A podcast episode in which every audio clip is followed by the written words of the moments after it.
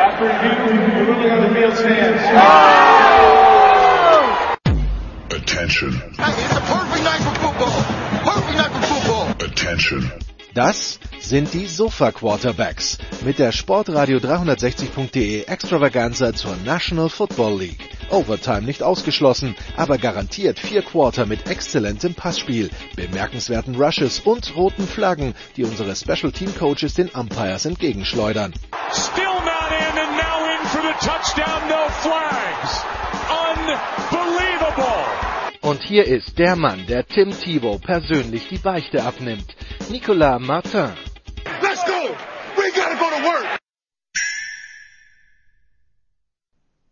Sport 360, die Sofa Quarterbacks NFL Saison 2020. Wir stehen einen Tag vorm Saisonstart. Das werten wir als sicher genug, dass diese Saison tatsächlich starten wird. Das werten wir als sicher genug, eine Prognosensendung aufzunehmen. Und äh, ja, weil das Team der Lottozahlen immer mittwochs ist, haben wir uns gedacht, äh, bei der Saison, wo wir doch erheblich in die Glaskugel schauen müssen, äh, machen wir die Preview auf einen Mittwochabend, die Glaskugel mit sehr viel Küstennebel gefüllt. Und da liegt es doch nahe, auch Küstenmenschen ranzunehmen hier im Podcast. Zum einen, ähm, ja, am Westerwaldmeer Christian Schimmel von der Draft.de. Hallo Christian. Einen wunderschönen guten Tag. Und äh, aus den schönen, aus den an den schönen Küsten Südtirols äh, Thomas Seyer von äh, ja der Sideline Reporter und äh, beide natürlich auch auf Leadblocker aktiv inzwischen. Ja, hallo, guten Abend.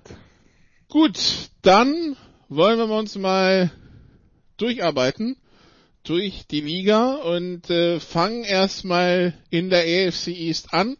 Und äh, wir fangen mit ganz vielen Änderungen an. Ähm, also ich weiß nicht, ob es den Menschen da draußen bewusst ist, aber die Regeln verbieten nicht, dass ein anderes Team als die New England Patriots die Division gewinnen darf. Wir müssen uns schon mal umgewöhnen, Thomas, beim Namen des Quarterbacks. Es ist nicht mehr Tom Brady. Der Starting Quarterback wurde inzwischen bestimmt. Es ist Cam Newton. Was erwartest du von der Patriot Offense mit Cam Newton?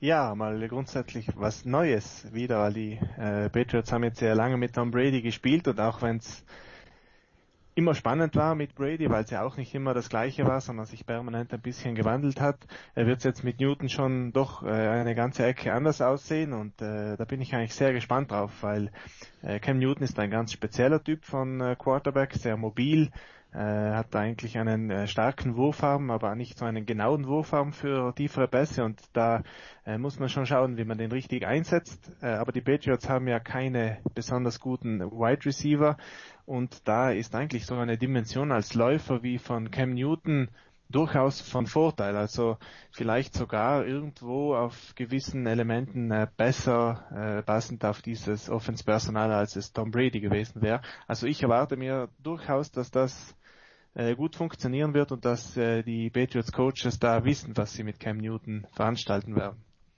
Christian, wir wissen, der, der Patriots-Fan ist natürlich verwöhnt und dementsprechend ein bisschen ängstlich, was den Status seines Teams angeht. Äh, die Patriots mit Cam Newton etwas, dass der, dass der Patriots-Fan fürchten muss, Christian, oder wo er sich freuen darf? Und wie sieht's mit dem Rest des Teams aus?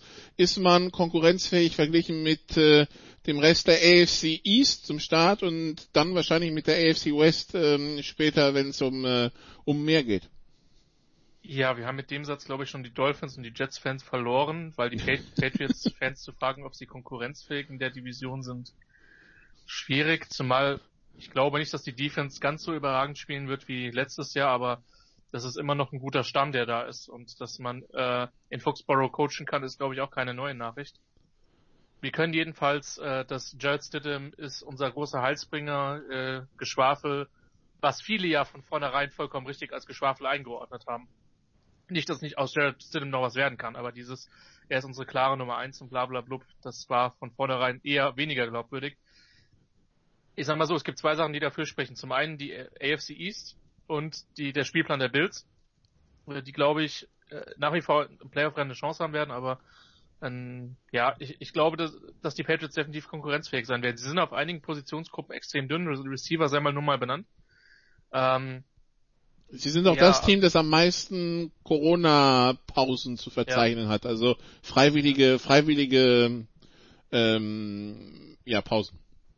Also ich glaube, sie spielen den Divisionssieg mit, aber sie sind für mich das erste, das erste Jahr nicht unter den fünf Teams, die ich auf dem, die mir zuerst einfallen würden, wenn ich über einen Super Bowl-Sieger reden würde. Und das war in den letzten Jahren immer der Fall. Thomas, wenn wir die fünf ersten Teams nehmen, die dir für einen Super Bowl-Sieg einfallen, ist da irgendwer aus der AFC East dabei für dich?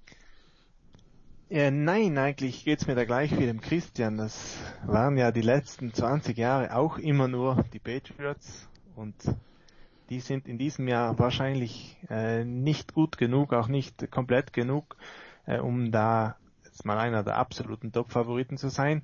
Aber äh, ich, ich würde sagen, die äh, haben natürlich äh, gute Chancen, die Division zu gewinnen mit dem besten Quarterback der Division, dem besten Coach der Division, aber für die ganze große Elite, glaube ich, reicht es dann nicht, weil die Chiefs und die Ravens und so weiter, die sind dann doch bisschen besser aufgestellt noch.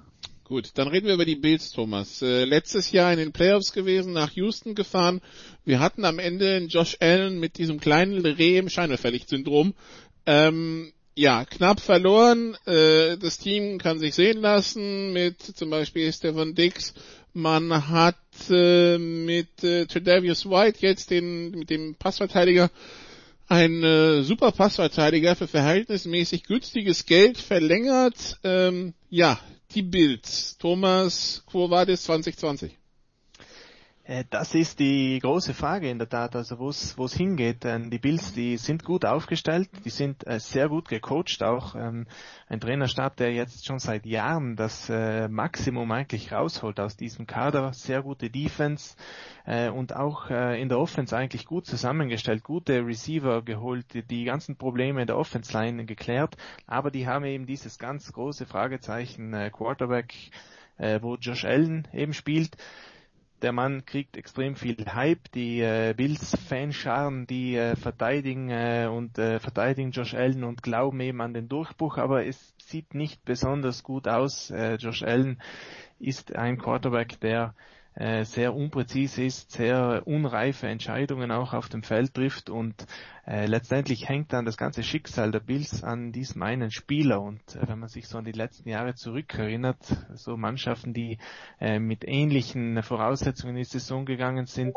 äh, das äh, waren so Jacksonville damals mit Blake Bortles, äh, Chicago letztes Jahr mit Trubisky, jetzt äh, die Bills mit äh, Josh Allen. Äh, man kann da schon irgendwo Parallelen ziehen und sich da erinnert fühlen an die letzten Jahre und das ist dann halt das Szenario, wo man als Bills-Fan äh, keine Spaß haben wird an dieser Saison. Glaubst du an Josh Allen, Christian? Ich glaube, dass er gut genug ist, um das Team nicht entscheidend runterzuziehen, aber er bringt es halt auch nicht nach vorne und ähm, ich denke schon, dass der Bills Coaching Stab in den letzten, im letzten Jahr sehr, sehr gut, und ich böse wäre, würde ich sagen, um ihn herum gecoacht hat. Ähm, guter Receiving Call, gute Defense. Der Unterschied zu letztem Jahr ist, dass der Spielplan halt um, ist halt deut dass er halt deutlich härter ist. Ähm, und das, das macht mir Schwierigkeiten. Ich glaube, dass die Bills mh, ein gut gebautes Footballteam sind, dass da im, im Coachingstab und im General Management äh, gute Leute sitzen. Ähm, letztlich ist aber die Frage auf Quarterback dann für die Zukunft ausgesprochen entscheidend. In Jacksonville, ich glaube, ich sehe Jo- Josh Allen schon noch ein bisschen besser, wobei auch Blake Bortles gute Momente hat, das darf man nicht vergessen. Ähm, aber da hat man damals den Fehler gemacht, um ihm diesen, diesen zweiten Vertrag gegeben, den es hätte aus sportlicher Sicht nie hätte geben dürfen. Und ähm, die Bills sollten dieses Jahr definitiv feststellen, wie der Stand mit ihm ist. Gut, dann so viel also zu den Bills. Äh, ja, Patriots, Bills, Divisionssieger. Machen die beiden unter sich aus, Christian, oder nehmen wir noch Jets und Dolphins irgendwie mit rein? Die Dolphins haben eigentlich das Personal nicht. Auch wenn mir sehr gefallen hat, wie hart die zum Ende der Saison gespielt haben. Ähm, und die Jets sind für mich eher ein Kandidat für einen Top 5 Pick. Leider. Ähm, da ist auch eine Fanbase, die sehr viel zu leiden hat. Aber ich fürchte, dass dieses Jahr noch nicht wirklich besser werden wird. Dann fangen wir mit den Dolphins an, Thomas. Letztes Jahr zu diesem Zeitpunkt the laughing stock of the, of the NFL, ja, also die, die, da, den hat man zugetraut, in einer 16-Spiele-Saison 0 und 17 zu gehen. Ähm, am Ende haben sie es dann doch durch kämpferische Leistung eigentlich recht akzeptabel über die Bühne gebracht, haben jetzt natürlich eine Unmenge an Draftpicks gehabt, die sie einsetzen konnten, haben also das Team verstärkt, aber das Ganze ist natürlich erst im zweiten Jahr und äh, viele Spieler sind jetzt halt neu. Der Fortschritt für Dolphins-Fans dürfte also dennoch sein, sie sind nicht mehr die Lachnummer der Liga. Ähm, die Frage wäre, wie weit aufwärts kann es gehen? Ja, es kann aufwärts gehen, also von der Wettbewerbsfähigkeit dieser Mannschaft. Das auf jeden Fall, da erwarte ich auch mehr als letztes Jahr, wo ja gerade die erste Saisonhälfte wirklich ganz schwierig war, auch mit, äh, mit äh, teilweise nicht NFL-reifen Spielern äh, antreten zu müssen das Problem ist jetzt folgendes, die Dolphins haben letztes Jahr fünf Spiele gewonnen, aber das war eben nicht ein Team in der Qualität von fünf äh, Siegen, sagen wir mal so. Die waren schon sehr glücklich, dass sie überhaupt fünf Spiele gewonnen haben jetzt äh, natürlich zu erwarten, dass sie plötzlich sieben, acht Spiele gewinnen, nur weil sie sich verstärkt haben, das ist ein bisschen eine gefährlich hohe Erwartung, würde ich sagen. Äh, da muss man eben ein bisschen aufpassen, weil äh, man kann nicht immer auch auf das Prinzip Glück äh, hoffen und vertrauen, wie es auch im letzten Jahr dann teilweise war, dass sie eben auf diese fünf Siege gekommen sind. Das heißt, äh, äh ein bisschen habe ich die Befürchtung, dass die Dolphins vielleicht ein, zwei Spiele mehr gewinnen, dann sind die Fans fast schon enttäuscht, weil das dann nicht ein ganz großer Sprung ist, aber von der Leistung her, rein von, äh, von der Wettbewerbsfähigkeit, sich nicht äh, in äh, fünf, sechs Spielen komplett abschlachten zu lassen, das sollte den Dolphins eigentlich in dieser Saison nicht mehr passieren. Und ansonsten bin ich sehr gespannt, was da mit der Mannschaft geht, weil der Coach hat mich richtig beeindruckt letztes Jahr Brian Flores. Die haben äh, aus ganz, ganz miserablem Spielerpersonal haben sie wirklich viel rausgeholt. Und jetzt, äh, jetzt kann man eigentlich schon ziemlich optimistisch in die Zukunft schauen. Man muss dazu sagen, Christian, das gilt für die komplette AFC. Sie spielen Interdivisional und Interconference gegen die West Division. Das heißt AFC West und NFC West und das wird kein Zuckerschlecken. Ist so. Also die NFC West ist für mich die kompletteste Division dieses Jahr. Bei der AFC muss man gucken, ähm, was hinter den Chiefs passiert. Da sind einige Unbekannte. Ähm, aber es gibt mit Sicherheit leichtere Spielpläne auf jeden Fall. Deswegen ist zu vermuten, dass die Teams eher noch mal ein Stück weit, äh, dass denen ein, zwei Siege weniger zuzutrauen sind. Also als ich ein bisschen durchgetippt habe, bei mir geht die Division tatsächlich mit 8 und 8 weg an die Patriots. Und was haben dann die Jets, die du als Top 5 Pick eingereiht hast? 5, 5 und 11, Miami 4 und 12 und die Bills sehe ich auch bei 8 und 8. Okay, wieso, was, äh, was stimmt dich bei den Jets pessimistisch? Letztes Jahr ja hoffnungsvoll in die Saison gestartet, dann fällt, dann wird Sam Darnold krank, pfeifisches Drüsenfieber und irgendwie, ja, irgendwie so wirklich in den Gang gekommen sind sie dann auch nicht mehr, ne? Ich, ich traue dem Coaching nicht. Ähm, da gab es ja letztes Jahr schon ein paar sehr, sehr komische Phasen. Auch wenn es auch da zum Ende der Saison besser geworden ist. Ich traue dem Supporting Cast von, von Sam Darnold nicht. Ähm, ich traue dem Edge Rush nicht. Ähm, und die Frage ist, traue ich Sam? Also das Ding ist, ich habe Sam Darnold noch nicht abgeschrieben.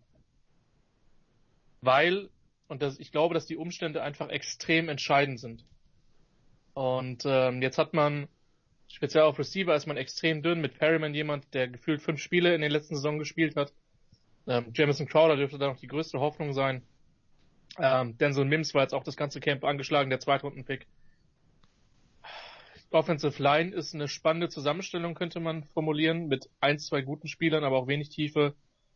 Ähm, ja, und wenn du aus dem Camp die Berichte hörst, dass halt Frank Gore ähm, besser aussieht als Le'Veon Bell, dann gut, es gibt relevantere Positionen als Running Back, aber das ist, ich könnte mir vorstellen, dass dann nach 2020 alles einstürzt und du dann kompletten Neuraufbau musst. Frank Gore in seiner 45. Saison gefühlt, Thomas, wird das für die Jets schon wuppen? Bold ja, Prediction. Sicher, also ja, der wird es wuppen, wenn er auf der Bank bleibt wahrscheinlich. Äh, Neben Joe Flacco. Ja, da glaube ich, also die, äh, wenn es wirklich so weit kommt, dass da die Oldies das, äh, die, die Mannschaft tragen müssen, dann können die Jets komplett zusammenpacken, weil dann gibt's auch keine Hoffnung mehr für die Zukunft. Äh, deswegen sage ich mal, wenn sie die Jungen jetzt ranlassen und von der Leine lassen, dann kann es natürlich auch äh, gut ausgehen, aber sonst äh, ist für die Jets wahrscheinlich ganz, ganz düster. Ich muss dazu geben, ich weiß nicht, ich fand Adam Gaze als, als OC in, in, Chicago, in, in Denver ganz ansprechend. Seitdem er Headcoach ist, kann ich mit dem Jungen nichts mehr anfangen. Dass er noch als DC Greg Williams hat, macht ihn jetzt nicht zwingend sympathisch. Also irgendwie, das Gesamtpaket ist jetzt bei den Jets für mich auch eins, wo ich so nicht so mich da irgendwie von Fernseher packe und denk so, ja, das, äh, das wird was. Irgendwie, ich weiß nicht, wahrscheinlich tue ich denen auch total unrecht, aber irgendwie, weiß nicht, ist äh, ein bisschen fishy das Ganze. Ja, es ist die ganze Stimmung ist ja schlecht auch in New York. Also die Beatwriter, die hassen Adam Gaze ja wie die Best, also einige zumindest von denen. Und er macht ja auch nichts dafür, dass da gute Stimmung aufkommt, sondern äh, heizt eher noch die Negativspirale an. Also deswegen da da glaube ich, kann man nicht mehr allzu viel erwarten. Also, so viel zum Osten der AFC. Ähm, ja, das also, das, das äh, sieht also nach etwas, was wirklich im Nordosten entschieden wird zwischen äh, den äh, New England Patriots und den Buffalo Bills. Und dann schauen wir wie alle in die Saison kommen, denn der nächste Punkt, Christian, ist ja ohne Preseason, nur mit Trainingscamps. Ich glaube, Scrimmages gab es auch keine.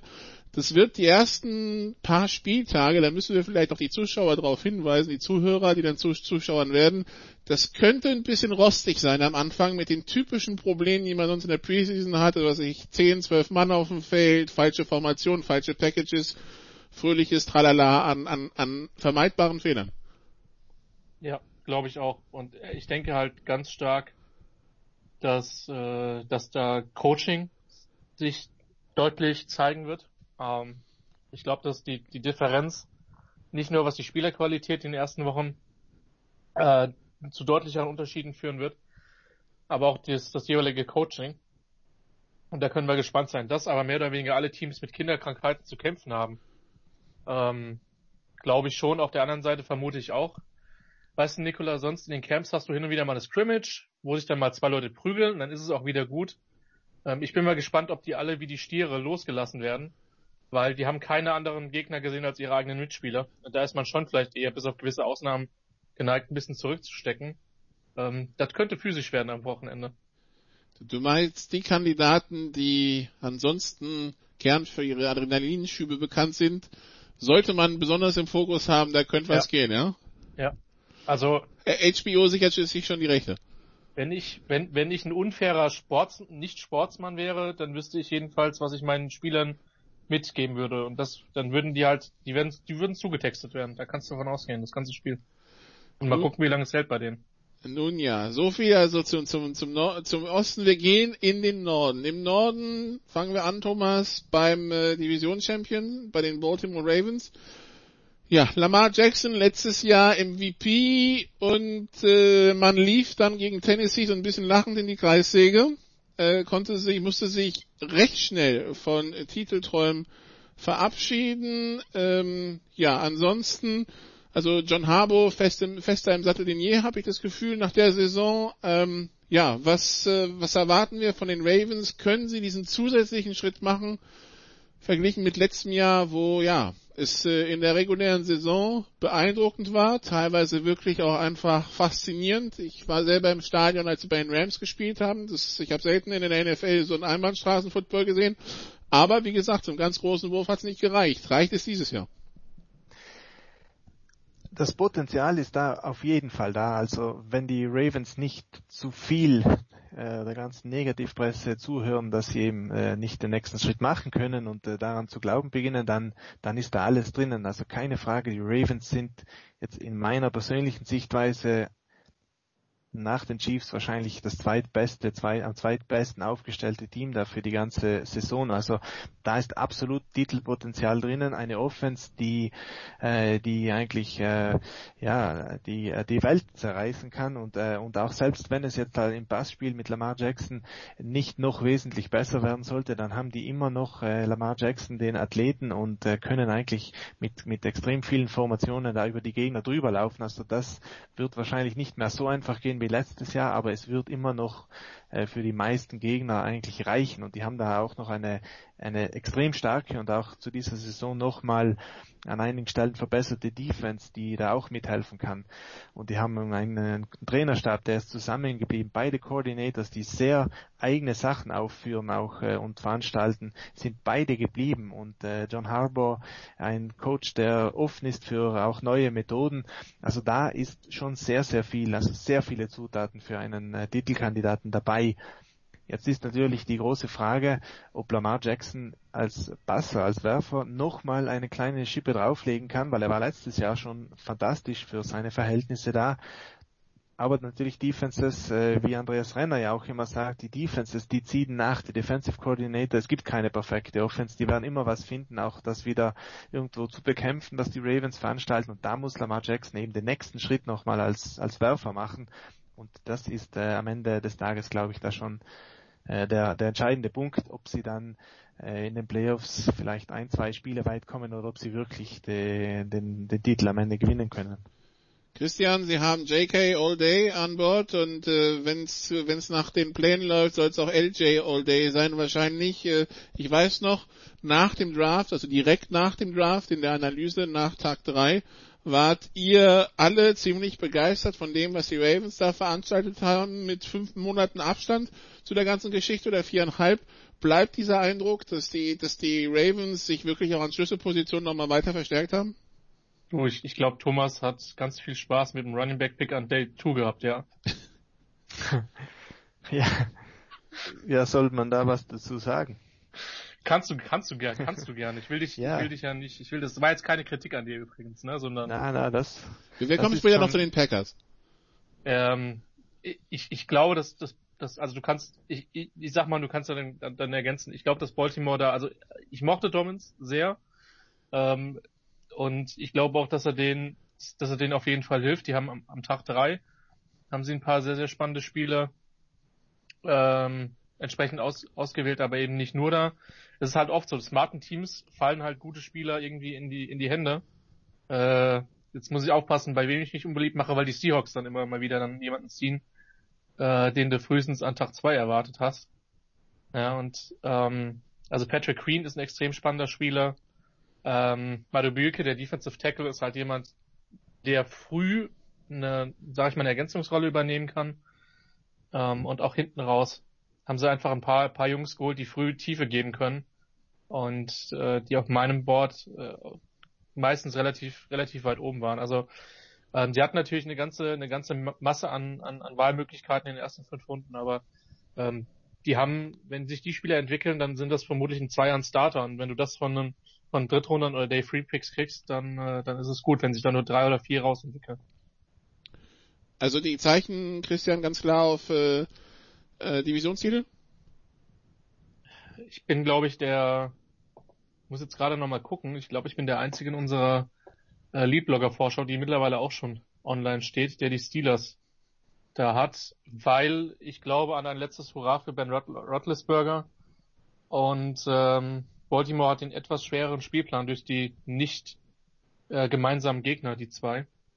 Und äh, deswegen sehe ich die Steelers knapp vorne, aber die die Ravens sind für mich auch ein klares Playoff-Team und mit Sicherheit einer von vier, fünf Teams, die den, äh, die den Super Bowl gewinnen können. Also ich habe die ganz eng beieinander und Pittsburgh halt eine Nasenlänge vorne, weil ich glaube, dass es ein sehr komplettes Team ist ähm, und so viel Verletzungspech wie letztes Jahr. Gut, als Chargers-Fan muss man mit solchen Aussagen immer vorsichtig sein. Es gibt Teams, die sehr viel Verletzungspech nacheinander haben. Die Bears hatten das auch mal stellenweise. Ähm, aber wenn die halbwegs gesund bleiben, werden die auf jeden Fall eine Rolle um den, um den Divisionssieg spielen. Okay, Konkurrenz dann wahrscheinlich von den Pittsburgh Steelers, äh, äh, Thomas, die also ein weiteres Jahr von Big Ben Roethlisberger bekommen, nachdem er sich letztes Jahr ja in Woche zwei den Ellenbogen verletzt hatte. Ich war an dem Tag im Stadion. Ich äh, musste schon fürchten, dass der Producer mich auch immer hasst, wenn ich da hingehe und dann ist es mit Big Ben vorbei. Der Kelch geht schon mal an mir vorbei. Er spielt wieder. Ähm, ja, wir, wir sehen also, also die Steelers-Fans werden natürlich hoffen, dass wir auch vor allen Dingen Rufflesburger sehen und weniger von Mason Rudolph. Wie schaut's mit dem Rest um Big Ben herum aus? Ist das genug für ein letztes Hurra? Ja, auch, äh, auch in Pittsburgh ist man eigentlich gut aufgestellt. Ähm, die ganze Mannschaft hat ja letztes Jahr acht Siege geholt, obwohl sie eigentlich von, ja, man kann schon sagen, glaube ich, den, den schwächsten Quarterbacks in der ganzen Liga angeführt wurde. Also die Offense war ja ganz, ganz horrend über die über Ja, so sah das aber auch aus. Das kann so Steelers-Spiele anzuschauen, hat letztes Jahr keinen Spaß gemacht. Genau, das, äh, das war wirklich äh, ganz übel, also ganz harte Kost, außer man steht jetzt auf, äh, auf äh, Hardcore Defense, sage ich jetzt mal, dann, dann war es sicher ganz äh, nett, denen zuzuschauen, aber das Problem ist eben bei den Steelers gewesen, dass sie offensiv nichts zustande gebracht haben. Da wird Roethlisberger hundertprozentig Abhilfe schaffen, auch wenn er vielleicht mit 38 jetzt nicht mehr der ganz große äh, Superstar sein wird oder sein kann, aber er ist ein äh, sehr intelligenter Spieler geworden und äh, der, der wird sicher die Offense massiv voranbringen. Die Frage ist halt, von diesen 8-8, von diesen 8-8-Rekords von letzten Jahr, äh, wie gut kann die Defense sich noch einmal behaupten in diesem Jahr, weil die hatten extrem viele Turnovers, viele äh, Touchdowns auch mit der Defense erzielt. Das ist für gewöhnlich etwas, was äh, was nicht unbedingt haltbar und nicht übertragbar auch ist auf eine nächste Saison. Deswegen würde man sicher von der Defense ein bisschen was äh, verlieren an Qualität und an Beitrag zu diesem Rekord. Das muss die Offense auch erstmal auffangen. Deswegen bin ich ein bisschen skeptisch, wie viel besser es jetzt wirklich werden kann. Also Offense auf jeden Fall äh, wird wieder überdurchschnittlich sein. Äh, die Defense wird auch überdurchschnittlich sein. Von daher werden die Steelers irgendwo in, in der oberen Hälfte sich festsetzen. Aber ob sie jetzt wirklich Super Bowl Material sind, hm, bin ich selbst persönlich noch ein bisschen skeptisch. Ich habe sie als Nummer drei in der AFC North. Die Steelers waren letztes Jahr 8 und 8, haben die letzten drei verloren. Wäre es dieses Jahr, wäre es der Playoffs-Modus von diesem Jahr zur Erinnerung, es kommen sieben Teams pro, Division, pro Conference in die Playoffs dann wären sie tatsächlich das siebte Team in der AFC gewesen und hätten, dürf, hätten, hätten gegen Kansas City rangedurft. Ähm, ja, und äh, ja, das heißt also acht und acht und acht waren sie. Trotz dieser desolaten Offense kann ja eigentlich nur besser werden. Ähm, ich ahne schon, wen Thomas dann auf zwei hat. Ist, ist dann das Hype Train Team 2019 oder? Die Cleveland Browns. Ja. Ich hab mir das schon gedacht. Christian, also das, das Hype-Team 2019, die Browns, der Hype-Train, ist der auf einer Nebenstrecke unterwegs? Ist der, steht er irgendwo auf dem Abstellgleis? Liegt er entgleist im Dreck? Wo, wo stehen wir da? Du als Westerwälder weißt du ja, dass wir hier über ausgesprochen gute Zugverbindungen verfügen. Von daher danke ich mich bei dir für die Frage. Ähm, Ihr habt sehr viele ECEs, es halten halt so wenige bei euch im Bahnhof. Das ist halt das Problem. Aber äh, nur mal. Vorsicht. Vorsicht. ähm, ich glaube, dass der entscheidende Unterschied ist Coaching. Und wir waren, also ich glaube, Freddy Kitchens ist nach wie vor ein extrem guter Typ. Ähm, aber speziell, wenn man sich die Disziplinprobleme in der Mannschaft angeguckt hat, dann ähm, hat das, das hat für mich sehr viel über die Mannschaft ausgesagt. Und ähm, so sehr ich Also er ist ein guter Kumpel, aber kein guter Headcoach, das meinst du? Er kann auch vielleicht ein guter Positionscoach oder ein guter OC sein. Ähm, vielleicht ist er auch in fünf Jahren ein guter, ein guter HC und diese Erfahrung hat, haben, haben ihm jetzt extrem viel gebracht. Aber ich habe ihn dann schon wirklich als überfordert wahrgenommen. Auch wenn ich, als die Browns ihm den Job gegeben haben, habe ich auch applaudiert und gesagt, das ist die richtige Entscheidung. Aber ähm, das ist halt mitunter manchmal dann auch eine Fehleinschätzung gewesen, wenn dann wenn es dann von Interim zum Dauerhaften wird. Stefanski ist eine interessante Personalie. Für mich sind die quasi ein Jahr weg von, äh, um richtig anzugreifen. Aber ich glaube, dass die stabil sein werden. Ich denke, dass die Außenseiter Chance auf die Playoffs haben. Wie gesagt, ja, du hast jetzt eine Wildcard-Map in jeder, in jeder Conference. Das heißt, 8 und 8, 9 und 7 ist, wird sehr wahrscheinlich reichen. Und da sehe ich sie schon. Also ich glaube schon, dass die definitiv eine Chance haben, äh, dahin zu kommen. Ähm, weil der Kader an sich ist ist nicht schlecht. Der Kader an sich ist immer noch gut. Sie haben jetzt mit, mit, mit Jedrick Wilson einen sehr, sehr starken äh, Tackle in der ersten Runde äh, verpflichtet, der ihnen vermutlich sehr, sehr früh helfen wird. Ähm, also da kann man schon gespannt sein. Und äh, die leiden ein bisschen darunter, dass die, dass die North dieses Jahr, also für mich in der AFC die stärkste Division ist. Ähm, noch, noch vor, vom Westen. In der Breite. Ja, und halt gut, klar, die, die Mannschaft, die nicht drin ist, sind die Chiefs, aber sie haben das vermeintlich zweitbeste Team mit den, mit den Ravens drin. Sie haben mit dem Pittsburgh eine Mannschaft drin, die ich sehr, sehr stark sehe. Ähm, und Cincinnati wird auch eher besser werden als, äh, als letztes Jahr. Ähm, das ist so ein bisschen das Problem. Aber an und für sich steckt in der Mannschaft, glaube ich, relativ viel Potenzial. Offense bin ich mir sich, etwas sicherer als Defense, vor allen Dingen im, im hinteren Bereich mache ich mir da ein paar Sorgen. Ähm, aber alles in allem eines der Teams, wo ich sage, da bin ich mit am gespanntesten, weil ich glaube, dass die eine relativ hohe Varianz haben. Also ich glaube, dass das, wenn es perfekt läuft, ist das ein 10 und 6 Team. Ähm, und wenn es weniger gut läuft, dann ist es, kann es auch ein 5 und 11 Team werden. Ähm, aber ja, auf jeden Fall eine sehr spannende Mannschaft zu, zu verfolgen. Die Cleveland Browns, die das Team sind, das am letzten auf eine Playoff-Teilnahme wartet, wenn ich mich nicht täusche. Ähm, ja, wir haben Bill Callahan als Offense-Line-Coach. Thomas, damit sollte die Offense-Line nach was aussehen. Ähm, wie sieht es mit dem Rest aus? Wenn du sie auf zwei tippst, was, äh, wie, wie tippst du die dann im Gesamtgefüge AFC? Für mich sind die äh, Browns äh, sogar die Mannschaft, die jetzt am ehesten die das Potenzial hat, vielleicht noch mit den Colts, äh, also diese Phalanx äh, aus den äh, Baltimore Ravens und den Chiefs irgendwo zu sprengen. Also die haben, glaube ich, schon das dritte oder vierthöchste Potenzial von der, von der ganzen EFC, äh, eben weil sie eigentlich einen sehr guten äh, Kern haben in der Offense. Also der, der Quarterback ist Baker Mayfield, der hat ja als Rookie super gespielt. Letztes Jahr hat es dem ganz offensichtlich von der ersten Minute an überhaupt nicht, äh, der, der hat einfach nicht äh, ins Spiel gefunden, der hat nicht gewusst genau, was er machen soll.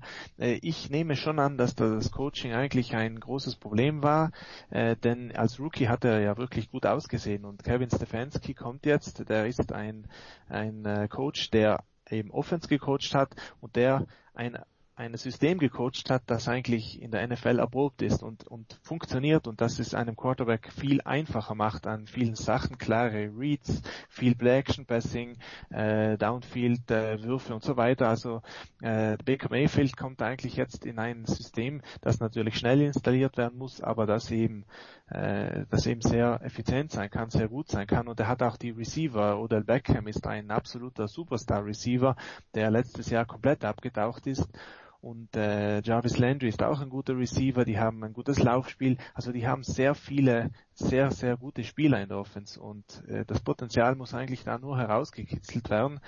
Und äh, vor einem Jahr haben wir ganz klar schon das letzte Mal das Gleiche gesagt. Äh, ich glaube, dass das jetzt mit einem Jahr Verzögerung, wenn nicht mehr alles nach Cleveland blickt, jetzt umso gefährlicher ist, dass das jetzt abgerufen werden kann. Es wäre ja schön, wenn Cleveland auch im Football mal auf der Landkarte wieder ankommt, nachdem es die letzten Jahre ja zumindest im Baseball und äh, zwischendurch auch im Basketball funktioniert hat. Dann bleibt ein Team, die Cincinnati Bengals, äh, die hatten den Nummer 1 Pick in diesem Jahr, haben damit Joe Burrow gezogen und äh, ja, nun wird der Bengals-Fan an sich, Christian, natürlich träumen, dass Burrow eine Saison für die, also irgendwann mal für die Bengals so spielt wie seine letzte Saison bei LSU mit diesen ganzen Rekorden und mit dieser fantastischen Offense. Wird wahrscheinlich noch ein bisschen dauern. Wovon kann der Bengals-Fan 2020 träumen, Christian? Nikola, ich glaube, nach all den Jahren träumt der Bengals-Fan überhaupt nicht mehr. Ich glaube, das ist bei denen einfach vorbei. Aber irgendwas müssen wir den Menschen in Ohio geben, an, an Hoffnung. Weil die haben Cleveland und Cincinnati als NFL-Teams. Die sind schon ein bisschen gestraft. Nicht? Die haben Ohio State als, als College-Team, aber trotzdem. Dieses Jahr nicht. Ähm, zumindest sehr wahrscheinlich dieses Jahr nicht äh, Ohio State, ja. Ähm, natürlich ist, ist Joe Burrow einer der besten Quarterback Prospects der letzten Jahre. Mit, mit, mit einer bemerkenswerten historischen College-Saison, die so in der Form niemand vorhergesehen hat. Ähm, und Burrow, der ja vor der Saison als Fünftrunder galt und dann klar an, aber was heißt klar, Tagovailoa hat halt die Verletzung. Ähm, sportlich fand ich die jetzt gar nicht so weit auseinander, weil, weil Tour auch extrem viele Sachen sehr gut gemacht hat. Aber die beiden klar abgetrennt vom Rest, oder? Salz und Wunde, Nikola. Salz und Wunde. Ähm, ja, die beiden klar vom Rest, auch wenn ein gewisses so, ja, da kommen wir später zu nicht, nicht gemeint hat, hochtraden zu müssen, weil man mit allen Quarterbacks komfortabel. Die letzten, die das übrigens gesagt haben, waren die Jets. Nur mal so eine kleine Erinnerung an der Stelle. Aber gut. Ähm, es ist durchaus ein junges Team, was Talent hat. Ähm, man darf nicht vergessen, der, der First Rounder aus dem letzten Jahr, äh, Alabama Left Tackle, auf dessen Namen ich gerade nicht komme, ist dieses ganze Jahr aus, ausgefallen. Jonah Ähm, Williams. Genau. Äh, der hat sich, glaube ich, im Camp schon, ich weiß nicht, ob es ein Kreuzbandriss war, aber ist, ist, ist rausgefallen. Mit T. Higgins hat man einen sehr spannenden weiteren Receiver, man hat aber da noch, da noch Talent. Ähm, Defense ist tatsächlich eher der erfahrenen Mannschaftsteil, zumindest in der Front Seven. Ähm, also das ist noch kein Team, wo ich jetzt sage, die sind so weit wie Cleveland. Ich glaube aber eigentlich nicht, dass die weniger als vier Spiele gewinnen werden. Vier, fünf, sechs, sieben Siege, denke ich, glaube ich schon. Ähm, Defensive Backfield gefällt mir extrem gut bei, den Bengals und das wird auch jetzt so ein bisschen das Make or Break ja von von von Zach Taylor, weil äh, ich, ich glaube, dass man ihm für letztes Jahr einen ja ihn noch durchgewunken hat in Anführungszeichen ähm, und dieses Jahr ist die Mannschaft definitiv besser. Man hat in der Free Agency endlich mal ein bisschen Geld in die Hand genommen. Ich bin sehr gespannt, wo wo die wo die Bengals landen, aber die sind auf jeden Fall äh, konkurrenzfähig. Was bleiben für dich an Baustellen, Thomas? Ähm, Bei den Bengals ist, ist, ja, Baustellen sind natürlich überall eigentlich, sagen wir, weil mit neuen Quarterback ist auch die Offense eine Baustelle, äh, die Defense sowieso, aber die Defense ist, glaube ich, der, auch wenn sie nicht gut funktionieren sollte, die ist das zweitgrößte äh, Hauptaugenmerk jetzt mal in dieser Saison, weil die, die Hauptbaustelle ist schon die Offense in Gang zu kriegen letztendlich. Und, äh, und wie der Christian schon sagt, ist Zach Taylor da eigentlich auch eine Schlüsselperson, weil, ähm, weil er muss eigentlich jetzt schauen, dass Joe Burrow einen möglichst nahtlosen Übergang in die NFL findet. Die Receiver haben sie dort, die haben eine ganz, äh, so mal, ganz wackelige Offensive Line und dieses ganze System, aus dem Zach Taylor kommt, äh, Sean McWay und so weiter, das baut ja darauf auf, dass eigentlich Offensive Lines gut blocken, damit eigentlich die Spieler dahinter auch die Zeit haben äh, und auch die Zeit da ist für die äh, tieferen Laufrouten. Und das muss der Coach jetzt irgendwo in den Griff kriegen. Letztes Jahr hat er begonnen, viele kürzere Pässe zu werfen mit Andy Dalton damals noch. Das war ja auch eher untypisch für Andy Dalton. Und äh, das hat er hingekriegt. Jetzt muss man schauen, wie er im Burrow einbaut. Und ich glaube, das ist die Baustelle schlechthin. Wenn die Bengals fünf Spiele gewinnen, aber die Offense äh, zündet und sie viele Shootouts verlieren, dann dürfte das denen in diesem Jahr egal sein. Ähm, das ist eigentlich so ein bisschen das Los der Bengals in dieser Saison. Was wir nicht wollen, ist immer 10,35 und 14,42 verlieren. Solange es so ein gepflegtes 33, 36 ist, kann jeder damit leben, ja? Ich würde ihm da zustimmen. Also wenn die Bengals 5-11 gehen und äh, sagen wir mal achtmal über 30 Punkte scoren, dann ist das wahrscheinlich eine erfolgreiche Saison gewesen, egal wie der Rekord aussieht. Gut, also so viel zum Norden. Dann äh, schauen wir in den Süden.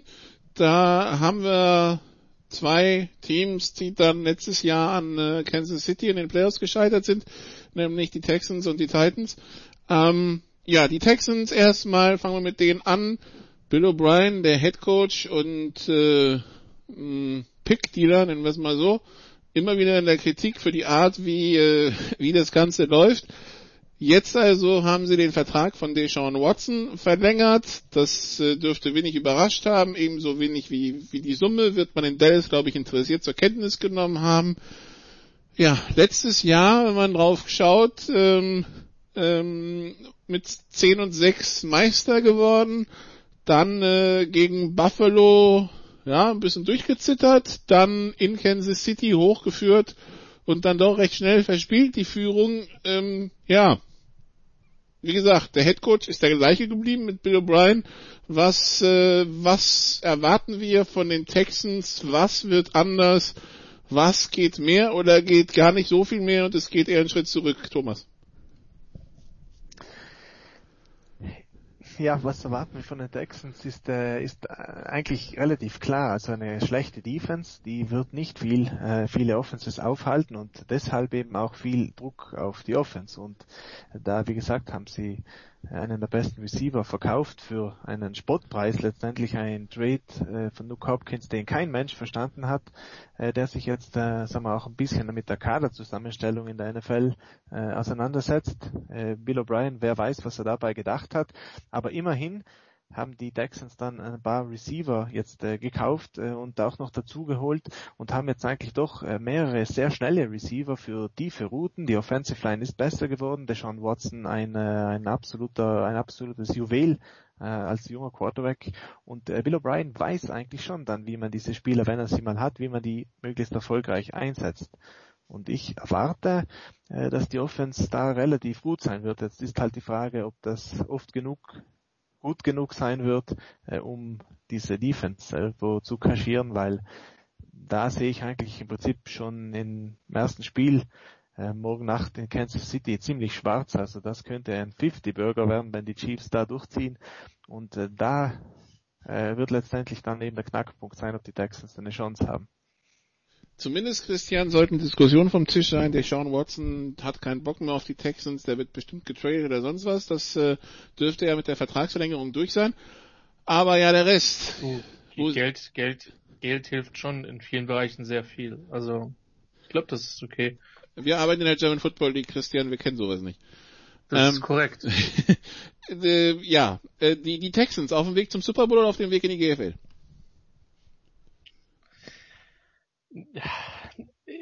Man müsste jetzt schon durchaus feststellen, dass es da gewisse Diskrepanzen gibt. Äh, Monsieur Martin.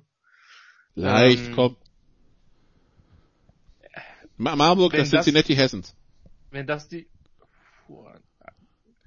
Nikola, ich bin sehr gespannt. Also gut, ich sag mal so, es gibt nicht so viele Texans-Fans im deutschen Sprachraum, äh, die dir jetzt das Leben äh, unschön machen könnten, aber äh, wenn du mich so fragst, schon, es ist schwierig zu beurteilen. Ich, ich bin schon der Meinung, dass, dass Bill O'Brien da in den letzten Jahren vernünftig gecoacht hat. Ähm, und aus den Teams, die er hatte, auch zum Teil relativ viel gemacht hat. Ähm, gerade weil weil sie auch offensiv sehr, sehr stark mit Verletzungen zu kämpfen hatten. Und ich meine, sie haben jetzt relativ oft hintereinander die Division gewonnen und waren ständig in den Playoffs. Ja, es ist nur die AFC South, die, die Sal Meter Division der NFL. Ähm, oder Sal Meters Division könnte man sagen. Aber also die, die, die Texans waren gesetzt für den Samstag 22.30 Uhr dort am ersten Playoff-Wochenende, wo du so langsam in die Playoffs reinkommen willst ja. und weißt mit den Texans, du hast vielleicht nicht so das geilste Spiel vor der Nase, wobei man dazu sagen muss, letztes Jahr hatte durchaus seine Unterhaltung. Äh, ja, unterhaltsam ist es schon. ich weiß nicht, ob es gut wird. Ich meine, sind wir mal ehrlich, Buffalo gegen, gegen, gegen Houston war ein furchtbares Footballspiel, was jetzt... Aber die letzten, die aber die letzten zwei Minuten waren geil. Ja, die letzten zwei Minuten waren geil. Das wären jetzt diese klassischen 5 Euro ins Kommentatorenphrasenschwein, ein Spiel, das von der Spannung lebt. Ähm, für mich, ich glaube, wenn, wenn, wenn Bill O'Brien jemanden hätte, dem er vertrauen würde und ihm das Kadermanagement in die Hände geben würde, dann wäre das ein Team, was in drei Jahren eine Chance hat, um Super Bowl zu spielen. Weil da ist schon einiges an Talent drin und ich halte Bill O'Brien, den Coach, auch nicht zwingend für so krass schlecht. Ähm, aber mit den Entscheidungen, die da zum Teil getroffen worden sind, auch mit, mit gewissen Trades, tue ich mich schwer. Ich finde, sie haben im Süden immer noch eine Chance, weil da kein Überteam ist. Äh, zumindest sehe ich keins. Äh, ich sehe eine Mannschaft ein bisschen besser, äh, die rein zufällig einen relativ bekannten Quarterback auch hat. Aber ja, ich tue mich, ich tue mich schwer, weil das Problem ist, dass die Personalentscheidung halt in der Footballmannschaft einfach so wichtig ist, wie groß die Qualität dann deiner Mannschaft ist. Ähm, und da ist man, glaube ich, über die Saison einfach nicht, über den, über die Offseason einfach nicht besser geworden. Okay, so viel also zu den Texans. Das andere Team in den Playoffs, das waren die äh, Tennessee Patriots 2, Thomas, so gefühlt. Äh, die, die Tennessee Titans, gecoacht von Mike Rabel, äh, mit ein paar Ex-Patriots dabei. Äh, jetzt hat er sich, glaube ich, den, den Kicker geholt, ne? äh, Steven Oskowski.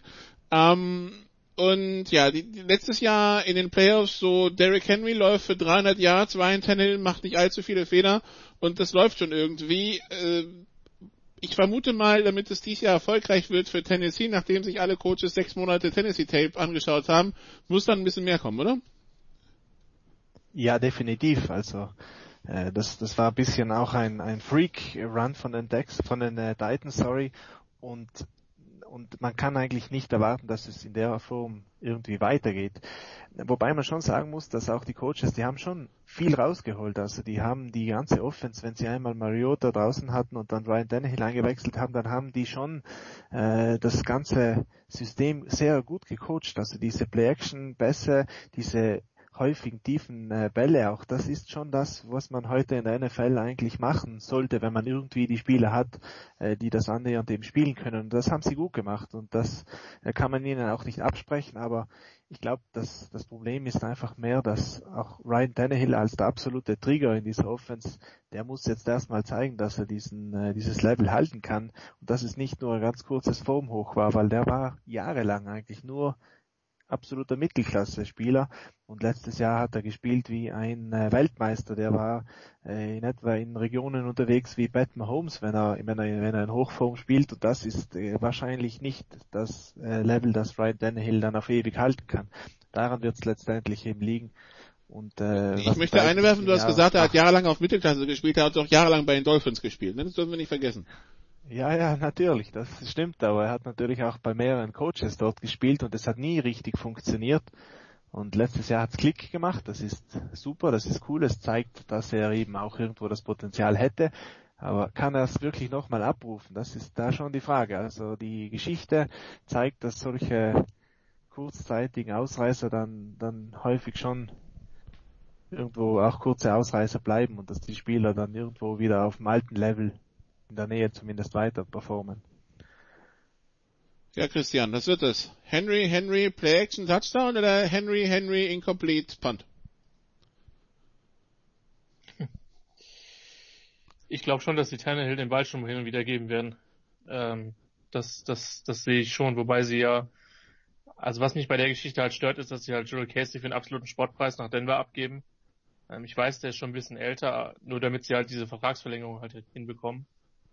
Ähm, es ist ein durch und durch solides Team. Die Frage ist halt tatsächlich, wie, wie, äh, wie Ryan Tannehill fortsetzt. Ähm, weil ich schon, Thomas hat recht, in dem Moment, wo er halt auf dem Platz war, war es eine andere Offense. Und äh, die, die Dimension ergibt ihnen eine, eine andere Dimension. Ähm, ich denke, dass die in der South mitspielen werden. Aber ich sehe sie nicht als Favoriten. Ich, ich denke schon, dass sie eher Richtung Augenhöhe mit den Texans tendieren, auch wenn es zwei auch vom Aufbau her sehr, sehr unterschiedliche Mannschaften sind, die sich aber qualitativ, glaube ich, glaube ich, nicht so viel geben. Die Tennessee schätze ich als etwas solider an. Da ist die Varianz, glaube ich, nicht ganz so hoch. Ähm, aber mir fehlt jetzt auch ein bisschen die, die Upside, um zu sagen, das ist jetzt jemand, den ich äh, einen Player voran zutrauen würde. Also so viel zu den Titans. Dann kommen wir zu den Colts. Ich glaube, wenn man vor ein paar Jahren gesagt hätte, einem Colts-Fan Christian, der Nachfolger von Andrew Luck wird Philip Rivers, hätte man wahrscheinlich mindestens Stadtverbot bekommen, vielleicht auch Bundesstaatverbot, wenn man überhaupt diesen Bundesstaat dann wieder lebendig verlassen hätte und nicht irgendwie mit den Füßen voraus. Jetzt ist es so, der bekannteste Sidearm-Wurf der Geschichte geht mit seinem Talent nach Indiana. Ähm, ja, Philip Rivers also der neue Starting Quarterback der Colts, müssen wir uns alle dran gewöhnen, glaube ich. Ähm, ja, in einem Team, das, also ich meine, wenn, wenn Rivers da hingeht in seinem hohen Alter, dann heißt es ja, er will da auch nochmal so quasi so eine Art Last Dance aufführen und äh, endlich mal diesen Titel holen, der ihm so lange äh, verwehrt geblieben ist bisher. Siehst du da Potenzial für? Ist das Team dafür aufgestellt? Als, als Dark Horse Kandidat auf jeden Fall. Und ich, ich muss zugeben, ich hatte die Colts irgendwie gerade in den Manning-Jahren nie so wahnsinnig sympathisch gefunden auch weil sie die South halt so dominiert haben. Ähm, aber mittlerweile muss ich sagen, ähm, mir gefällt, was sie auf, auf GM haben. Äh, Frank Reich ist, ist glaube ich, ein ziemlich smarter Head Coach, der ja auch schon mit Philip Rivers in äh, San Diego und LA zusammengearbeitet hat. Ähm, sagen wir mal so, es, es gibt, glaube ich, Teams, die deutlich weniger komplett aufgestellt sind. Ähm, Rivers, woran er sich halt gewöhnen muss, ist, dass er nicht nach anderthalb Sekunden panisch den Ball wegwirft ähm, oder irgendwelche Ausfallschritte macht, weil er hat dieses Jahr eine Offensive Line. Ähm, Neues Gefühl. Ja, ja. Also wenn er in den ersten zwei Wochen noch Panikreflexe hat, würde mich das nicht wundern. Dafür ist er einfach hinter den zum Teil absurd schlechten Chargers Lines in den letzten Jahren äh, zu oft verdroschen worden. Man du, nimmst, du meinst, die beiden Tackles nehmen irgendwann Timeout. Junge, bleib einfach stehen. Hä? Genau, bleib stehen und vielleicht irgendwie eine Baldrian zwischendurch, weil äh, so aufgeregt musst du gar nicht sein. Ähm, und das wird ein neues Gefühl werden. Und für, wie gesagt, die Mannschaft ist gut aufgestellt. Ich, Receiver mache ich noch mal so ein bisschen ein Fragezeichen. Ich glaube, da muss Michael Pittman ähm, früher abliefern, als er vielleicht, äh, als vielleicht andere Rookies. Wir wissen ja, Wide Receiver tun sie auch gerne im ersten Jahr ein bisschen schwer. Ähm, Defense gefällt mir über weite Strecken durchaus. Pass Rush ist so ein kleines Fragezeichen. Mit, mit DeForest Buckner haben sie dann einen absoluten Unterschiedsspieler jetzt reinbekommen. Ähm, ich, ich, für mich ist es, ist es das beste Team in der South. Ähm, wie weit es in den Playoffs gehen kann, also sehe ich sie jetzt auf, auf Augenhöhe mit, mit, mit Chiefs und, und Ravens in der AFC 9. Aber sie sind für mich ein potenzielles Team, was äh, durch einen guten Saisonverlauf durchaus ein AFC Championship Game erreichen kann. Und wenn du da bist, dann, äh, dann kannst du es auch gewinnen. Jetzt nicht als, als Favorit. Ähm, bei Rivers ist halt das Ding, wie sehr kriegt er das hin, in der Struktur zu spielen, weil er in den letzten Jahren in LA immer das Gefühl haben musste, die Spiele alleine zu gewinnen. Ähm, 2019 war so ein, äh, 2018 war so ein bisschen das Ausnahmejahr, weil da die Defense auch endlich mal performt hat. Ähm, wenn er nicht zu viel will und nicht zu viele Turnover produziert, was in den letzten Jahren ein massives Problem war, dann, äh, dann, haben, dann können die Colts so weit kommen, wie ich das gerade gesagt habe. Wenn nicht, wird es, glaube ich, ein sehr unterhaltsames Jahr für Colts-Fans, aber nicht zwingend eins mit vielen Siegen. Ja, ist es dann unterhaltsam für die Colts-Fans oder für die Nicht-Colts-Fans? Aber egal. Sowohl als auch. Sowohl als auch, genau.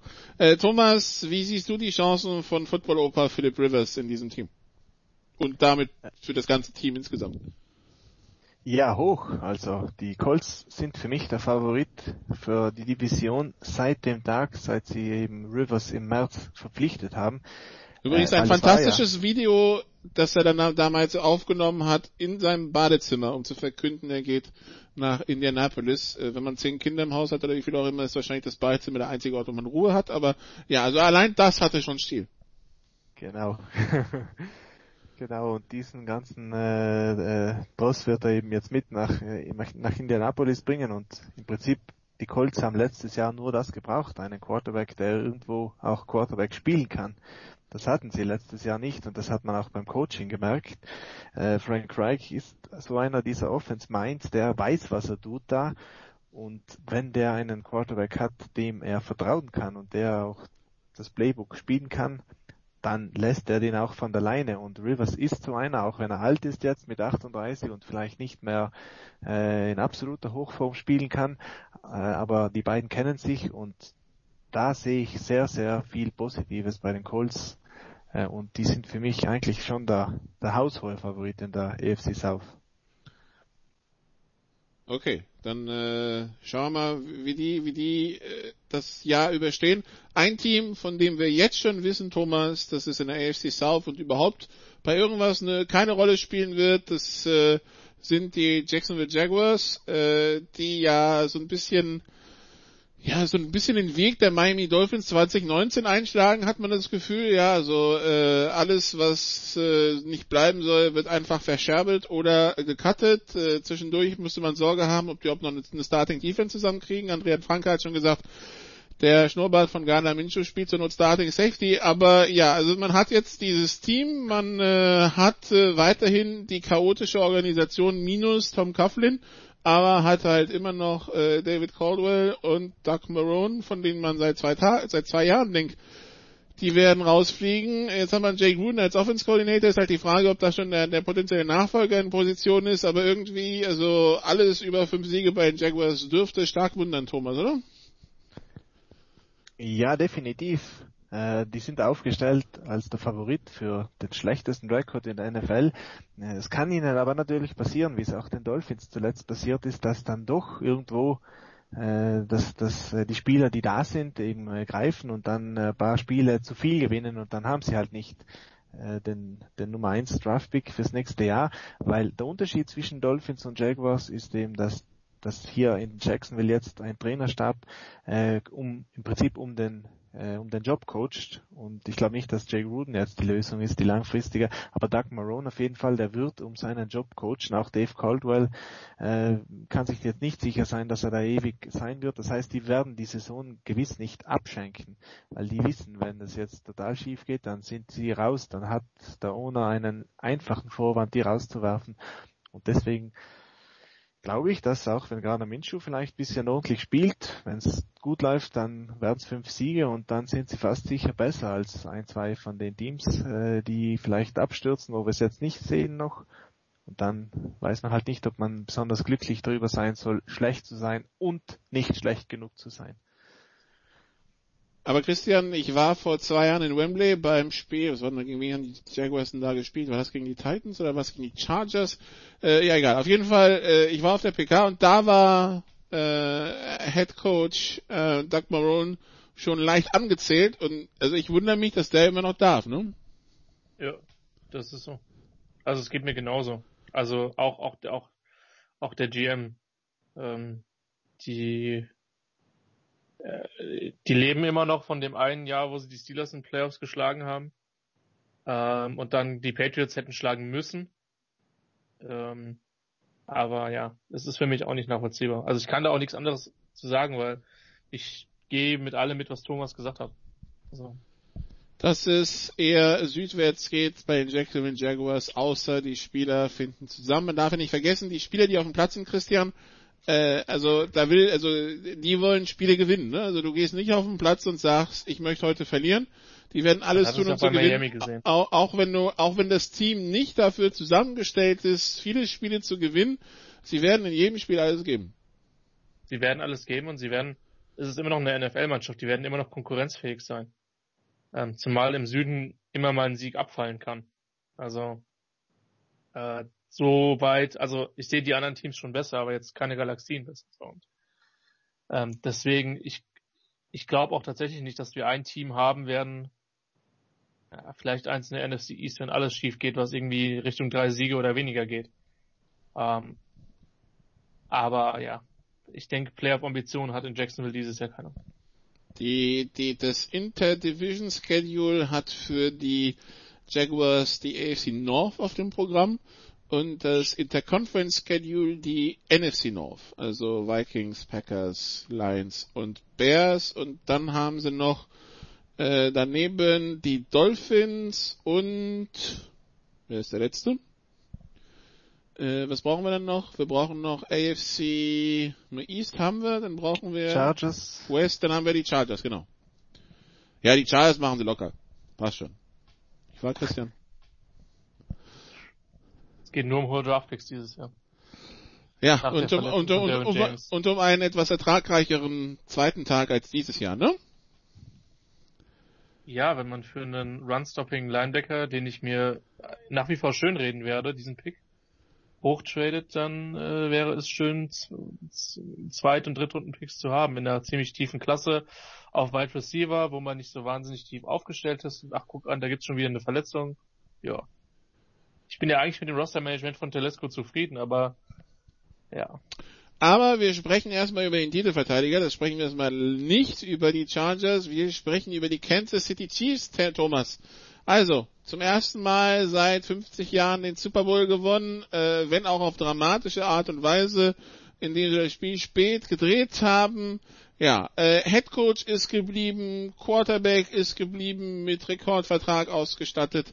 Äh, ein, zwei Spieler haben aus Corona-Gründen verzichtet, dafür haben sie Clyde Edwards Hilaire dazu geholt, den, den, äh, ja, das, das, das Reed-Spielzeug, also, oder wie für Reed gemachtes Spielzeug auf Running Back von LSU. Äh, es gibt seit 2004, 2005 die Patriots kein Team, das den Titel verteidigen konnte. Die Seahawks haben es mal nach dem Titel wieder in den Super Bowl geschafft, das war es aber auch schon. Ähm, wie sehen wir die Chancen für Kansas City, das Ganze zu wiederholen? Weil ich meine, Patrick Mahomes bleibt Patrick Mahomes und äh, wir hoffen für die Chiefs auch noch viele und für uns, für unsere Augen natürlich auch viele Jahre lang. Ja, also, also außer glaub, Christian, der sich wünschen würde wahrscheinlich, dass der irgendwann mal woanders hingeht, genau. aber ich wollte gerade sagen, ja.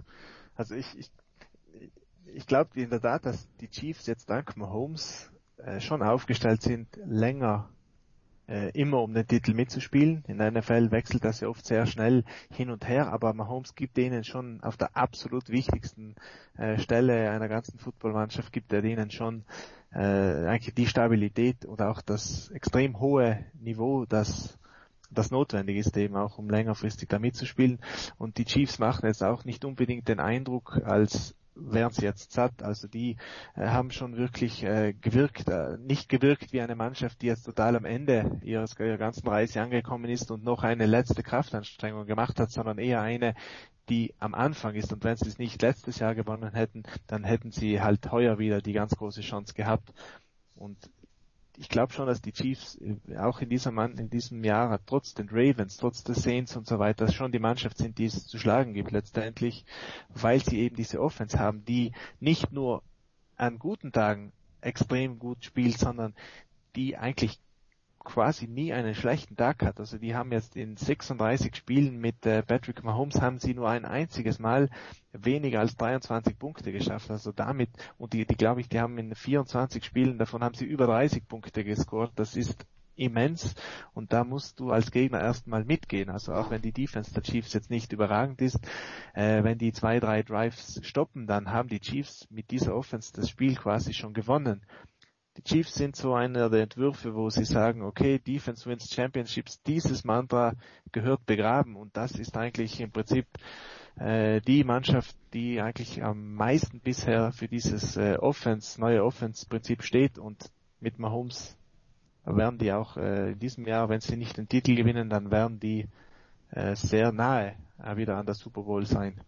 An, die, an, dieser Stelle sei nochmal hingewiesen auf das Monday Night Spiel Rams gegen Chiefs 2018.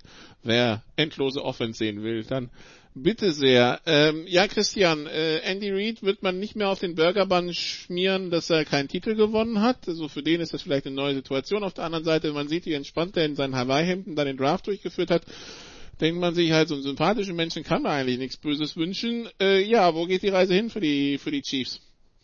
Außer am zweiten Spieltag nach Los Angeles. Äh, ja, war vermutlich auf den Nummer 1 oder auf der Nummer 2 Spot in der, in der AFC. Der dieses Jahr ja noch wichtiger ist. Also zumindest der, der Nummer 1 Spot als in den letzten Jahren. Ähm, weil du ja nur noch mit, als Nummer 1 quasi die Bye Week hast. Ähm, ich sehe die offensiv nirgendwo hingehen, negativ. Ähm, und wenn du jedes Mal 35 scorest, ist, ich will nicht sagen, ist egal, was du Defense machst, aber ähm, die ist auf jeden Fall gut genug. Das hat man ja auch im Super Bowl gesehen, dass die entsprechend da war, als es entscheidend wurde. Und ähm, es würde mich schon sehr überraschen, wenn die nicht mit mindestens drei Spielen Abstand die AFC West gewinnen würden. Drei Spiele Abstand vor wem? Jetzt können wir Dartpfeile werfen. Also Denver habe ich gerade heute gelesen, da befürchtet man, dass Von Miller äh, eine Fußverletzung hat, die ihn für das ganze Jahr rausnimmt. Das wäre natürlich ein Riesenschlag ins Kontor äh, für dieses Team, äh, wo natürlich die Offense dieses Jahr verstärkt ist, aber Von Miller ist dann für mich immer noch die Stütze der Defense.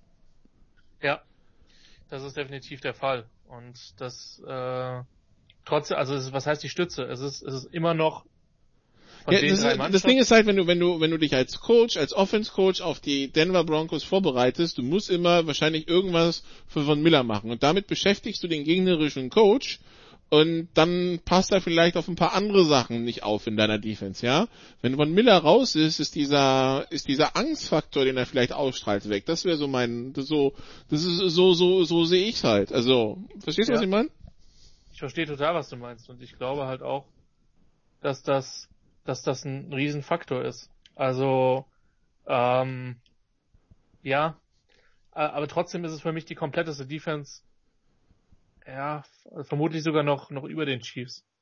Ähm, weil die einfach extrem viele gute Spieler haben, gut gecoacht sind. Deswegen sehe ich die da, die Frage ist halt wirklich, was offensiv passiert, ne, und, ähm, Dann erzähl uns mal was zu Melvin Gordon in Denver. Ja, Nummer drei Running Back, ne? schätze ich mal. Also Philip Lindsay, Royce Freeman sind mit Sicherheit zwei Spieler, die man nicht, die man nicht abschreiben sollte. Und äh, Gordon ist ja auch deswegen in Denver geblieben, ähm, um es den Chargers quasi zu zeigen, dass sie eine falsche Entscheidung getroffen haben. Die Frage ist halt, wie viel Spielzeit er jetzt wirklich bekommt. Klar, er ist, er ist ein Bruising Running Back, aber wenn du dann pro Spiel bei 10 Snaps siehst, äh, bist, dann äh, ich sag mal so, ich glaube, dass sich Denver schon stark aufs Laufspiel verlassen muss. Ähm, je nachdem, wie sich halt Drew Lock entwickelt, das ist halt die, die große, die große Frage. Er hat jetzt Derek Zudiac als, äh, als Waffe dazu bekommen auf Receiver. Ja.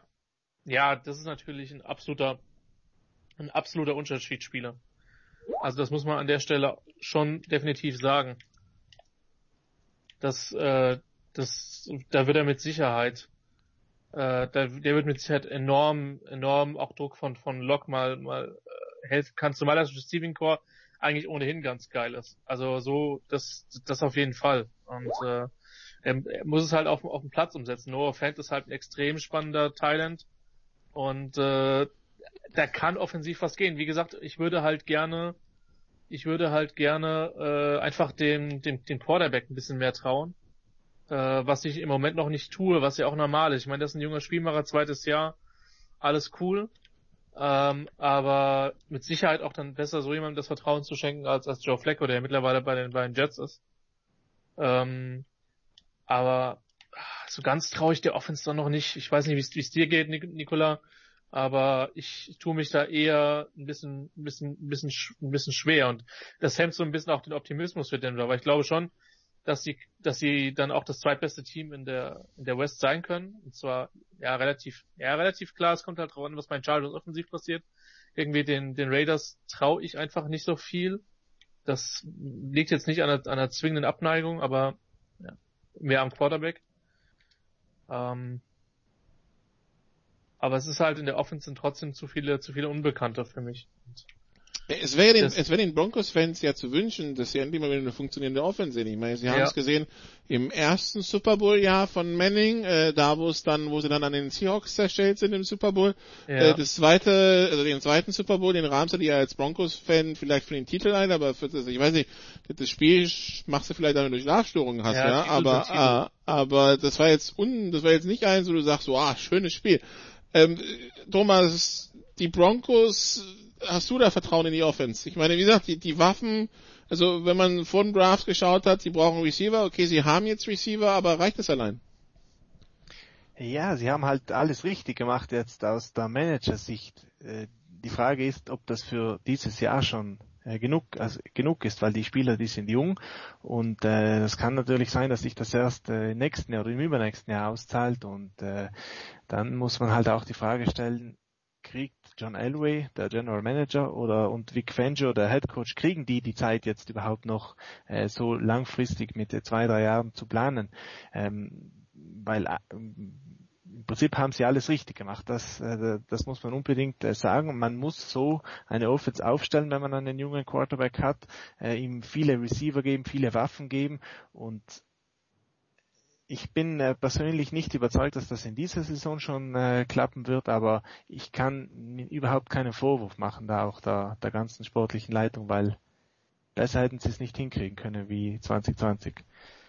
Und wie gesagt, es ist nur das zweite Jahr von Drew Lock. Äh, das dauert ein bisschen, bis einer so, bis so einer ankommt. Also von daher, da muss man schauen. Auch wenn äh, die letzten Jahre, so hatte man den Eindruck, äh, John Elway nicht zwingend als Quarterback-Flüsterer gilt, galt, aber gut, ist eigentlich als General Manager nur bedingt sein Job. Ähm, schauen wir mal, was der Coaching-Staff daraus macht. Gut, dann haben wir noch zwei Teams und äh, das sind die, wo der Name über noch ein bisschen schwer über die Zunge geht. Wir haben zum einen die Las Vegas Raiders und wir haben zum anderen die Los Angeles Chargers, also nicht die Oakland Raiders und die San Diego Chargers, sondern die Las Vegas Raiders und die Los Angeles Chargers. Ja, äh, beide haben dann dieses Jahr ein schönes neues Stadion, in das wahrscheinlich keine Sau reingeht. Ähm, gut, bei den Chargers ist es jetzt auch Pandemie nicht bedingt unbedingt, aber gut, äh, fangen wir bei den Raiders an, Thomas. Ähm, ja, letztes Jahr 7 und 9 und gefühlt ein bisschen über ihren Möglichkeiten hatte man das so den Eindruck. Äh, ja, John Gruden in Kombination mit äh, Derek Carr und dem Rest äh, ist das was, was Vertrauen einflößt für 2020. Jetzt in Las Vegas. Oder sollten die ihre Zeit eher im Casino verbringen, wenn es denn aufhat? ich glaube, es ist besser, wenn sie Football spielen, dann äh, schmeißen sie zumindest kein Geld beim Fenster raus. Also die äh, und die brauchen das Geld, die Raiders, die sind ja nicht eine der Franchises, die jetzt Geld ohne Ende zur Verfügung haben. Ähm, ich glaube, Gruden ist nicht das Problem äh, bei den Raiders. Der ist äh, am ehesten der Mann, äh, an dem ich die Hoffnung festmachen würde, dass es gut geht äh, bei denen, weil die Offense, äh, die Gruden... Knock on wood if you're with me. Bitte? Knock on wood if you're with me. Hast du letztes Jahr Hard noch nicht geschaut? Ah, ich habe, oh, da, da kenne ich mich eigentlich nicht aus. Das habe so. ich jetzt nie geschaut die letzten Jahre. Das Jedes Mal irgendwie, jedes Mal, wenn, wenn, wenn Gruden so einen markigen Spruch oder irgendwie so eine, so eine, so eine, so ein, irgendwie, das wollen wir sein, das soll die Realität sein, hieß es immer Knock on wood if you're with me und dann haben die dann alle auf ihren, auf ihr Tischchen geklopft. Ah, wunderbar. Also der weiß auf jeden Fall mal, wie man äh, so eine Gruppe zusammenbringt und wie, da, wie die dann äh, äh, zusammenhalten. Das, das ist ja auch, äh, das ist ja auch gut. Äh, ich ich finde Gruden irgendwie auch, äh, obwohl er irgendwie ulkig ist, äh, ich ich finde ihn irgendwie immer noch einen guten Typen auch, so äh, einen äh, unterhaltsamen Typen auch und eben auch einen guten Coach und äh, das Problem, was er halt hat, ist, dass die Defense absurd schlecht war, die letzten zwei Jahre jetzt schon. Ähm, und kann auch natürlich zusammenhängen, dass er den besten äh, Defensivspieler verkauft hat. Und äh, eben die Offense war auch gut, aber die hat halt nicht, die schöpft halt nicht das ganze Potenzial aus, weil äh, Derek Carr äh, als Quarterback nicht unbedingt der Mann ist, der das ganze Potenzial ausschöpfen kann. Also das ist so ein, ein Quarterback, der äh, immer etwas ängstlich spielt und, und in einer Fall muss man halt auch mal Risiko eingehen und, äh, und das macht Carr nicht und deswegen äh, bleiben die Raiders eben oft auch so in kritischen Situationen wie Third Downs sind sie dann äh, eine Mannschaft, die dann lieber äh, zwei Yards nimmt bei Third and Ten und dann äh, banden sie den Ball wieder ohne Grund weg, äh, wobei äh, null oder zwei Yards dann auch keinen Unterschied macht, wirft den Ball einfach tief und dann äh, dann funktioniert's. Das ist sehr frustrierend an den Raiders, aber ich glaube weniger, dass das an, am Coach liegt, sondern mehr eben am Quarterback. Und solange Gruden da nicht einen neuen Quarterback bekommt, äh, solange wird's halt auch wahrscheinlich irgendwo immer das Gefühl geben, ja, da müsste eigentlich mehr gehen. Und so glaube ich, wird auch äh, 2020 jetzt die Saison laufen. Defense wird etwas besser werden, äh, weil sie auch nicht mehr schlechter werden kann. Und äh, die Offense irgendwo äh, hat jetzt äh, schnelle Spieler geholt für tiefe Pässe, aber Carr wird diese Pässe halt zu selten werfen und dann kommt im besten Fall so ein 7, 9, 8, 8, 9, 7, wenn das Ganze extrem gut läuft, raus. Aber irgendwo äh, hat man immer das Gefühl, es müsste ein bisschen mehr gehen. Marcus Mariota, der eigentliche Backup Quarterback, ist auf Injured Reserve. Im Augenblick der Backup Quarterback Christian Nathan Peterman. Wenn der den Podcast hört und hört, hier, Thomas Psey hat gesagt, wir wollen mehr Risiko gehen, dann rennt er zu seinem Headcoach und sagt, Risiko, da bin ich der Mann für Christian, ne? Vor allen Dingen, wenn es gegen die Chargers geht. Ja, aber der, gegen die spielen sie halt nur zweimal im Jahr. Aus Sicht, Traurig. leider, leider aus Sicht der Chargers, wenn Peterman spielen sollte. Aber wo siehst du die Raiders? Ich glaube, dass Gruden, also, wenn Gruden einen Quarterback hätte, dann wären sie, glaube ich, gefährlich. Zumindest in der Offensive. Ähm, wenn Derek Carr weiterhin... Es waren ja genug auf Yards- dem Markt diese Offseason, ne? Er hat, Hä? es waren ja genug auf dem Markt diese Offseason, er hat Ja. Mariota geholt. Ja, ja, das hat er getan, Nikola. Ähm, vielleicht war es letztes Jahr gut genug, dass man ihn nicht. Es war jetzt auch keine bodenlos schlechte Saison, aber natürlich ist es so, dass und das hat Thomas ja schon vollkommen richtig gesagt, dass Derek Carr halt einfach scared ist, den tiefen Ball zu werfen. Alles, alles andere, glaube ich tatsächlich. Äh, alles andere, glaube ich, ist dann ja, das, das ist das ist halt das Problem. Und ähm, die werden, die haben in der Offense zu viel Talent, um komplett zu stinken. Das glaube ich nicht dran. Thomas hat die Löcher in der Defensive angesprochen. Das ist das, das ist glaube ich die Schwierigkeit, äh, dass sie da entsprechend aber auch etliche Spiele haben werden, wo sie halt äh, eingeschenkt bekommen. Jetzt könnte man sagen, der AFC West sind sie da richtig, weil ja, es gibt die Chiefs, aber die Frage, wie gut Denver und LA offensiv sein wird, die darf man, glaube ich, an der Stelle schon auch formulieren. Ähm, von daher äh, nicht chancenlos, die werden ihre Siege in der AFC West holen. Reicht's zu den Playoffs? Ich bin skeptisch. Sie spielen gegen die AFC East und gegen die äh, NFC South. Ähm, also sprich, sie spielen gegen Saints, Patriots, Bills, Bucks, äh, Falcons, Jets, ja, Dolphins, Panthers. Ja, da ist ähm, das also ist jetzt auch nicht äh, NFC South ist jetzt auch kein Zuckerschlecken, ne?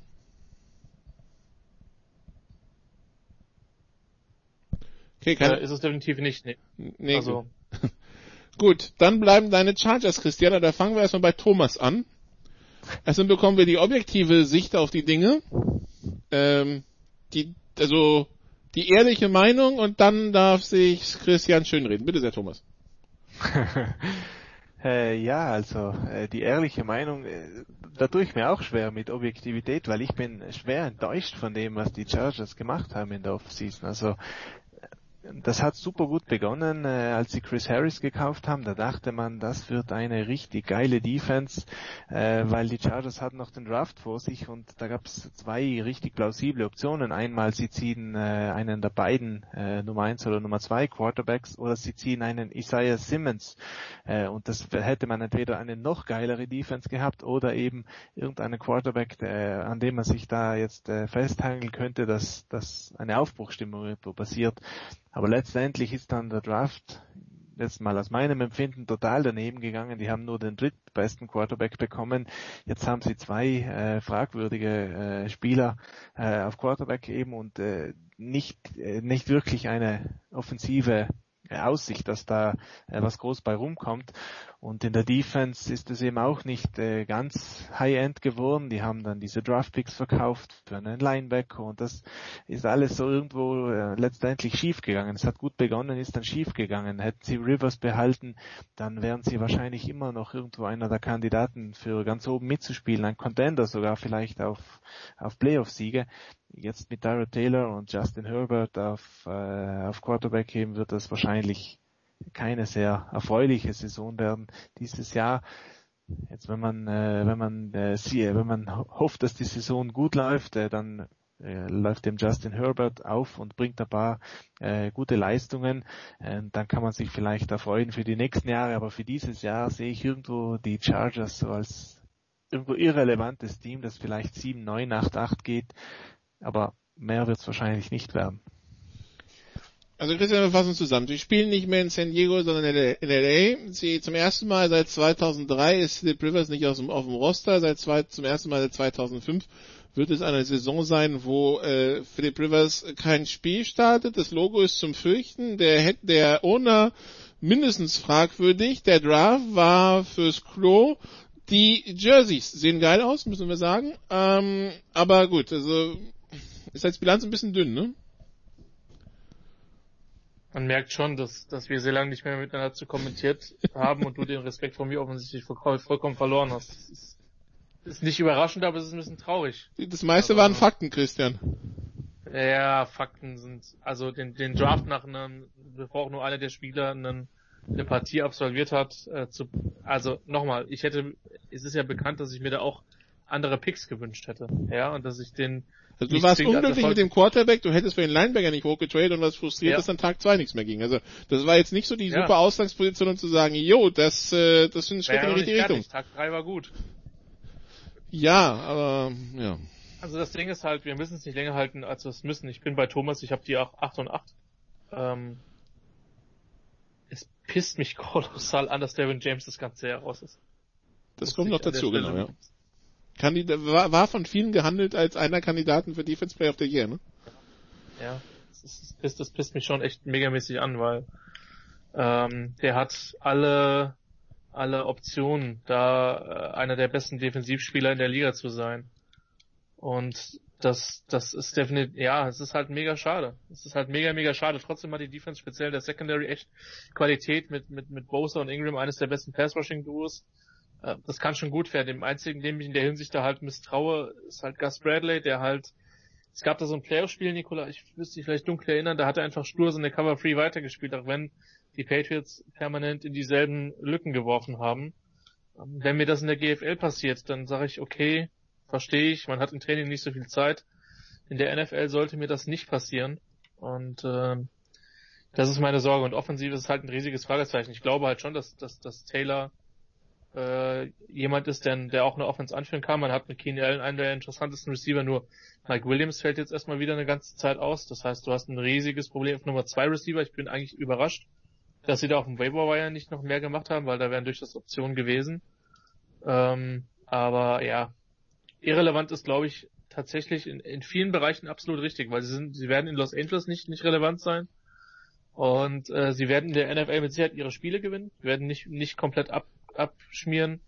Aber also selbst wenn sie in die Playoffs kämen, glaube ich, dass da einfach nicht so viel, so viel möglich ist. Das ist, wenn dann kommen sie als sieben oder als sechs rein und werden dann halt in aller Regelfall dann bei der Nummer vier oder bei der Nummer, bei der Nummer drei dann entsprechend äh, rausgehen. Ne? Aber und dann tragen sie eh die Auswärtsjerseys mit diesen furchtbaren gelben Hosen, dann können sie auch direkt rausgehen, ja. Das müssen wir uns nicht lange, länger antun. Hast schon recht, Christian. Weil ich dachte eigentlich, dass der Stilbeauftragte immer noch der, der Olaf Nordwig ist, aber offensichtlich hast du dich da aufgeschwungen. Ja, nee, äh, also Powder Blue immer, aber dieses Gelb, nee, danke. Ähm, das, das Auge guckt mit, ne? Also, nein. Ja.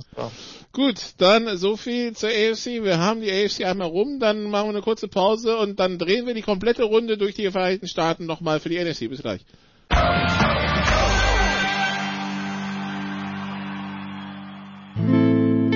First and 10 around the league.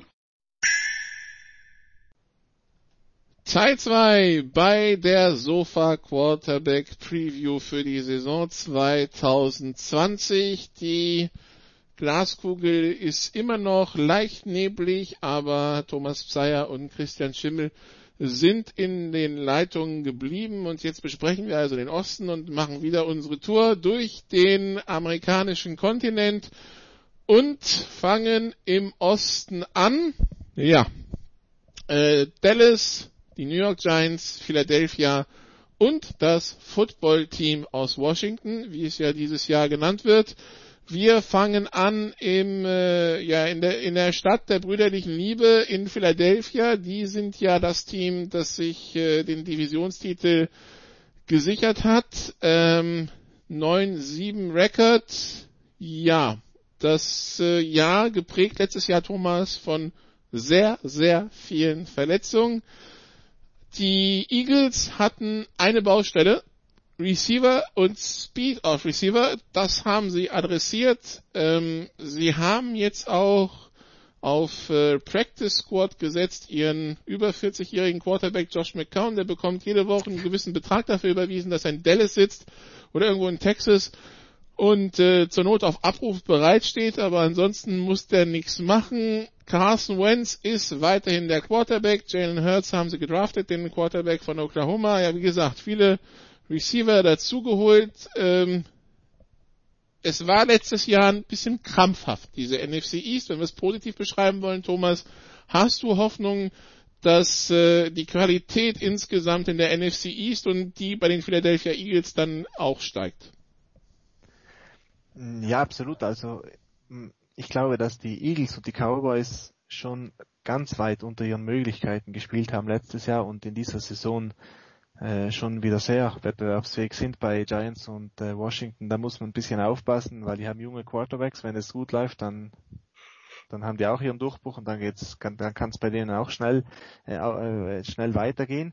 Jetzt wenn man vielleicht kurz eben äh, auf die Eagles blickt, dann glaube ich schon, dass die auch wieder eine, eine viel bessere Saison als letztes Jahr spielen werden, auch wenn sie jetzt wieder Verletzungsprobleme haben und die sich jetzt wieder weiterziehen auf Wide Receiver, äh, wie schon letztes Jahr. Aber sie haben trotzdem ein bisschen mehr Speed auf dieser Position und das war der große Knackpunkt. Letztes Jahr gab es niemanden, der mal weiter als 10 Yards äh, laufen konnte und sich freilaufen konnte dort.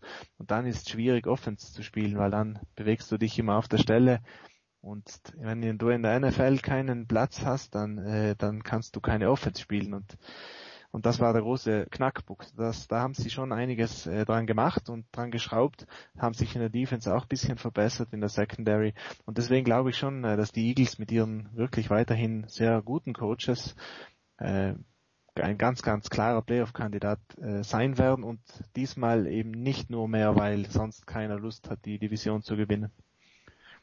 Christian, auch für dich klarer Playoff-Kandidat? Ja. Ja, ich bin da voll bei Thomas. Ich sehe die Division sehr zwiegespalten. Ähm, vorne zwei Teams, denen ich relativ viel zutraue. Äh, Thomas hat das angesprochen. Jalen Rigo hat jetzt auch leichte Verletzungsprobleme im, im Camp, den Wide Receiver, den sie in der ersten Runde gedraftet haben. Ähm, kriegen dafür aber in der O-Line unter anderem Jason Peters äh, wieder. Ähm, generell eine gute Line, muss man echt sagen. Also, das ist äh, eher Oberklasse. Ich glaube, man wird Miles Sanders sehr, sehr oft in Aktion sehen, nicht nur als Runner, sondern auch als, als Receiver. Ähm, der hat da letztes Jahr schon ziemlich gut eingeschlagen und äh, könnte aufgrund der Cap-Situation sein. Viele, viele Beobachter sagen, dass so der letzte große, große Playoff-Run. Äh, man hat das in New Orleans gesehen, wie sehr man solche letzten Runs dann auch strecken kann. Ähm, von daher für mich absolut ein Playoff-Kandidat. Ich sehe es in der Division auf zwei. Äh, hinter, hinter Dallas tatsächlich. Ähm, weil ich glaube, dass die nochmal ein bisschen mehr, bisschen mehr Upside im Kader haben. Aber auch ein gut gecoachtes Team, nach wie vor. Und äh, definitiv wäre es jetzt kein Schocker, wenn sie die Division gewinnen und auch in den Playoffs sehr, sehr weit kommen würden. Gut, dann kommen wir zu Dallas, wo es natürlich ohne eine gewisse Prise Drama in der Offseason noch nicht geht, weil, aber dann wäre es auch nicht Dallas. Ähm, also, man hat sich letztendlich doch von Jason Garrett getrennt, man hat den Vertrag nicht verlängert. Das allein war ein Drama für sich. Hören Sie da gerne die Sofa Quarterback Ausgaben im Januar zu. Das war phänomenal, wie das gelaufen ist. Neuer Head Coach Christian ist Mike McCarvey, Ex-Head Coach der Green Bay Packers, wo wir alle wissen, dass es mit Aaron Rodgers vielleicht die eine oder andere Differenz gab. Ähm, äh, Jason Witten ist äh, weiterhin aktiv, allerdings äh, spielt er jetzt bei den Raiders. Äh, Travis Frederick, der Center, hat gesagt, ähm, er spielt nicht mehr. Ähm, die Vertragssituation um Des Prescott ist halt, äh, um Dak Prescott ist halt das, was sie ist. Ähm, wir wissen alle, er wird nächstes Jahr nicht günstiger werden. Ja, nichtsdestotrotz siehst du sie, also trotz des ganzen Dramas vorne, natürlich, der Receiver vielleicht, auf den vielleicht alle schauen werden, ist äh, auch CD Lamp, den sie äh, gedraftet haben. Wieso bist du bei den Cowboys so optimistisch, dass es von 8 und 8 steil nach vorne geht. Und wie gesagt, wir müssen uns daran gewöhnen, dass äh, nicht die permanenten Shots auf Jason Garrett kommen, die, wo er irgendwie klatscht. Du, ich glaube tatsächlich, dass äh, Aaron Rodgers jetzt durchaus auch auf einen aktuellen Angestellten der des Front Offices einen etwas größeren Hass hat als auf. Kommen wir später zu, kommen wir später zu, kommen wir später zu.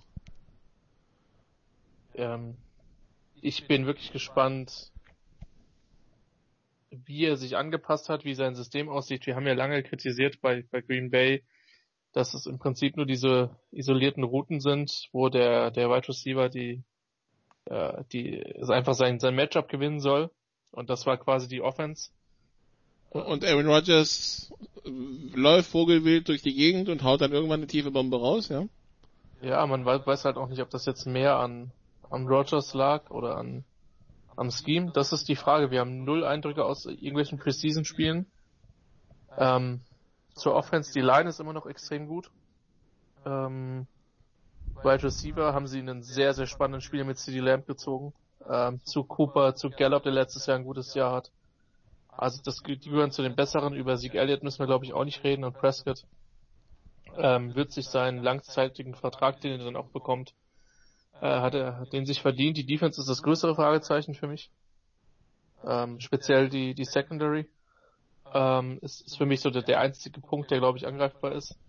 Ähm, Pass Rush erhofft man sich noch noch ein bisschen mehr von von äh, der Marcus Lawrence.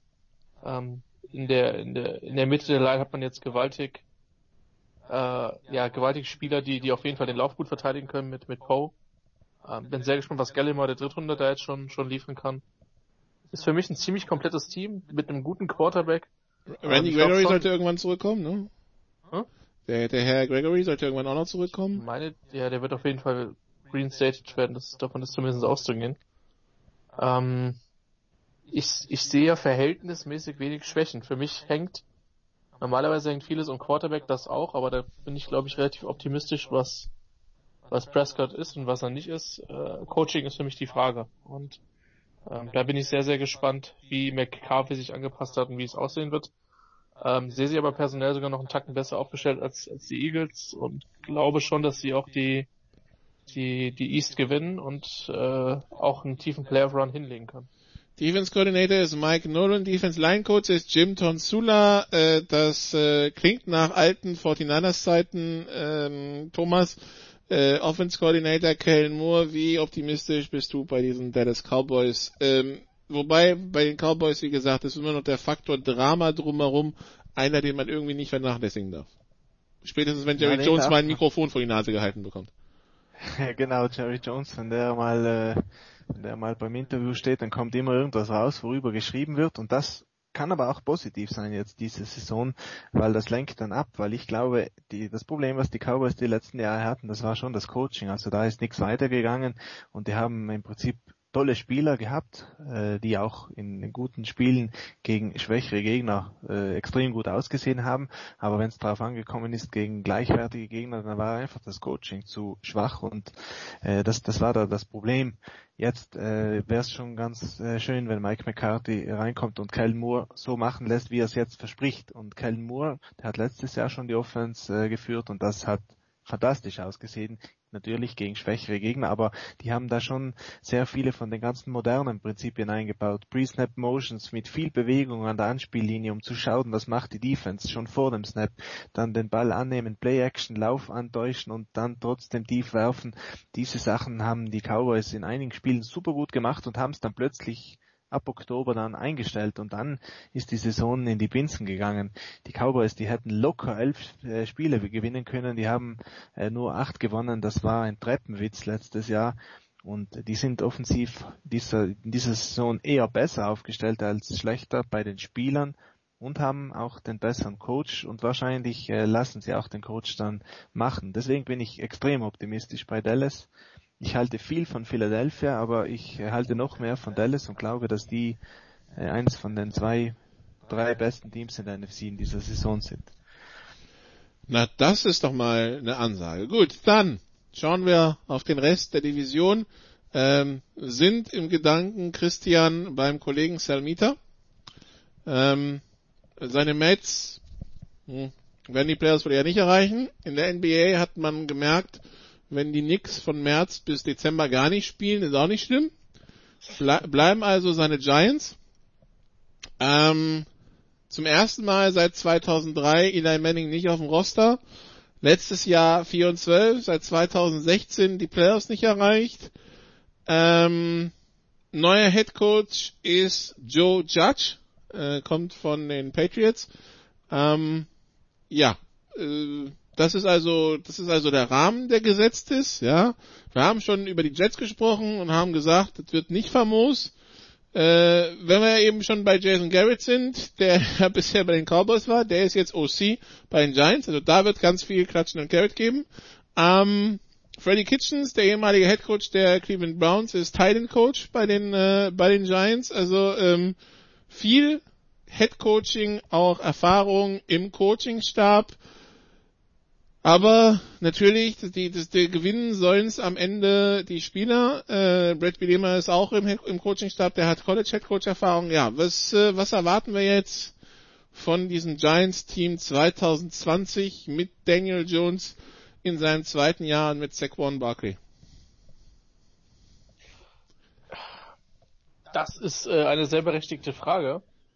Ähm, ich erwarte mir, was das Ergebnis, den Rekord betrifft, nicht besonders viel. Wenn du gerade in den Coaching-Step aufzählst, der Einzige, der da wirklich noch fehlt, ist so ein Typ wie Steve, Steve Spurrier. Ähm, das äh, fände ich äh, großartig als Anregung. Äh, wobei der auch als Pressereferent oder Media Relations Mensch, glaube ich, gut geeignet wäre. Ähm, Und so ein Mike Singletary vielleicht auch noch, oder? Mike, Mike Singletary als Motivationstrainer. Hm. Ähm, ja, wir sind 1 und 13, aber wir sind eigentlich kurz vorm Super Bowl.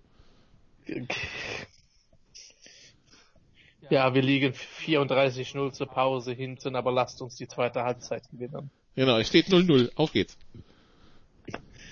Ähm, ich glaube, das Beste, was dem Team passieren kann, ist, wenn sie sich äh, auf dem Platz als junge Mannschaft weiterentwickeln. Und wenn Daniel Jones sich in, in eine gute Richtung entwickelt. Ich zähle mich da immer noch zu den Skeptikern. Ähm, aber ich, wie gesagt, zweites Jahr, es ist, es ist tatsächlich nicht nur die landläufige Meinung, es ist auch erwiesen, dass da einfach der, der größte Sprung passiert. Und deswegen ist es schon Make or Break hier für die, für die Giants. Was mich halt auf einer emotionalen Ebene so ein bisschen nervt, aber das ist, jeder springt ja auf andere Headcoaching-Typen an. Ähm, aber das so dieses, dieses Tough Guy Gehabe von, von Joe Judge, das hat mich irgendwie genervt und das lässt so ein bisschen ein paar Sachen befürchten, weil das Interessante bei, bei Garrett, äh, ich habe ist leider schon wieder eine Zeit her, als ich diese Statistik gelesen habe, aber als er das letzte Mal die Plays gecallt hat, war es nicht so, dass er total lauflastig gewesen ist, sondern dass er auch durch das viele Pässe gecallt hat. Von daher glaube ich auch nicht, dass Jason Garrett das Problem bei den Giants sein wird, aber ähm, der, der Roster hat an vielen Stellen Lücken. Du hast einen extrem jungen Also Quarterback. die, die Receiver, auf die äh, Herr Jones werfen wird, heißen Board, Radley, Shepard, Slayton und Tate. Mit Shepard und Tate kann man mit Sicherheit was anfangen. Beim Dazu Rest noch Evan. Engram, sagen, ja. Caden Smith, Levine Tololo, aber der ist ja mehr der Blocker und Eric Tomlinson halt Thailands. Ja, also äh, Ingram wird da mit Sicherheit auch eine, eine, eine wichtige Rolle spielen, aber insgesamt sind die Löcher zu groß und äh, sie haben auf jeden Fall mal zwei sehr starke Divisionskonkurrenten. Ich, ich, ich tue mich schwer, mehr als Platz drei in, in der Division zu sehen. Thomas, ähm, mit Ambitionen auf die Playoffs, mit irgendwo bei den Jets in den Top 5 picken oder irgendwo niemand dazwischen, die Giants? die Giants, da kann alles passieren, wenn man ehrlich ist. Also das ist so eins von den Teams, wo, wo ich mir am schwersten tue, weil auch Daniel Jones so ein Spieler ist, wo alles passieren kann. Äh, der hat, kann super gute Spiele einstreuen, aber an anderen Spielen geht dann alles schief, weil er dann äh, die Bälle, die, ja, diese riskanten Bälle, die er eben so gerne wirft, dann eben minimal äh, daneben wirft und dann äh, wird das dann ein ganz schlechtes Spiel und dann fammelt er wieder äh, dreimal im Spiel den Ball weg und dann äh, geht alles äh, geht alles eine Bach runter. Das äh, und da ist einfach alles offen. Ähm, persönlich bin ich auch eher skeptisch und zwar äh, auch aus dem Grund des, äh, des, des Coachings. Ehrlich gesagt, äh, Pat Shurmur ist ein umstrittener Head Coach, aber im Prinzip hat er bei ganz vielen äh, seiner Stationen die Quarterbacks besser gemacht und den haben sie jetzt gefeuert als Head Coach, der musste gehen. Äh, Jason Garrett, da habe ich wesentlich weniger Vertrauen äh, darin, dass da äh, etwas weitergehen wird und deswegen äh, befürchte ich, dass äh, Daniel Jones eben sein Potenzial, das ja jetzt irgendwo dann doch da zu sein scheint, dass er das nicht wirklich abrufen kann letztendlich. Äh, obwohl die Waffen wären schon da, also diese ganzen Receiver, die klingen jetzt nicht super gut, aber man muss auch sehen, die haben letztes Jahr überhaupt nie zusammen gespielt, da war immer einer verletzt. Äh, wenn das auch mal besser wird, dann, dann ist das definitiv eine Offense, die, die Potenzial hat. Da, das würde ich denen nicht, nicht abschreiben. Aber ich bin auch eher auf der skeptischen Seite. Gut. Das also zu den Giants und dann haben wir noch das vierte Team, das äh, seit 1933 den erstmals den Namen gewechselt hat. Also in ihrer ersten Saison hießen sie Braves, dann hießen sie was anderes. Jetzt heißen sie das Washington Football Team, Thomas. Ähm, ja, und irgendwann soll dann noch ein neuer Name kommen. Äh, 3-13 letztes Jahr äh, geht in die Playoffs seit 2015 ging der Weg da nicht mehr hin. Daniel Snyder ist immer noch der Owner mit allen Problemen, die das äh, mit sich bringt. Ja, ähm, Ron Rivera ist der neue Head Coach. Äh, der musste jetzt aber im August mit einer Krebsdiagnose äh, noch äh, kämpfen. Geht davon aus, äh, dass er selbst coachen kann in der Saison. Äh, wenn nicht, soll es einen Plan B geben äh, in seinem Coaching-Staff als Defense Coordinator Jack Del Rio, der ehemalige Head Coach äh, von, von Jacksonville und äh, von Oakland war das, glaube ich, ja, ne? ja. genau. Ähm, ja, Alex Smith, die gute Nachricht, ist äh, im Roster. Das ist äh, die gute Geschichte der, der Offseason, wenn man so will. Äh, Starter soll Dwayne Haskins sein. Und ja, die Wahrscheinlichkeit, dass das Washington Football Team im Januar das Washington Playoff Football Team ist, erscheint mir dennoch sehr, sehr gering, Thomas, ne? Ja, leider eher, ja, muss man sagen, jetzt aus, aus Sicht von Washington-Fans. Ähm, Schöne Grüße an Olaf Nordwig.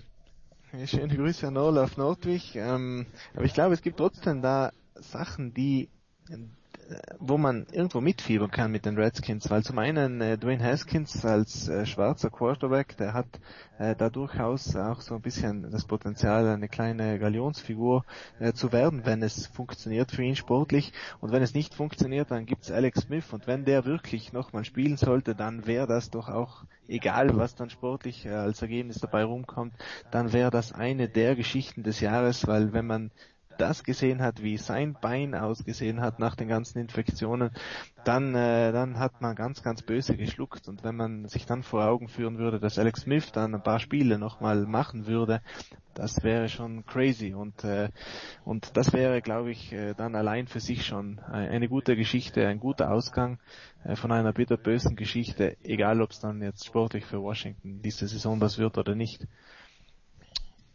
Äh, Christian, wie, also jetzt von, ähm, von Alex Smith abgesehen, wir, wir können, bevor wir gleich nochmal zu den, äh, zum Footballteam aus Washington kommen, sagen, im International Player Program, äh, David Bader ist bei Washington im Practice Squad, ja? äh, wir können sagen, Sandro Platzkummer, der österreichische Running Back, ist bei den Giants im Practice Squad. Wir können sagen, Jakob Johnson hat es in den Roster der Patriots geschafft, als Fullback. Ähm, wir haben noch äh, bei den, wenn wir es zusammenbekommen, wir haben den einen Kicker bei den Raiders, no? Im Practice Squad, Christian? Ja, der äh, ähm, Eberle, Dominik Eberle, genau. Und wir haben natürlich ähm, Martin Soscha. Soscha bei den, bei den 49ers im Kader, genau. Das waren, das sind glaube ich die aus dem deutschsprachigen Raum die in der NFL dieses Jahr vertreten sein werden. Oder habe ich einen vergessen? Bin gerade am überlegen. Aber. Wir haben noch einen dänischen O-Liner bei den Patriots, das weiß ich, und ein. Die alte, die alte Frau halt. Aber ja, das war glaube ich aus dem europäischen Raum. Ex-Arkansas. Der hatte als Dealer angefangen und wird da dieses Jahr vielleicht sogar Spielzeit sehen. Naja, es, es, es werden es werden mehr und ich ich meine der nächste der vermutlich kommt ist ist Christoph Hähnle auf jeden Fall der der Baylor Teil. Ja, aber hier der St. Brown äh, Packers. Ja, Extremimus der hat und das ist sogar interessant. Ich wollte schon sagen, wir haben einen vergessen. Ähm, insofern interessant, weil der ja durchaus eine massive Konkurrenz bei den Packers äh, ist, aber letztes Jahr halt äh, ja. letztes Jahr halt ver verletzt verpasst hat.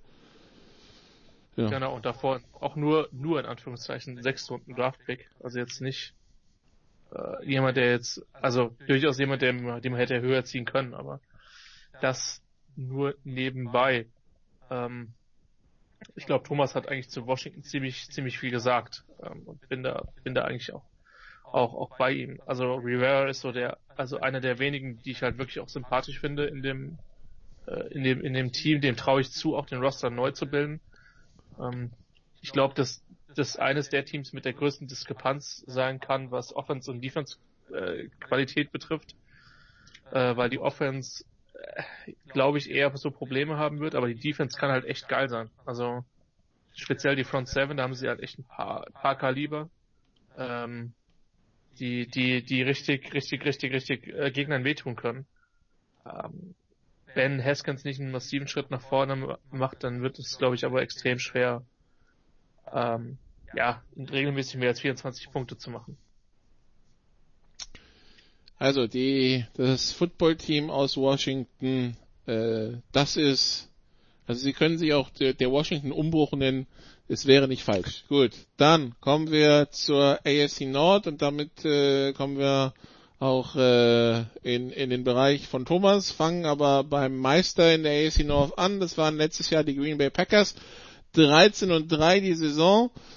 Ähm, ja, äh, sind jetzt, ähm, also ist deren hundertste Saison in, in der NFL, das zweite Jahr von Head Coach Matt LaFleur, letztes Jahr 13 und 3, wo einige gesagt haben, naja, das war vielleicht ein bisschen schmeichelhaft, zumal sie dann äh, sowohl in der regulären Saison als auch in den Playoffs eine ordentliche Rutsche von San Francisco kassiert haben. Dann gab es in der Offseason natürlich immer die Diskussion, wir brauchen Waffen für, ähm, für Aaron Rodgers und bei der Receiver-Klasse, da wird man natürlich zuschlagen. Rausgekommen ist in der ersten Runde ein Backup-Quarterback für Aaron Rodgers, Jordan Love.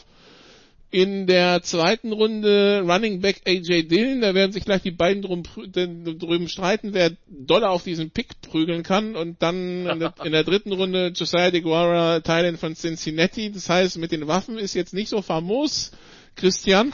Ähm, ja, wieso wird's trotzdem besser? Man hatte ja irgendwie auch noch irgendwie gehört, so von wegen, ja, die Kommunikation zwischen Lafleur und Rogers könnte auch besser laufen, aber da muss man sich auch vielleicht fragen, ist das Problem nicht irgendwann noch Rogers? Aber ja, das nur am Rande, also irgendwie, ja, ähm, hm, Ich, ich bin gespannt. Wie gesagt, die 13-3 vom letzten Jahr war, fand ich schmeichelhaft, aber vielleicht bin das nur ich. Das geht jetzt erstmal an mich, ne? Ja. Äh, ja, fand ich auch schmeichelhaft.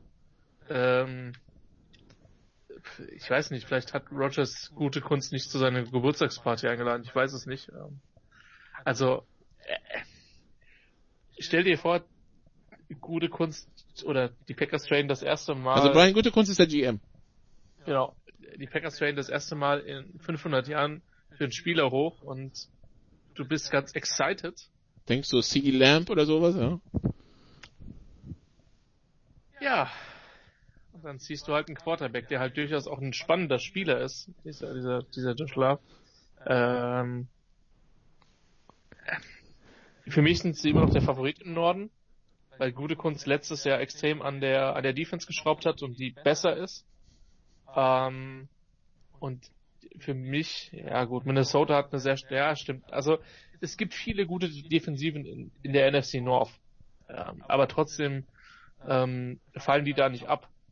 Ähm, das, was ich, die Draftpicks habe ich nicht verstanden, das überlasse ich dann aber Thomas, ähm, sich, sich darüber äh, berechtigterweise aufzuregen. Der, der, der, der prügelt sich schon mal warm, der hat einen Boxsack im Zimmer und der, der, der macht hier. ja, nachdem er zu den, äh, zu den Ravens sich eher zurückgehalten hat. Ähm, Offense ist aber dann tatsächlich die Fragezeichen. Also gibt es dann halt wirklich jemanden, der gerade von den jungen Receivern, die ja 2019 extrem auf den Rogers kritisiert worden sind, ähm, jemanden, der dann einfach den nächsten Schritt macht. Ähm, Line ist nach wie vor gut, auch wenn sie Bulaga zu, zu den Chargers verloren haben. Ähm, für, wie gesagt, für mich immer noch das, ja, kompletteste Team ist für mich immer noch das Team mit dem meisten Talent. Und in der Kombination halt schon der Favorit, wenn auch nicht der klare Favorit im Norden. Aber Thomas, wenn wir auf der Geschichte, wenn wir auf der nach, während des Drafts oder vor dem Draft überlegt haben, was könnte denn die Geschichte des Drafts werden, spätestens an, an Pick 26, als die Packers Jordan Love gezogen haben, ha, haben alle angefangen, sich die Hände zu reiben. Tag zwei wusste dann auch nicht zu enttäuschen und so war es dann zum Beispiel so, dass in der Nachbesprechung äh, dieses Drafts, die, die Sofa-Quarterback-Ausgabe, die wir damals gemacht haben, sich die Kollegen Schimmel, Renner und Wegwert auch 25 Minuten nur über die Packers unterhalten haben. Ich habe das Gefühl, wir können uns auch heute nochmal 25 Minuten nur über diesen Packers-Draft unterhalten. Nichtsdestotrotz, sie müssen das jetzt auf den Platz bringen und irgendwie hat man das Gefühl, ja, ähm, also wenn man auch so sieht, was sonst so in der NFC passiert, der, der Schritt nach vorne, ist der da? Nein, der Schritt geht ja zurück. Das ist ja das ganze Problem äh, bei dem, was die Packers da gemacht haben. Deswegen sage ich ja, der GM, der hat den falschen Namen, der müsste schlechte Kunst heißen. Keine Witze mit äh, Namen, Herr Pseier. Das ist eben, ja, das ist einfach das Problem, was äh, Green Bay da gemacht hat. Das kann im Prinzip gar nicht funktionieren, weil alles deutet jetzt darauf hin, dass sie den Quarterback austauschen werden. Das ist das zweitgrößte Problem.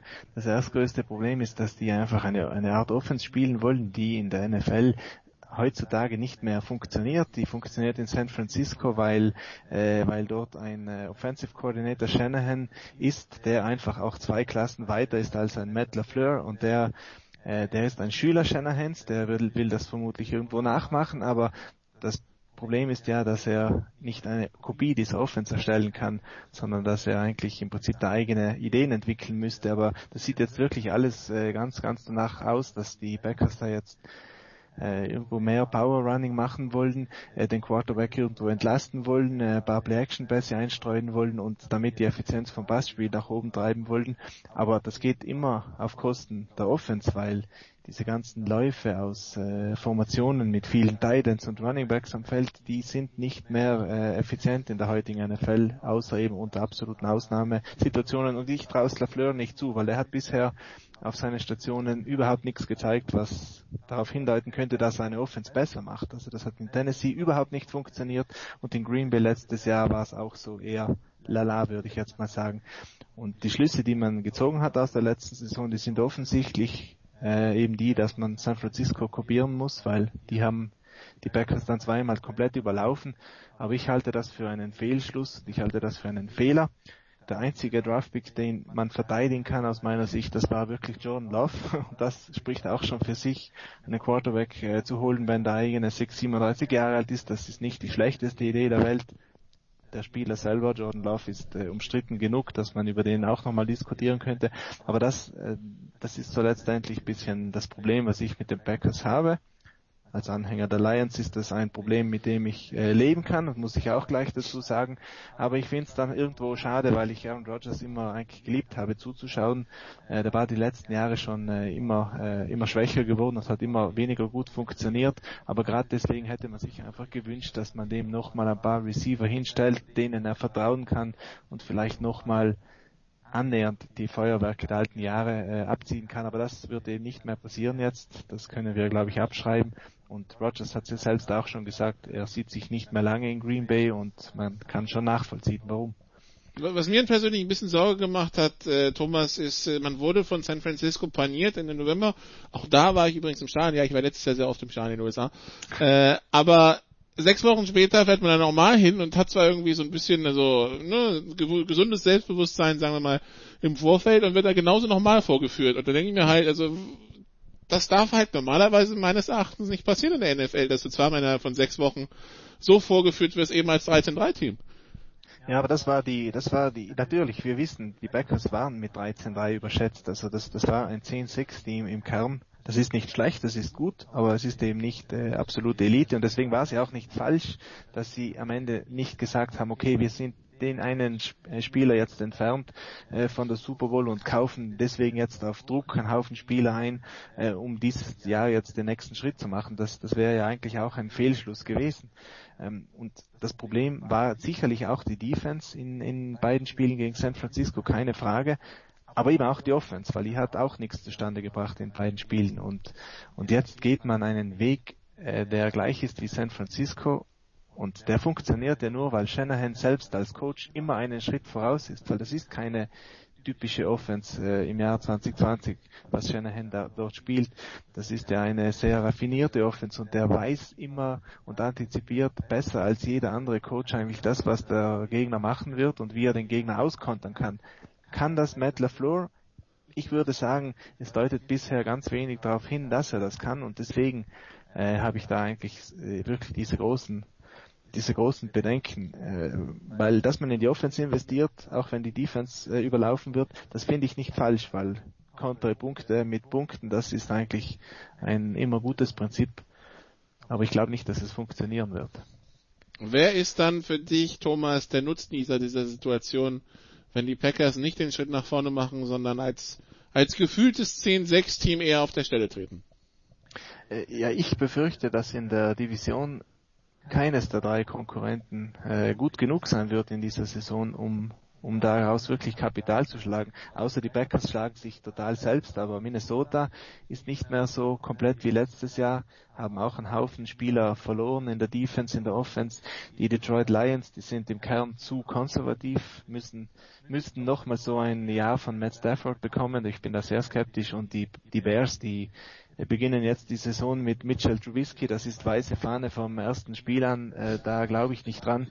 Deswegen, ich äh, glaube, die Packers haben da durchaus eine Chance, die Division zu gewinnen, aber dann ziehen sie halt als siebtbestes NFC-Team in die Playoffs ein. Ich glaube da nicht dran, dass der Weg sehr erfolgversprechend sein wird. Christian, die Vikings, letztes Jahr Wildcard reingekommen, dann äh, die Saints auf dramatische Art und Weise rausgehauen und dann auch äh, eigentlich formlos geschreddert worden in San Francisco. Ähm, ja, nun hat man also weiterhin äh, Mike Zimmer als Head Coach, hat weiterhin Kirk Cousins als Quarterback, äh, hat äh, sich hier und da verstärkt. Wo geht die Reise für die Vikings hin? Die AFC North übrigens also äh, spielt Interconference gegen die AFC, die NFC North spielt Interconference gegen die AFC South und gegen die NFC South, das Interdivisional, das heißt, die müssen halt gegen Tampa, New Orleans, Atlanta, Carolina ran. Ja, es wird jetzt eine neue Erfahrung für Sportradio 360 Hörer werden. Ähm, du bist nicht mehr in die Vikings verliebt. Ich habe keinen Vikings Bias, ja. Das ist das tut mir leid, ich muss mich davon verabschieden. Ähm, Soweit haben es die Vikings schon gebracht, ja. Ja, ist traurig, Nikola. Es gibt Entwicklungen im Leben, die sieht man nicht vorher, aber die passieren. ähm, bei allem gebotenen Ernst. Äh, die haben Vikings haben offensiv an Substanz verloren. Äh, insbesondere mit dem Trade äh, von Diggs, wo sie mehr rausbekommen als ein anderes Team aus der AFC South, was einen ziemlich guten Receiver weggetradet hat. Habe ich mir sagen lassen. Das war jetzt aber auch nicht, das ist aber auch, das, da muss man aber auch sagen, das ist jetzt keine Leistung von den Vikings. Das ist in der Tat richtig, ja. Ähm, defensiv immer noch gut, auch wenn sie auf Cornerback meiner Meinung nach echt äh, dünn aufgestellt sind. Und deswegen, ich, ich sehe sie als Kandidat für eine ausgeglichene Bilanz, vielleicht für 9 und 7, wenn es perfekt läuft, 10 und 6. Aber ich habe den Eindruck, dass ein bisschen Substanz verloren gegangen ist. Und man darf jetzt nicht vergessen, was der Abgang von Stefanski entsprechend äh, für Konsequenzen haben wird. Der jetzt Head Coach bei den, bei den Browns ist, hatten wir schon drüber gesprochen. Von daher immer noch eine gute Footballmannschaft, aber halt nicht mehr. Vielleicht ist es ja dann das Jahr, wo sie dann, wo sie dann alle überraschen, aber ähm, ich sehe sie nicht mit der Substanz, um wirklich in der NFC um Titel mitzuspielen. Wenn die Packers straucheln, kann ich mir allerdings vorstellen, dass die die Erste sind, die es ausnutzen, um die Division zu gewinnen die, die Vikings, äh, Thomas, die es ja gewohnt sind, also Mike Zimmer, dass, äh, dass ihm regelmäßig seine Koordinatoren weggeklaut werden. Ähm, ich nehme an, daran hat er sich einfach gewöhnt. Vielleicht ist es auch deshalb, hat er jetzt aber gesagt, wisst ihr was, dann gibt es halt zwei Defense-Koordinatoren, ja, der Defense-Line-Coach und der Linebacker-Coach, Andrew Patterson und Adam Zimmer. Ähm, und äh, er holt sich Gary Kubiak äh, als Offense Coordinator, wo er ja wahrscheinlich weiß, dass der sowieso keinen Bock mehr auf Head Coach hat. So, äh, das Problem schon mal gelöst, aber ansonsten, ja, Thomas, wo geht die Reise hin? Ja, ähm, die, die, die Vikings sind für mich die 1B in dieser NFC North. Ähm, die mussten den Umbruch einleiten, das ging gar nicht mehr anders. Der, der Kader ist im Prinzip auch so jetzt noch gerade so an der Schwelle äh, dass er dass er nicht ewig so zusammengehalten werden kann. Deswegen war es wichtig, auch diese ganzen Cornerbacks gehen zu lassen ähm, und neue zu holen, ganz junge. Ähm, und deswegen deswegen glaube ich, dass, äh, dass die Vikings äh, Qualität verlieren werden. Aber Mike Zimmer, der hat schon letztes Jahr gezeigt, dass er eigentlich aus seiner Defense mit schwachen Cornerback-Spielern, also die haben letztes Jahr allesamt äh, schlechte Saison gespielt, trotzdem eine sehr, sehr gute Defense rauskitzeln kann. Und Gary Kubiak in der Offense ist irgendwo der geistige Vater von dieser ganzen Offense schon gewesen. Also der war ja im Hintergrund so als Berater auch schon tätig und hat da die jungen Coordinators, Stefanski und so weiter eigentlich ein bisschen äh, getutort und das hat man, man hat schon gesehen, dass äh, diese Offense funktioniert mit Kirk Cousins als Quarterback auch, der eine sehr gute Saison gespielt hat. Aber ich glaube nicht, dass Cousins nochmal so eine Saison spielen kann jetzt. Ich glaube nicht, dass die Defense nochmal so gut ist. Deswegen ich kann es mir ehrlich gesagt hart vorstellen, dass die an den Backers vorbeiziehen jetzt in der Saison. Das wird eher so eine schöne 8-8 oder 9-7 Saison, vielleicht 7-9, wenn es ganz dumm läuft.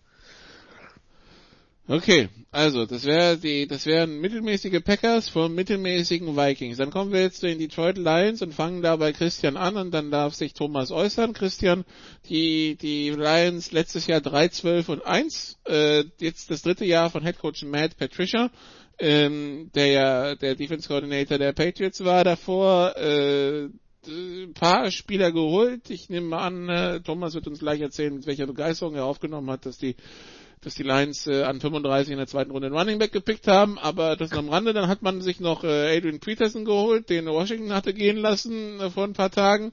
Ähm, ja, äh, 3, 12 und 1 ist natürlich alles andere als gut und irgendwann so ab dem dritten Jahr, wenn es nicht besser wird, Christian, spielt man ja da vielleicht auch mal um seinen Job als Head Coach. Matt Stafford äh, wäre natürlich die Frage, wie viele Jahre der noch im Tank hat. Äh, insgesamt die Konstellation Detroit Lions, äh, wenn wir schon zwei, zwei mittelmäßige Teams mit Packers und Vikings haben, was sind dann die Lions? Im Idealfall zumindest unterhaltsam, offensiv. Ich, ich mache mir ein bisschen Sorgen mit dem Peterson-Siding, dass sie es nicht sind weil sie haben jetzt mit, mit Carrion Johnson und DeAndre Swift da äh, ja drei interessante Namen plus Ty Johnson plus Jamal Agnew. Also da sind äh, Freunde der Running Back Tiefe kommen auf ihre Kosten. Äh, dabei haben die eigentlich offensiv schon echt ein paar nette Spieler da rumlaufen. Also die Running sind auch nette Spieler, so ist es nicht, aber mit, mit Golladay und Jones, die haben hier schon das eine oder andere Fantasy-Spiel gewonnen, ähm, weil die einfach relativ konstant produzieren. Äh, Quintus Stephens ist ein sehr interessanter Pick in der, in der fünften Runde gewesen. Da muss man gucken, wie viel Einsatzzeit er jetzt letztlich dann sehen wird. Ähm, aber auch die O-Line ist jetzt nicht, äh, gehört jetzt nicht zum Allerschlechtesten, der NFL und Stafford hat. Ja, schon, schon noch mal wirklich gutes Jahr gespielt. Man hat es dann halt einfach, also äh, das, was dann dabei rausgekommen ist, war dann halt aus Lions Sicht extrem schade, weil da wäre definitiv mehr drin gewesen. Ähm, defensiv, wenn man es positiv sagen will, eine Einheit, die glaube ich gut gegen den Lauf sein wird. Zyniker würden sagen, ist in der NFC North vielleicht nicht das Verkehrteste, wenn man sich die anderen Teams anschaut. Ähm, und die Secondary ist für mich nach wie vor nach wie vor ziemlich gut. Ähm, äh, Gerade mit mit äh, Trufant, den man sich da entsprechend aus Atlanta geholt hat. Ähm, Jamie Collins ist ein Spieler, der, der den Matt Patricia kennt. Mein Thomas kann da vielleicht noch mehr zu sagen, aber ich vermute schon, dass der Druck da auf den Coaching-Stab dann schon in einer gewissen Weise recht hoch ist. Und ich glaube, Thomas, aus deiner Sicht kann der gar nicht hoch genug sein. Ähm, ich, äh, für mich sind die Lines schwer zu greifen, weil ich nicht wirklich weiß, was sie offensiv machen, äh, machen wollen, weil da haben mich die eine oder andere Personalentscheidung irritiert. Aber Talent sehe ich im Kader schon. So Pass Defense ist für mich halt vor allen Dingen, also Pass Rush vor allen Dingen ist für mich ein Fragezeichen äh, und Pass, Pass Courage vor allen Dingen von der Front, also von den, von den Linebackern. Aber sonst, da kann schon was gehen. Also es gibt schon einen Grund, warum die viele auch als Mitfavoriten in der North sehen, wenn nicht gar als Favoriten. Thomas, bitte sehr. Ja, also ich, ich, ich sehe das schon auch, was der Christian sagt. Also es, ich kann mir schon auch ein Szenario ausmalen, wo Detroit äh, ein Wörtchen mitredet, aber äh, wo ich vielleicht nicht mitgehen würde, ist, äh, ist, dass man nicht weiß, was Detroit in der Offense machen will, weil man kann, glaube ich, Matt Patricia nicht nachsagen, dass er nicht Wort hält, wenn er äh, über seine Offense redet, weil er hat das immer angekündigt. Viel laufen, zwischendurch ein paar Bässe einstreuen und das machen sie. Das haben sie auch letztes Jahr gemacht und das hat letztes Jahr funktioniert, weil Stafford wie aus dem Nichts plötzlich ein absolutes super Jahr gespielt hat. Leider nur ein super halbes Jahr, muss man auch dazu sagen, weil er danach verletzt war. Aber das hat irgendwo aus dem Nichts raus äh, wunderbar funktioniert mit diesen äh, tiefen Bässen, die alle oder viele angekommen sind und das war dann auch schön anzuschauen. Aber diese ganz vielen Laufspielzüge dazwischen, die immer wieder irgendwo nach einem Jahr verendet sind, die sind halt sehr frustrierend, wenn man äh, wenn man die Offense ansieht und die sind letztendlich auch der Grund, warum nicht mehr geht mit dieser ganzen Offense. Und jetzt müsste Stafford nochmal dieses super Jahr spielen, aber es kann ganz, ganz viel passieren, dass das nicht mehr so passiert. Kleinigkeiten, äh, dass es eben nicht mehr so reibungslos funktioniert und dann sehe ich, habe ich schon große Bedenken da, was, äh, was mit der Offense abgehen wird. Und die Defense ist sowieso eine Geschichte für sich. An einigen lichten Tagen gegen sehr gute Offenses in den letzten Jahren haben sie extrem gut gespielt aber dann äh, lassen sie sich plötzlich wieder von Mitchell Trubisky ausspielen und das muss man sich auch mal äh, vor Augen führen, dass die Bears Offense da die Lions Offense, äh, Lions Defense in Grund und Boden gespielt hat. Das darf eigentlich nicht passieren und da fehlt es mir dann halt auch ein bisschen am Glauben auch an den Coach, dass da äh, dass da viel gehen wird in der Zukunft. Patricia steht dieses Jahr hundertprozentig auf dem Prüfstand. Wenn es schief geht dieses Jahr, dann wird er gefeuert. Und dann ist halt auch die Frage, dann hat man jetzt äh, drei Jahre lang rumgewerkelt, um eine, einen Kader zusammenzustellen, der Patricia passt. Und dann geht es schief und dann muss man plötzlich wieder die Richtung wechseln. Und das wird dann irgendwann halt auch ermüdend, äh, sagen wir es mal vorsichtig. Aber das blüht den Lions jetzt, wenn äh, Stafford nicht äh, wieder die Form vom letzten Jahr zeigt, dann wird das passieren. Dann werden die Lions 7-9 gehen oder 6-10, äh, wenn es ganz äh, schlecht läuft und dann wird im Winter der Coach rasiert und nächstes Jahr oder der Bart rasiert, sagen wir so, und dann im nächsten Jahr kommt der nächste Richtungswechsel und dann geht die ganze Story wieder von vorne los. Ich gerade sagen, wenn Matt Patricia rasiert wird, dann kennt ihn eh keiner mehr auf der Straße. Also von daher, äh, ja. Äh, also so viel zu den Detroit Lions, aber das, der, der der eigentliche Verkehrsunfall, den wir uns alle anschauen wollen, Christian, sind doch die Chicago Bears, oder? Ähm, also wollen. Was? Wollen. Ja, Katastrophentourismus ist doch auch in. Wenn schon normaler Tourismus nicht geht, dann wenigstens Katastrophentourismus. Du, du weißt, dass wir Gaffer mittlerweile ordentlich Strafe zahlen und die dürften über dem liegen, was man mittlerweile für den Game Pass in Deutschland zahlen muss.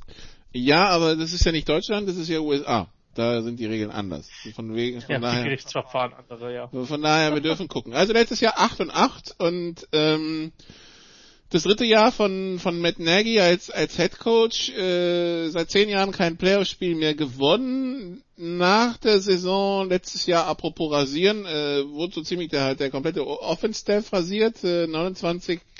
Offense war halt nicht gut genug. Damit auch richtig Ruhe in die Bude reinkommt, hat man sich entschieden, mit Trubisky ein bisschen Druck zu machen, indem man Nick Foles als Quarterback holt. Jetzt ist mit Trubisky zwar der Starter, aber ja, wir, wir wissen ja, wie sowas laufen kann. Ähm, wie gesagt, also für, für mich so der Tipp Verkehrsunfall 2020 Chicago Bears, aber äh, ja, ihr dürft mir gerne widersprechen. Christian. Du hast es eigentlich wunderbar formuliert. Ähm, ich bin gerade ein bisschen geschockt, weil ich im Roster nur noch acht oder neun Titans sehe. Also doch ein paar. Ja, zwischen, genau, zwischen, zwischendurch hatten sie mehr Titans als der Rest der Welt zusammen. Es gab fast keinen Titan mehr auf diesem Planeten. Die waren alle irgendwie in Chicago, aber ja, inzwischen hat man sich ein bisschen, also die, die Titan 11 Offense hat man sich anscheinend wieder abgewöhnt. es wird, nee, ohne, ohne Scherz, es waren äh, zum, also zum Draft, wo sie auch noch eingezogen haben, hatten sie zehn oder elf im Roster und das war schon ja. ungewöhnlich viel. Der, der, der gute Cole Kmet hat mir eine ganz entscheidende Seitenwerte mit dem guten Roman äh, gewonnen. Also dieser Pick. Ähm, und Jimmy Graham sich dann zu holen, der in Green Bay in den letzten Jahren auch nicht wirklich was gerissen hat. Ja, äh, eine der Storylines hat man vielleicht gemacht, weil man seinen Receiver nicht vertraut. Was, wenn man auf den Roster schaut, nicht zwingend unberechtigt ist. Äh, äh Allen Robinson ist, glaube ich, ähm, unbestritten muss man sagen, Anthony Miller hat noch nicht das gezeigt, was man vom Second Rounder erwartet. Ähm, Ted Ging und Cordell Patterson waren in ihren jeweiligen Offenses Gadget Player, muss man sagen. Und sind ansonsten Bomben-Returner? Genau. Und bei Riley Ridley habe ich die Hoffnung nicht aufgegeben, dass das ein sehr guter Receiver werden kann, der letzte Viertrunder. Ähm, also erstmal ist die Story natürlich mit dem Quarterback mega, ja. Du, du tradest halt auch für, du tradest auch für den Vertrag von Foles, das darf man nicht vergessen ja, es ist ja nicht nur der Pick, der dann weggegangen ist, sondern auch einfach der, der Cap Space, den sie da halt reinballern. Klar ist es so, ist es einfacher, Trubisky zu benchen als Foles zu benchen. Wenn man das, aber auf der Perspektive sollte man halt keine Entscheidung treffen, sondern im Idealfall aus sportlichen Gründen. Keine Ahnung, Offense könnte echt übel werden. Also, ich habe wenig Vertrauen in, in Trubisky ich habe noch weniger Vertrauen in das Receiving Core, ehrlich gesagt. Die Defense wird sie in etlichen Spielen halten. Das, da müssen wir uns, glaube ich, nicht drüber unterhalten. Das ist, äh, ist viel, viel Qualität, was da auf ja fast allen Positionen rumläuft. Also ähm, das Problem ist aber, dass die Defense, man hat das dann halt letztes Jahr gesehen, die, die berühmte Regression zur Mitte ist eigentlich bizarr, dass ich das anbringe. Es ist normalerweise, wäre vielleicht eher Thomas Job gewesen, aber äh, so, so etwas in der, in der Statistik kenne ich mich ja minimal auch aus, beziehungsweise äh, tatsächlich ist das eines der Phänomene, die sehr, sehr valide sind, dass es halt in einigen Bereichen da eine Regression normalerweise gibt. Und diese 2018er Defense der Bears war halt nicht mehr, nicht mehr zu halten quasi qualitativ. Und die ist immer noch sehr gut. Das wird aber im Normalfall, also da müssten schon ähm, keine Ahnung, also da müsste schon viel passieren, dass die im Norden um den Divisionstitel spielen. Ich sehe die e-, eher in andere Richtung gehen. Ähm, es sei denn, dass die wirklich mit ihrer Defense äh, einige Spiele klauen und Trubisky äh, vielleicht an das Level rankommt, wo er Ende 2018 gespielt hat, wobei er selbst das auch nicht überragend war. Das war aber dann das Versprechen, dass es so viel besser wird und das ist es nicht geworden. Von daher, äh, Nikola Autounfall ist ein hartes Wort, aber call me a Skeptiker. Tja, also, Christian hat sich noch ein bisschen zurückgehalten. Thomas? Na, da gibt's eigentlich nicht viel dazuzufügen. Also das Einzige, was ich mir ausmalen kann, dass es bei den Bears funktioniert, das ist ein, äh, ein Wechsel auf äh, Nick Foles und dass er dann heiß läuft, weil das haben wir immer wieder gesehen, dass der so Serien einbaut, wo er plötzlich ein paar Wochen im absoluten Formhoch spielt und wo er irgendwie, äh, wir wissen nicht warum genau, aber wo es ihm dann plötzlich einfach gelingt, alles umzusetzen und wenn das geht, dann ist die Defense gut genug, dass sie da äh, acht, neun Siege dann letztendlich auch holen können. Bei Trubisky kann ich es mir nicht ausmalen, da haben wir einfach nichts gesehen in den letzten Jahren, was darauf hindeuten könnte, dass die äh, Offense mit ihm, äh, mit ihm wirklich gefährlich sein kann. Und dafür ist die Defense dann nicht mehr gut genug. Das war sie vor zwei Jahren. Da hat es funktioniert mit 12-4 Bilanz, aber jetzt geht es eben nicht mehr. Und dann äh, kann man die Saison abschreiben. Aber ich glaube eher, dass die Bears jetzt äh, Trubisky starten lassen, weil sie ihn einfach einfacher benchen können dann als Nick Foles. Deswegen erwarte ich, dass Foles bald mal spielen wird. Also ich hatte es jetzt so interpretiert, dass wir sagen, okay, Trubisky soll halt schauen, dass er bis Thanksgiving irgendwie 4 und 6 geht. Dann kommt Foles, macht eine 5-1, 9-7, reicht zum Divisionstitel oder zur Wildcard und dann wird das Feld von hinten aufgerollt. Ja, aber dann müsste es 4-6 stehen zu Thanksgiving. Ich glaube, da ist der Haken dann. Ja, gut. Also gut, ähm, also ich glaube, die Bears-Fans haben wir jetzt nicht so ganz abgeholt mit dem Segment, aber ja, das, äh, das Problem sucht ihr denn bitte bei eurem Team und nicht bei uns. Wir können nichts dafür. Wir, wir können nur das bewerten, was sie uns geben und das ist im Augenblick äh, ja irgendwie unschön anzuschauen und äh, durchaus besorgniserregend, also zumindest ähm, äh, wenn man nicht auf hohe Picks aus ist. Aber ja, gut. Also, da so viel, so viel zum Norden. Dann kommen wir in die NFC South, wo irgendwie alles, also, wenn es eine Division gab, die in der Offseason viel Schlagzeilen gemacht hat, dann die. Ähm, fangen wir mal an mit den Saints. Letztes Jahr 13-3, NFC South Champion gewesen, zum vierten Mal in Folge Thomas. Äh, Sean Payton seit 14 Jahren Head Coach, äh, Drew Brees auch seit so vielen Jahren dabei, spielt weiter. Äh, the last, last, last, last, last, last dance, so quasi. Ähm, äh, was hat er noch im Tank und irgendwie man hatte das Gefühl, die, die, die bei den bei den Saints ist auch so ein bisschen, wir, wir strecken dieses Window of Opportunity, wie man es immer nennt, so bis es reißt, ja. Und aber auf der anderen Seite, also wenn es dies Jahr nicht klappt, dann klappt es wahrscheinlich nicht mehr, oder?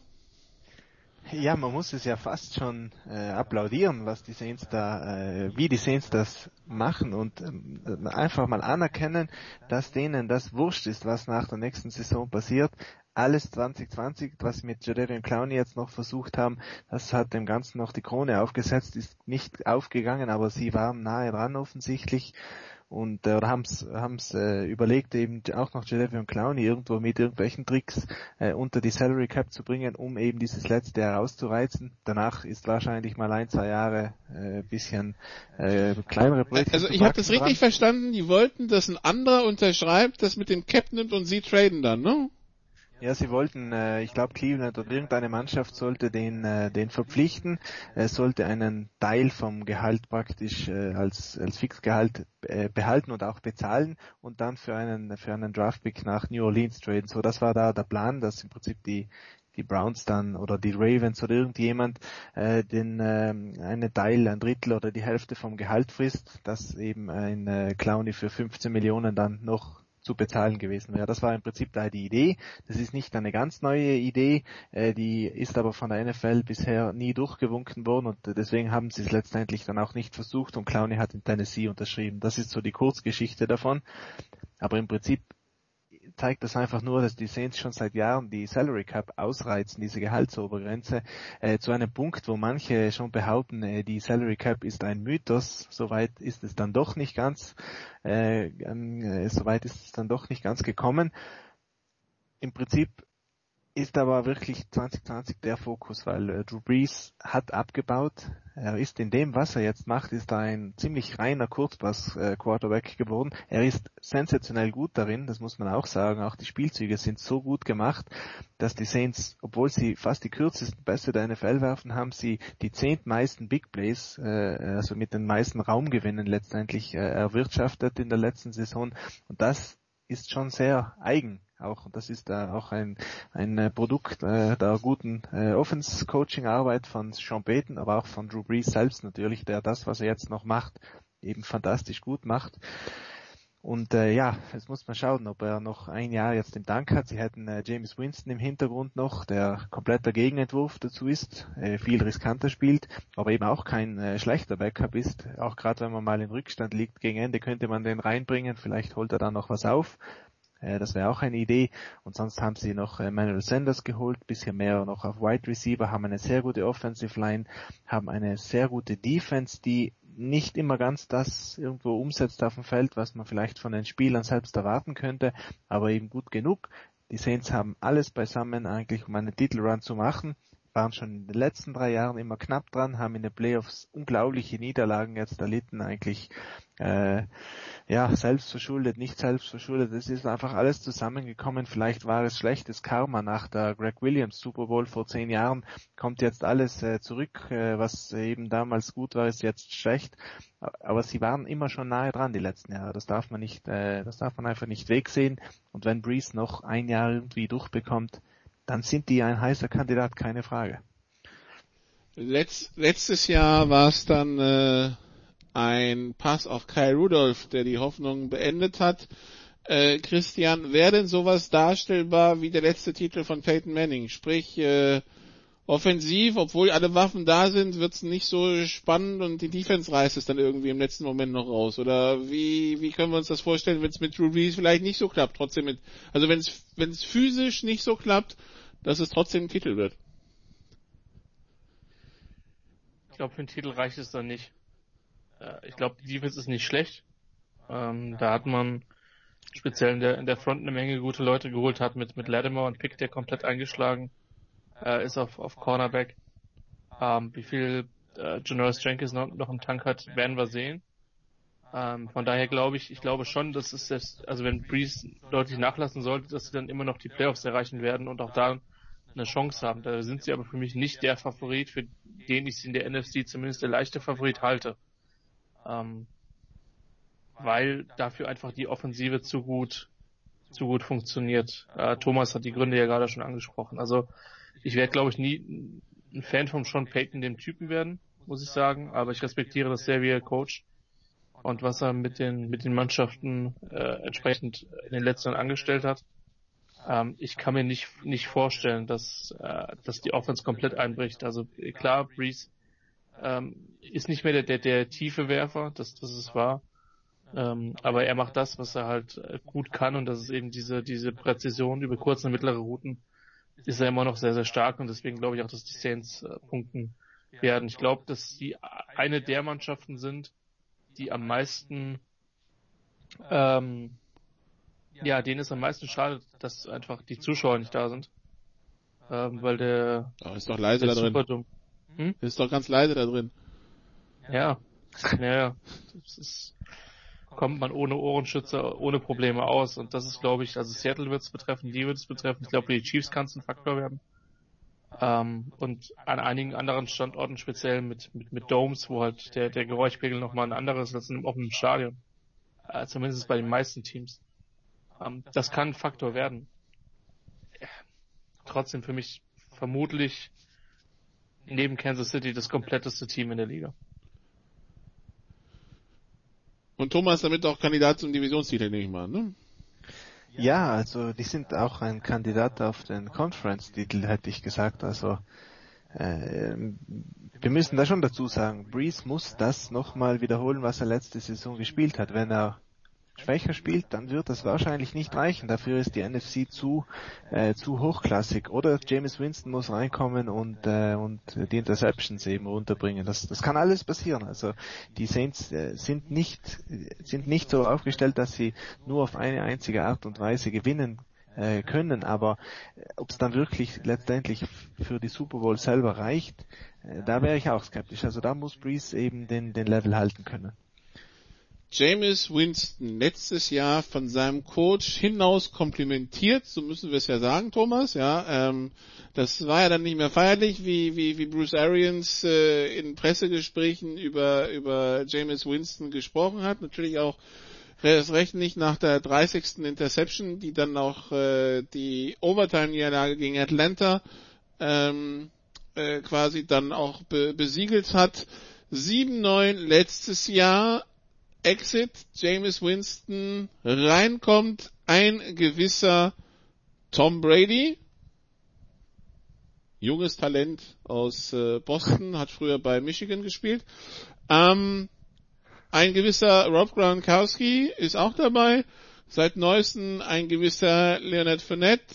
Ähm, ja, ähm, man äh, hat den einen oder anderen Vertrag verlängert. Man hat natürlich immer noch äh, eine doch nette Receiver-Combo mit äh, Mike Evans, mit Chris Godwin und so. Ähm, ja, das Produkt Tampa Bay auf dem Feld. Ich meine, so Tom Brady wird nicht jünger.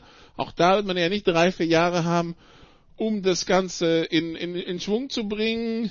Bruce Arians, Byron Leftwich als Offense Coordinator und Tom Brady als Quarterback. Was können wir von diesen Bucks erwarten? Ja, interessanterweise, äh, obwohl ja Breeze ist ja ein Jungspund gegen Brady. Brady ist 43.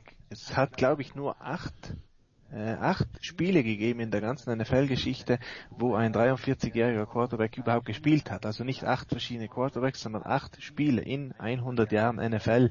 Also da sind die Bucks wirklich jetzt in einer in einer in einem Gebiet unterwegs, das total unerforscht ist äh, bis jetzt. Trotzdem scheinen es ganz viele eben Brady zuzutrauen, dass er das ganze Problem äh, mit dem Alter nochmal rausziehen kann und auch die physischen Limitierungen irgendwie nochmal gut verstecken kann. Und ich kann es auch irgendwo nachvollziehen, weil die Waffen sind da und die sind absolut sensationell. Godwin und Evans sind unglaublich gute Receiver. Äh, Titans sind sie gut aufgestellt, das Coaching ist gut. Äh, das, wo ich mich am meisten frage, äh, gerade ist, ob Brady nach 20 Jahren im System New England jetzt so nahtlos den Übergang zur Tampa Bay Offense äh, findet. Aber wahrscheinlich sind Arians und Brady dann erfahren und auch schlau genug, um das zu einem Geben und Nehmen zu machen und schon das Beste aus der Situation da rauszuholen, das Beste aus beiden Welten irgendwo zu versuchen zu kombinieren. Ähm, deswegen sehe ich schon, warum das äh, funktionieren kann. Wenn Brady gut äh, noch so auf dem äh, Niveau der letzten drei, zwei Jahre spielt, dann äh, haben die Bucks absolut eine Chance, auch die NFC South zu gewinnen.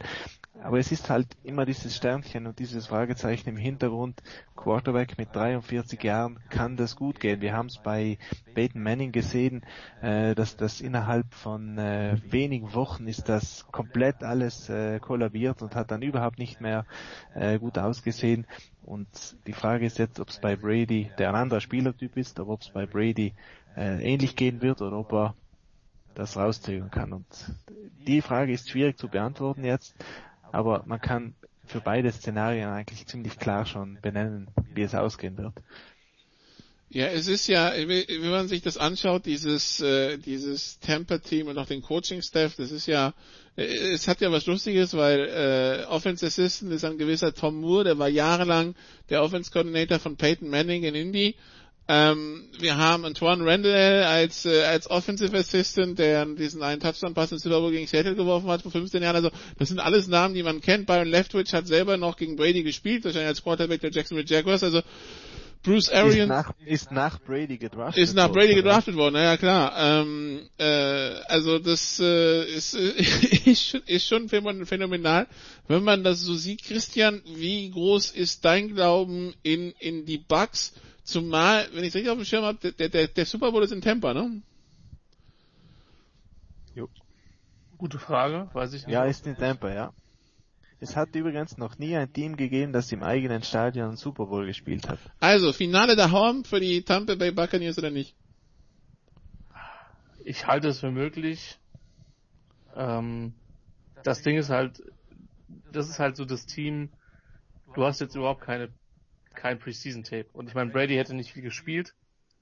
Ähm, auch viele andere von den Akteuren, die in der ersten Reihe stehen, hätten nicht viel gespielt, aber du weißt halt wirklich extrem wenig, ähm, wie die Offense aussieht. Und auch die Defense sich an einigen Schritten verbessert hat. Ähm, mit Sicherheit für mich das spannendste Team der, der Liga, äh, aufgrund der Personalsituation. Ähm, ich denke, wir werden relativ viele Two-Talent-Sets mit, mit Howard und Gronkowski sehen.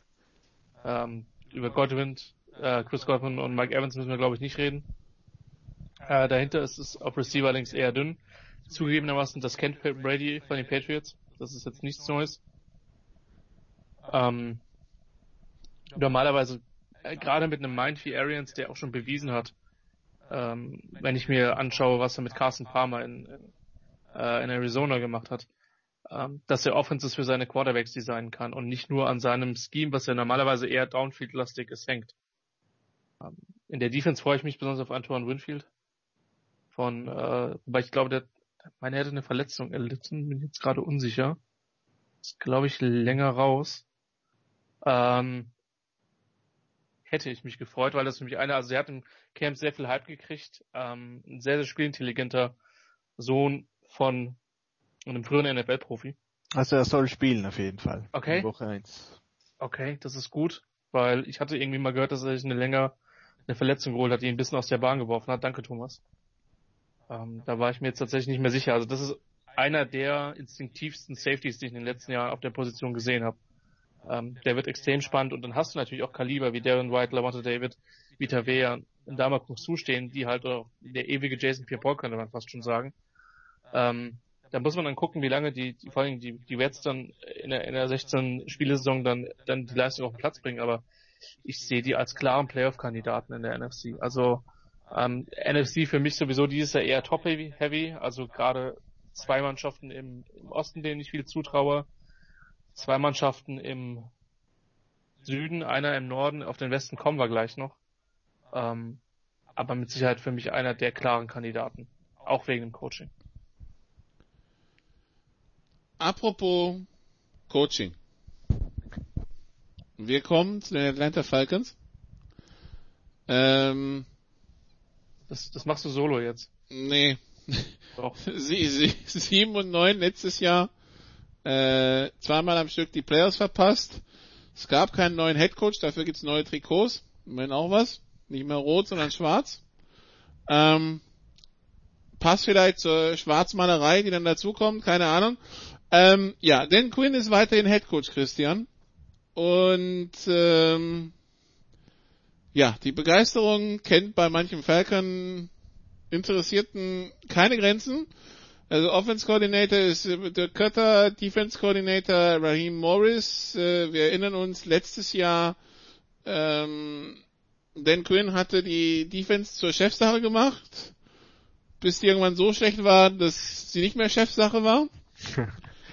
ähm, ja. Und irgendwie, ja, ich, ich nehme positiv mit, dass Aiden Dirt Outside Linebacker Coach ist. Der hat äh, NFL Europe Background und äh, war auch äh, im, Franz im französischen Amateur Football zwischendurch im, äh, aktiv. Aber das sind so die einzigen positiven Sachen, die mir irgendwie zu Atlanta einfallen. Der Rest ist irgendwie, was für eine Verschwendung. Bitte sehr, Christian. Ui. Thomas, wie kriegen wir denn, wie kriegen wir denn Nikolaus aus dem Loch gezogen? Also A, wollen wir das und B, wie kriegen wir das hin? ja, wir Das- sind nette Leute, wir wollen. Ja, wir sind Menschenfreunde und ich. Äh, Ach, Yang Ho Ku ist vielleicht noch ein positiver Ausblick, der Kicker. Hm? Yang Ho Ku ist auch noch ein positiver Ausblick, der Kicker. Mit dem kam die Wende.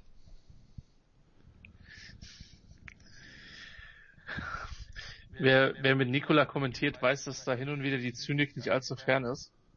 Ähm, ich finde, dass da immer, also genau, was für eine Verschwendung ist eigentlich der richtige Begriff, Nikola? Ähm, es ist noch so viel Talent in der Mannschaft. Also wir haben mit Matt Ryan immer noch einen guten Quarterback. Wir haben einen der tieferen Receiving Cores. Wir haben äh, zugegebenermaßen eine, eine O-Line, die an einigen Stellen echt gestruggelt hat. Und mit Todd Gurley, der mit Sicherheit total motiviert ist, äh, seine K- Karriere nochmal back on track zu bringen, zumal zu Hause quasi. Er hat ja für Georgia gespielt. Du hast mit Grady Jarrett vielleicht einen der besten Defensive Tackle in der gesamten Liga. Ähm, Secondary sieht immer noch extrem gut aus. Das, das Problem ist tatsächlich, dass du halt einfach einen knüppelharten, knüppelharten Spielplan hast. Ähm, und die, die South mit Sicherheit auch zu, zu den besseren Divisionen zählt. Rein vom Talent finde ich schon, dass die Falcons ein Playoff-Kandidat sind. Jetzt bin ich aber auch bei dir, dass das Coaching jetzt in den letzten ein, zwei Jahren nicht zwingend bewiesen hat, dass sie da auch hingehören. Ja, aber rein von dem, was du auf den Platz stellst, also sie- sie- 9, 7, 10, 6, warum nicht, aber mit dem Spielplan halt extrem schwer, von daher sehe ich mich da auch eher zu den Skeptikern. Also deshalb der, Spiel, der Spielplan deshalb schwer, weil man spielt gegen die NFC South logischerweise, ja, also sprich Saints, Bucks, Panthers. Man spielt gegen die NFC North, das wäre noch okay. Ähm, man spielt in Dallas, man eröffnet gegen Seattle und Interconference spielt man gegen die AFC West, wo es ja mit Kansas City jetzt auch nicht gerade so das einfachste Team gibt. Gut, Denver, Raiders, Chargers geschenkt, aber ähm, äh, ja, Also das heißt auch, wir werden schöne Duelle sehen. Tampa gegen Kansas ja. und äh, Saints gegen Kansas City, ja. Aber äh, ich weiß nicht, ich meine, das ist die Woche nach Weihnachten. Ich weiß nicht, ob ich mich auf Atlanta bei Kansas City freuen kann. Vielleicht spielt dann Mahomes nicht mehr, weil die schon für die Playoffs qualifiziert sind, aber sonst. Thomas, hilf mir. Ja, es gibt ein Szenario, wo es ganz gut aussieht und das ist Offensive Line hält. Da kann Matt Ryan äh, kann die Zeit finden, um diese Offense mit den längeren Besten zu spielen. Julio Jones und Calvin Ridley sind fantastisch gute Receiver. Das Potenzial ist da, dass das eine Top 5 Offense ist. Da glaube ich nach wie vor daran, auch äh, wenn Kyle Shanahan jetzt seit vier Jahren nicht mehr dort ist, aber dieser Kern an Offense ist da, wenn die Zeit äh, freigeblockt wird, dass die die tieferen Routen spielen können, dann ist das möglich und dann ist der Schritt nicht mehr weit. Eine Aber das Problem Defense, ist, wir haben seit drei Jahren eine Top 40 Defense.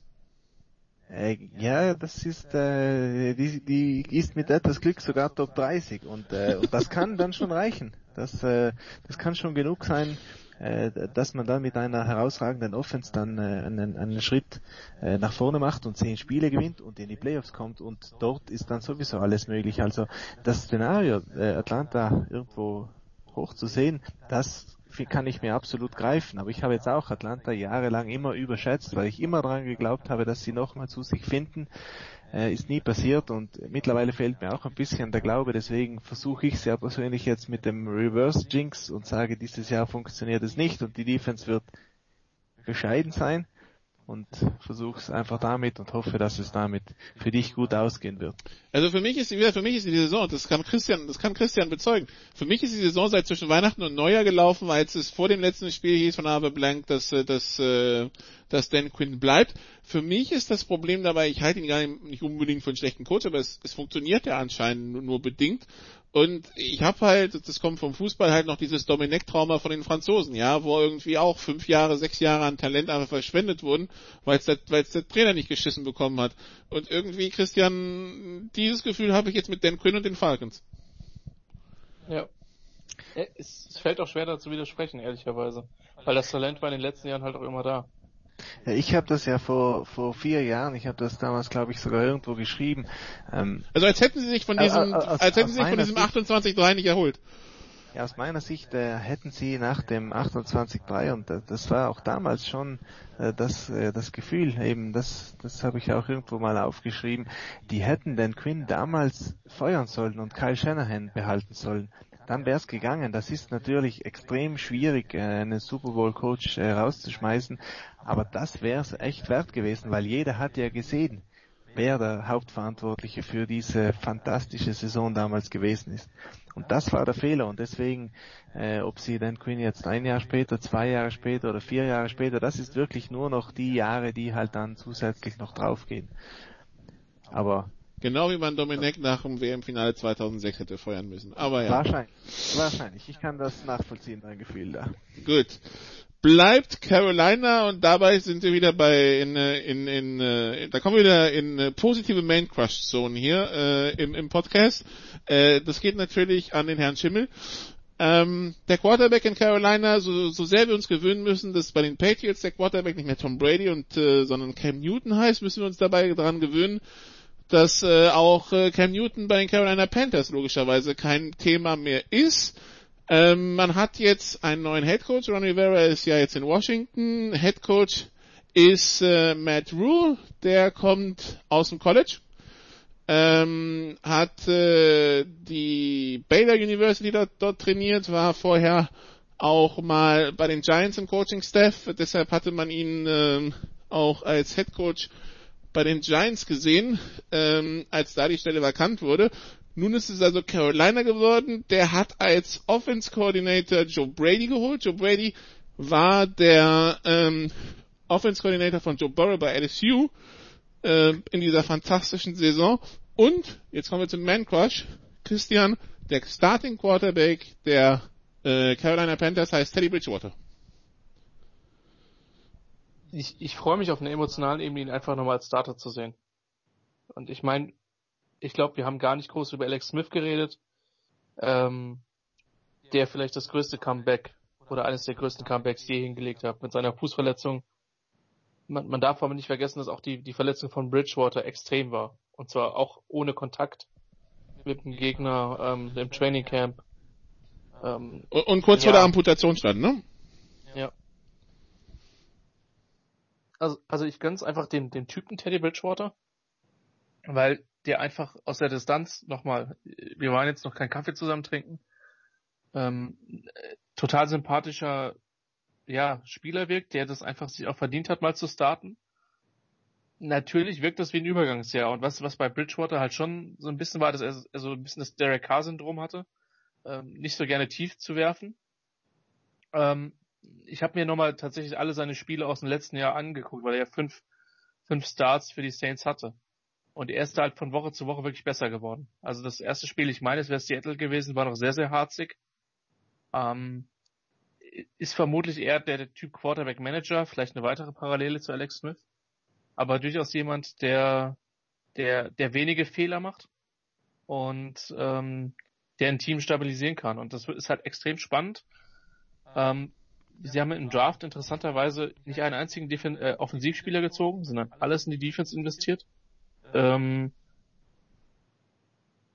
offensiv haben sie natürlich eins, zwei richtig gute Optionen mit DJ Moore, Robbie Anderson, der von den Jets gekommen ist, äh, Christian McCaffrey, der auch jetzt einen entsprechenden Vertrag unterschrieben hat. Die Line ist immer noch gut, wobei ich den Trade aus Panthers sich nicht verstanden habe, einen verletzungsanfälligen Okung für einen, einen der besten Guards der Liga mit Troy Turner äh, zu tauschen quasi. Hab, war mal ein Trade, wo ich die Chargers auf der Gewinnerseite gesehen habe, aber es wird sich noch zeigen.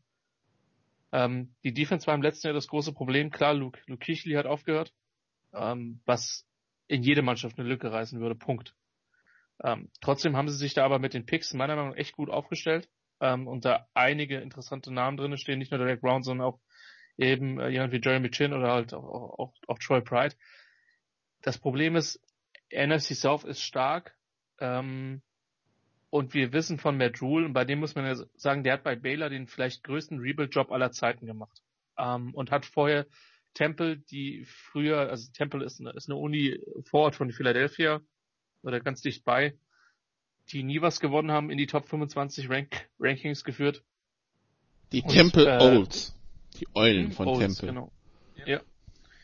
Und, und bei Baylor den Job übernommen, ähm, nachdem die Uni, ich weiß nicht, wie nah sie jetzt wirklich dran standen, das komplette Programm zu eliminieren, aber die einfach eine ganz massive Strafen aufgrund von Skandalen im Recruiting bekommen haben. Und hat die da innerhalb, und war eine Overtime von, gegen Oklahoma von einem möglichen Einzug in die Playoffs entfernt. Ähm, ich habe großes Vertrauen in, in den Coach. Wir wissen natürlich auch, dass in der NFL, also dass A, nicht jeder erfolgreiche College Coach in der NFL erfolgreich gewesen ist. Und was bei Rule halt auch die Regel war, dass das erste Jahr meistens einfach dünn war. Das erste Jahr bei Baylor war 1 und 11. Ähm, das glaube ich jetzt nicht, dass, dass die Panthers nur ein Spiel gewinnen werden. Ähm, ich glaube aber trotzdem, dass Rule ein bisschen Zeit brauchen wird, um, ähm, um seine Philosophie durchzubringen, um das Personal wirklich hinzubringen, was er hat.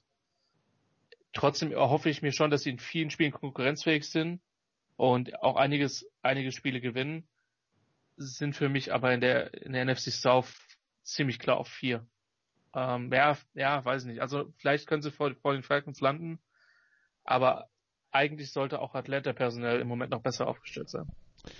Die Jüngeren unter uns werden sich an eine Saison der Panthers erinnern, wo sie ein Spiel verloren haben. Die Älteren, Thomas, äh, an eine Saison, wo sie ein Spiel gewonnen haben. Das war die 2001er mit äh, Star Quarterback Chris Weinke. Ähm, äh, die ganz düsteren Zeiten. Danach kam Jake Delhomme und es wurde besser. Ähm, ja, die Panthers 2020. Man muss sie ja nicht nur als sich selbst betrachten, sondern halt auch in dem Umfeld, wo sie starten. Also wir haben die Saints, die unbedingt wollen, die Bucks, die unbedingt wollen, die Falcons, die wollen würden, wenn sie könnten, und halt die Panthers. Ja, äh, die Panthers, die die haben irgendwie gewirkt wie ein Team, was einen großen Umbruch äh, einleiten will mit Matt Rule, mit seinem Sechsjahresvertrag und äh, langfristig, denke ich, langfristig planen, vielleicht schauen nächstes Jahr einen der Top Quarterback Prospects zu holen. Aber in der Tat hinterlässt mich dann die ganze Offseason schon ein bisschen ratlos, was sie da, äh, was sie da jetzt denken letztendlich, weil Teddy Bridgewater ist kein, äh, kein Spieler, mit dem man sage ich mal, bewusst irgendwo ein, zwei, 14 Saison in Kauf nimmt, sondern da, mit dem äh, kann man locker auch sechs, sieben Spiele, acht Spiele gewinnen, auch mit einer schwächeren Defense. Also das ist jetzt äh, nicht ein, ein Quarterback, der der sofort ausgetauscht werden muss dann. Und das spricht eigentlich für eine Art sanften Umbau, was nichts Schlechtes sein muss, aber ähm, damit kann man halt nicht sage ich mal jetzt mal, mit, mit äh, äh, von der Managerseite aus auf einen Top-Draft-Pick spekulieren im nächsten Jahr. Und eigentlich hatte man das erwartet. Jetzt muss man wirklich schauen, was die Panthers jetzt machen, weil mir ist es nicht ganz klar, was das Ziel von dieser Saison sein will. Und äh, ja, Joe Brady, Teddy Bridgewater, irgendwie alles eine ganz merkwürdige äh, Angelegenheit, keine unsympathische Angelegenheit jetzt aus Spielersicht, äh, wenn wir auf den Owner schauen und so weiter, dann sind wir da wieder auf einer anderen Ebene, aber jetzt rein äh, auf der Mannschaft selber geschaut, glaube ich, dass es irgendwie eine, ja, keine erfolgreiche Saison werden wird, aber aber sehr viele Sachen gibt, was man jetzt über die Panthers von Matt Rule lernen kann für die nächsten Jahre. Dann, dann lassen wir uns überraschen, wo der Weg der Carolina Panthers hinführt. Wie gesagt, das, äh, er ist im Jahr eins und äh, es gibt andere Teams, die es dringender gewinnen wollen und müssen als die Carolina Panthers 2020. Dann kommen wir in den Westen und da haben wir den, und da fangen wir auch an mit dem Super Bowl Verlierer, ähm, die San Francisco 49ers dachten kurz, sie wären dran und Kyle Shanahan dachte wohl wieder, ne, läuft gut und dann lief es nicht so gut und dann hat er wieder als Verlierer des Super Bowl Feld verlassen, 13 und 3 NFC Champion. Ähm, 2014 war das letzte Mal ein Team, das es zweimal am Stück aus der NFC in Super Bowl geschafft hat. Das waren die Seattle Seahawks. Es gibt bisher drei Teams, die es nach einem einer Super Bowl Niederlage ähm, in, äh, zum Super Bowl Sieg geschafft haben im Jahr drauf. Das waren die 71er Cowboys, die 72er Dolphins und die 18er Patriots. So, das ist das, äh, das ist das Setting für, für die Niners. Äh, die Niners, die sich auf Receiver verstärkt haben, die aber jetzt doch Probleme, also Verletzungsprobleme auf, äh, auf Receiver haben, Thomas. Die Niners, die sich weiterhin verlassen können und die Hymne auf ihn hast du ja schon gesungen, auf Kyle Shanahan die äh, 49ers, die sich weiterhin verlassen können auf eine D9, gegen die du als O-Liner wahrscheinlich nicht spielen willst, ne? Ja, es ist einiges noch da von der letzten Saison, aber einiges eben auch nicht. Also ich bin da ganz, äh, das ist für mich eine der Mannschaften, die ich am schwierigsten greifen kann für die, äh, für die, für diese Saison jetzt, weil die haben letztes Jahr sehr gut ausgesehen, äh, brutal mächtig auch in, äh, in, äh, in den Playoffs und auch in der Super Bowl sehr gut gespielt und erst ganz kurz vor Schluss jetzt wirklich vom besten Spieler der Liga geschlagen worden. Also das war letztendlich schon auch ein bisschen Pech. Die hätten ruhig äh, das Finale auch gewinnen können und hätten es auch nicht unverdient äh, gewonnen. Aber jetzt haben sie sie nicht gewonnen und jetzt muss man schon schauen, weil Shanahan ist noch da. Der wird die Offense sicher weiterentwickeln. Der ist ein Coach, der wirklich dem Rest voraus ist. Also man kann schon behaupten, dass Shanahan, Belichick, Andy Reid, das ist so die, äh, die, das sind so die, die, die Coaches, die vom Scheme her, von, von, von der ganzen äh, Herangehensweise, von den Play Designs schon die Coaches sind, die eigentlich immer allen anderen voraus sind und die Trendsetter sind. Und Shanahan ist eben auch einer von denen. Deswegen glaube ich nicht, dass die Offense einen Schritt einen großen Schritt zurück machen wird. Aber auf Wide Receiver haben wir wirklich ein bisschen ein Problem. Ähm, auch letztes Jahr ist die Offense erst dann wirklich gut geworden, wenn Emmanuel Sanders gekommen ist und ein bisschen Breite in dieses Spiel reingebracht hat. Plötzlich ist nicht mehr alles über die Mitte gelaufen, wo es dann auch für Shanahans Offense schwierig war, sondern auch in der Breite. Und dann war die Offense wirklich total dominant. Jetzt ist er nicht mehr da. Äh, der Satzmann Debo Samuel hat einen Fußbruch, glaube ich, oder irgendeine Fußverletzung, die relativ kompliziert ist, eine ungute Sache, vielleicht noch länger nicht wirklich fit spielen kann. Äh, der andere Wide Receiver ist ein Rookie mit Brent Ayuk. Da muss man auch immer schauen, was da, was da dann abgeht. Äh, das, der der da Star Receiver von Arizona State bisher gewesen. Ja, ja, genau. Den wollten sie unbedingt. Den haben sie äh, sogar im Draft noch andere Draftpicks verkauft, dass sie den bekommen. Jetzt ist er auch nicht ganz fit und Rookie muss man immer schauen. Und da ist schon ein bisschen Gefahr, dass die Offense sagen wir, einen Schritt dann zurück macht, trotz des besten Coaches, was es eben auf dem Markt gibt. In der Defense äh, ist auch eine Sache natürlich besser was passt, aber die haben den besten äh, Defensive Tackle verkauft, äh, DeForest Buckner. Der Mann, dem sie den fetten Vertrag gegeben haben, ist, ist Eric Armstead. Der war jahrelang nur ein Mitläufer, letztes Jahr plötzlich super gut gewesen, kurz vorm Vertrag. Welch Wunder. Jetzt hat er den Vertrag, jetzt muss man mal schauen, wie es da weitergeht. Und die Secondary ist auch ein bisschen eine Fragezeichen. Und die war ja letztes Jahr der ganz große äh, Gewinner der Saison, weil die haben vor zwei Jahren ganz, ganz schlecht gedeckt. Letztes Jahr mit den gleichen Spielern plötzlich extrem gut gedeckt. Richard Sherman als der beste Cornerback ist 32 Jahre alt.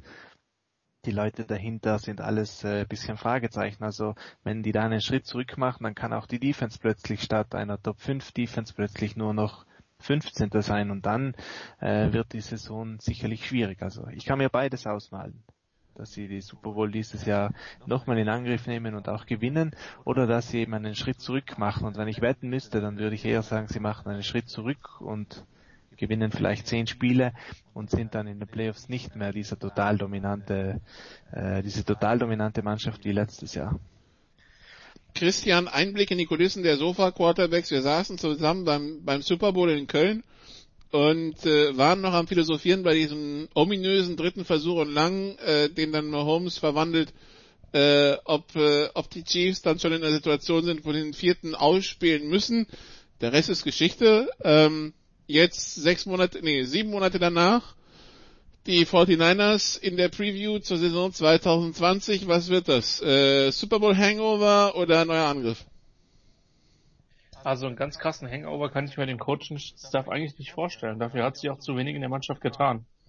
Ähm, Thomas hat die Probleme angesprochen. Ich glaube, Tiefe auf Wide Receiver ist immer noch nicht überragend gut. Das ist definitiv richtig. Ähm, gleichwohl Shannon halt auch immer wieder bewiesen hat, dass er irgendwelche äh, weiteren Spiele auf Receiver stellen kann und die dann durchaus produzieren können. Ähm, das Problem ist, glaube ich, die Division. Also die, ich vermute schon, dass sich ja eigentlich sogar alle vier Teams so viele Siege wegnehmen werden, dass, äh, dass keine von den Teams eine gute Chance hat auf den auf die auf die Bye Week in, in den Playoffs.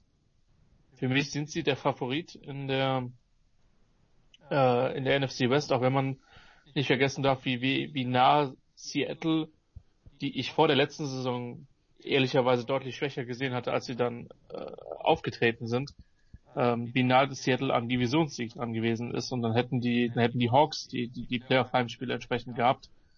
Ähm, die Rams waren übrigens auch nicht wirklich weit, ne? Das ist ein verschossenes nee. Und äh, ne, also das ist eigentlich nichts. Ja. Und ich glaube halt, dass sich das in dieser Saison so fortsetzen wird. Das ist eine brutale Division, wo es Woche für Woche, ich will nicht sagen Lotteriespiel ist, wer gewinnt, soweit würde ich nicht gehen, aber wo alle Teams ihre Chancen haben. Ähm, normalerweise denke ich, dass der Substanzverlust bei den 49ers nicht groß genug ist, um sie ernsthaft äh, in den Bereich von 8 und 8 oder 7 und 9 zu bringen.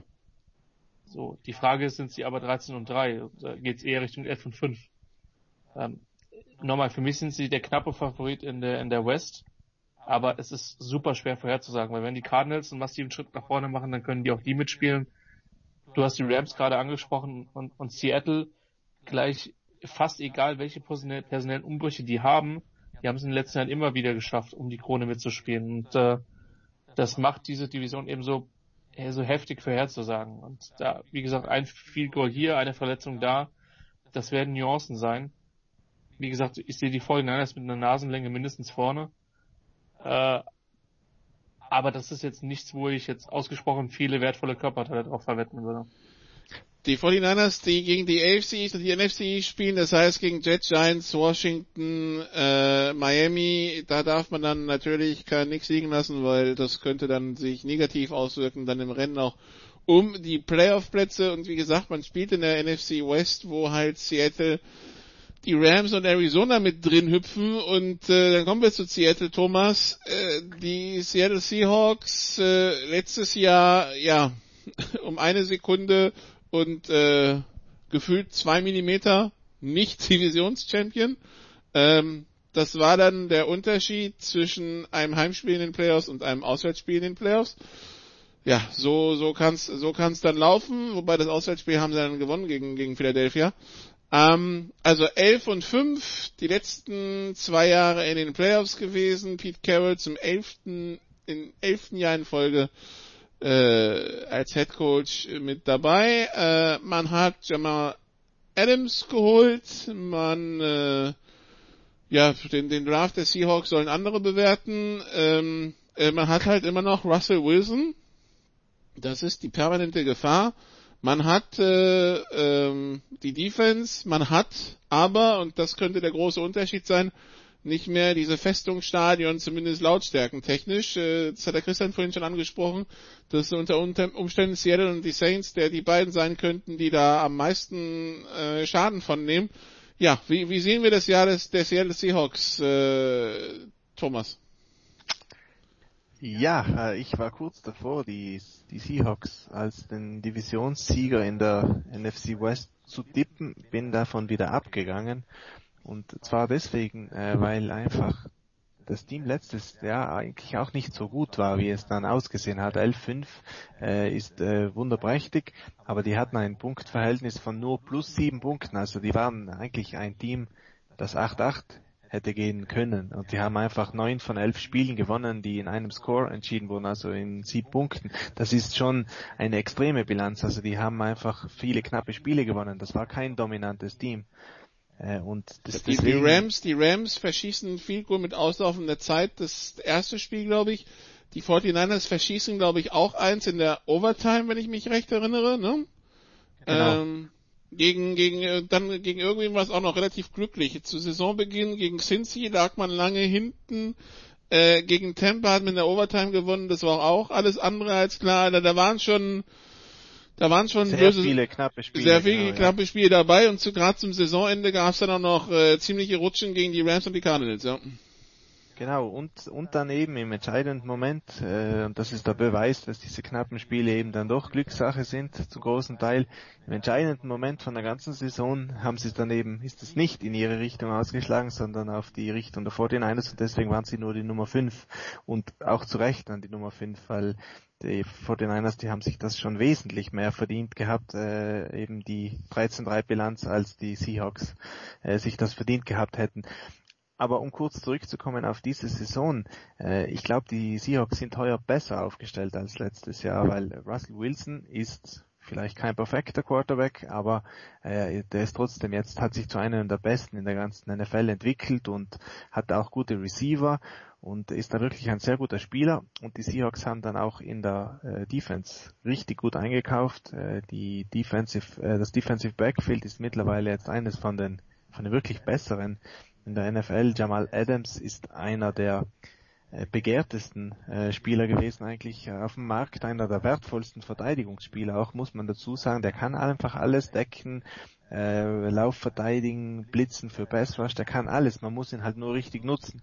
Die haben sehr, sehr gute äh, Linebacker, aber halt auch kritische Schwachpunkte in der ganzen Mannschaft. Die haben überhaupt keine Pass Rush. Äh, da muss man schauen, was dort passiert äh, ob sie mehr blitzen werden als in der Vergangenheit.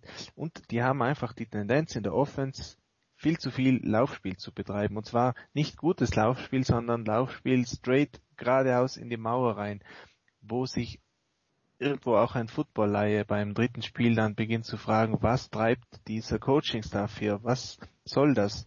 Und äh, die Seahawks gehen einfach nicht von diesem Grundprinzip weg und das behindert die Offense und behindert die Entwicklung der, der Offense eigentlich auch zuletzt.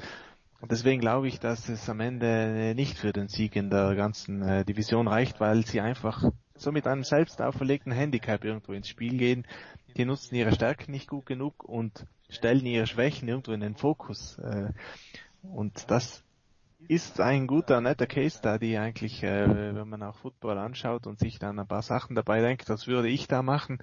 Und die Seahawks sind so einer von den äh, Mannschaften, wo ich mir sehr, sehr oft denke, ich würde es eigentlich anders machen. Und ja, es läuft eh halbwegs gut noch mit ständig Playoffs, aber es hätte oder könnte eigentlich viel besser laufen. Ich glaube, Pete Carroll wird sich mit 70 Jahren oder 68 Jahren nicht mehr groß ändern, deswegen wird es ungefähr gleich laufen wie die letzten Jahre. Christian, das Gute ist ja, die, das, das ist, macht den Job als Moderator einfacher. Es ist immer noch Brian Schottenheimer Offense Coordinator. Das heißt, egal wen ich jetzt dabei habe, ob dich oder Thomas oder Jan Wegwert oder wen auch immer, ich weiß, wohin die Reise geht. Ja, es gibt noch Beständigkeit in diesen unruhigen Zeiten, Nikolas, das ist nicht schön. Ja, aber ja, gut, also. Also aus, aus Seahawks-Fansicht vielleicht nicht zwingend. Genau. Ähm, ja, die pädagogische Theorie sagt uns das, was, äh, was Thomas gerade gesagt hat, dass je älter man wird, desto weniger sind es dann Verhaltensweisen, die angenommen werden. Es gibt Theorien, dass es sogar schon Mitte der 20er zum Teil schwierig wird, aber wie immer gilt, mein Lieblingskredo Reflexion ist alles und Bourdieu hat recht. Es ist schön, dass ich das in diesem Podcast auch nochmal wieder unterbringen konnte. Die, die Soziologie-Pointe ähm, hatte noch ein bisschen gefehlt. Danke sehr, dass du das nachgeholt hast. Der Haken, der Haken kann jetzt auch von dem gemeinen, gemeinen Hörer an sein Bullshit-Bingo gemacht werden. Jan Wegwert wird ein Fleißmärchen in sein Heftchen kleben und äh, ja. Ja, da du dich ja immer noch der französischen Soziologie verweigerst, äh, muss er das tun, in der Tat. Aber gut, das dann an anderer Stelle. Frankreich ist, ist, für mich äh, soziologietechnisch genauso wie, wie Iran ein Risikogebiet. Ich möchte mich da nicht reinwagen. Ja, es ist traurig. Vielleicht kann ja einer der Hörer Nicola da ein bisschen helfen. Ich habe ja auch schon überlegt, die Literatur zu schicken, aber ich möchte mich nicht nachhaltig unbeliebt machen. Äh, es besteht ja die Gefahr, dass wir nochmal miteinander kommentieren, mein Guter. Ähm, zurück zu den Seahawks. ich tue mich mit dem Coaching schwer. Ich finde, Russell Wilson ist einer der Top 5 Quarterbacks in der Liga, ähm, zieht sein Team trotz horrender Draftpicks und äh, fragwürdiger Teamzusammenstellung äh, weiter. Jetzt muss man sagen, dieses Jahr, sie haben zumindest wieder dafür gesorgt, dass sie eine gute Secondary haben, haben mit Jamal Adams einen der, der Defensive Backs, den ich am liebsten zuschaue, ist einfach ein toller, toller, toller, toller, toller Spieler ähm, und sind auch auf Cornerback ziemlich gut aufgestellt. Thomas hat vollkommen recht, der Pass Rush ist ein massives Fragezeichen. Ähm, O-Line ist, glaube ich, gar nicht mehr, also ist immer noch nicht gut, aber es ist nicht mehr so das absolute Desaster aus den letzten Jahren. Äh, auch da hat Wilson viel kas kaschiert. Gut, viel schlimmer konnte es auch nicht mehr werden, ne? Also müssen wir auch ja so ehrlich sein. Das war nicht so schlimm wie beim einen oder anderen GFL-Team, was wir schon mal kommentiert haben. Ähm, aber äh, auf Receiver hat man mit, mit, mit Locke und Metcalf Minimum mal zwei richtig gute Optionen. Also, klar, was Greg Olsen noch zu spielen imstande sein wird, wird sich zeigen. Ähm, der, der weiß, weiß aber zumindest auch, wie es in der NFL abgeht und wie er sich dazu bewegen hat. Also, es ist ein gutes Team.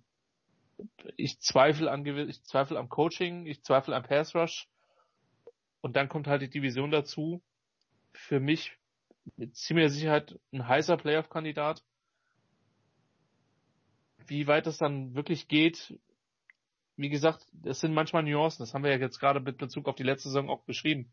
Traue ich den Seahawks einen, einen magischen Run zu? Ja, warum nicht? Ich glaube aber, dass bei, bei denen an einigen Stellen mehr zusammenkommen muss als bei anderen Teams, die ich jetzt in der NFC gerade Richtung Super Bowl einfach noch stärker sehe. Ja, ich würde so sehen, äh, in der NFC, da muss man einfach alle Register ziehen letztendlich, weil das ist eine brutal hochklassige Conference mit vielen sehr guten Mannschaften und das tun die Seahawks nicht und deswegen, ich glaube, das fehlt am Ende. Ein bisschen der Mut zum Risiko, das, das sind sie zu, das sind sie zu konservativ. Okay, dann, also, die, die Niners das eine, die Seahawks das andere. Der dritte im Bunde, ähm, das Team das vor den äh, Niners die NFC West im Super Bowl repräsentiert hatte, nämlich im Jahr davor, die Los Angeles Rams. Äh, auch hier neues Logo, neue neues Stadion, neue Jerseys, neuer Defense Coordinator, Wade Phillips. Ähm, der Vertrag wurde nicht verlängert. Äh, wir wissen alle noch in der Saison, in der Offseason 2018 auf 2019 äh, ist gefühlt jeder, der ähm, Head Coach Sean McVay mal die Hand geschüttelt hatte oder ihm mal eine Apfelschauder serviert hatte, direkt Kandidat gewesen der NFL für größeres. Ähm, bestimmt zu sein. Man hat schon das Gefühl gehabt, diese Euphorie rund um Sean McVay ist merklich abgekühlt. Sie haben die Playoffs verpasst, 9 und 7. Ich habe es aber auch gesagt, äh, Christian, das war sehr, sehr knapp. Also wir reden da vielleicht von drei Plays, die anders laufen und schon sind die Rams in den Playoffs, vielleicht sogar nur von zwei. Ähm, ja, also es war jetzt nicht alles schlecht, aber man muss auch sagen, wenn wir das äh, vorhin schon zitierte Monday Night Game zwischen Rams und Chiefs Ende 2018 ranziehen, dann war das offensiv von den Rams 2019 schon enttäuschend, ne? Definitiv. Und äh, wenn wir den Pass Rush bei den, gehen wir erstmal in die Defensive bei den Seahawks kritisieren, dann ist mir auch nicht ganz klar, wo der bei den Rams außer von Aaron Donald über die Mitte kommen soll. Das ist, glaube ich, so eines der großen Probleme. Ähm, auch die Rams haben eine gute Secondary, meiner Meinung nach. Äh, Troy Hill, der sich da zum guten Spieler entwickelt hat. Jalen Ramsey ist einer der besten Cornerbacks der Liga. Wurde jetzt auch mit einem neuen Vertrag belohnt, gerade heute. Ja. ja. Der hat äh, der hat sich gefreut, als er aus Jacksonville weg war. Er war nicht der Letzte, muss man an der Stelle sagen. Und wird auch vermutlich nicht der Letzte bleiben. Von daher in der Defense ist durchaus Potenzial. Wie gesagt, Pass Rush ist ein Problem. Ähm, und auch die, der, der Platz neben Donald muss man dann schauen, ob der so ideal besetzt ist. In der Offense ist es so, wissen wir wirklich, was Jared Goff ist? Oder wissen wir es nicht? Ich weiß es noch nicht hundertprozentig. Vielleicht hat Thomas da eine Antwort. Wissen wir, ob er sein Backup ist, weil John Wolford, muss ich zugeben, habe ich jetzt nicht so ganz auf dem Schirm, aber ja. Ja, ich ich glaube, dass die, die Rams sehr stark hoffen, dass äh, der nicht so allzu viel Zeit auf dem Feld sieht. Ich weiß nicht, ob er der Holder ist, ähm, aber ist öfter mal bei Backup Quarterback so. Ähm, Receiving Core ist nach wie vor richtig gut. Man hat im Camp sehr, sehr viel Positives zu Van Jefferson gelesen, dem, äh, dem Second Round Pick. Auch der ja durchaus mit, mit Bloodlines gesegnet und bei Florida eine, eine gute Rolle letztes Jahr gespielt. Ähm, O-Line ist es so. Das ist eine der spannendsten Lines, ist meiner Meinung nach Andrew Whitworth äh, der fast so lang ist in der Liga ist wie Tom Brady. Ähm, Havenstein, der in den letzten Jahren sich eher ein bisschen zurückentwickelt hat, nachdem er stark in die Liga gekommen ist. Innen auch eher wackelig. Und das war das Problem, was Goff halt hatte, dass er unter Druck halt echt riesige Probleme hat. Und ähm, ich denke, es ist viel zu einfach, die, die Rams abzuschreiben. Für mich sind die ein Playoff-Kandidat, weil sie eben die Qualität vor allen Dingen auf Receiver, auf Thailand haben und entsprechend punkten können. Die Defense ist jetzt nicht komplett schlecht. Wie gesagt, die Secondary gefällt mir.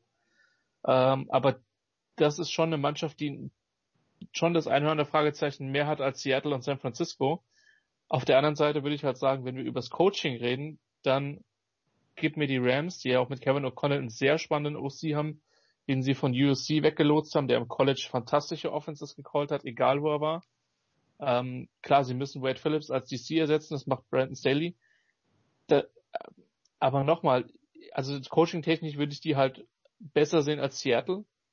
Und das kann halt äh, Spielerqualität etwas aufwiegen. Von daher neun Siege, warum nicht? Aber die Varianz in dieser starken NFC äh, West ist einfach extrem groß.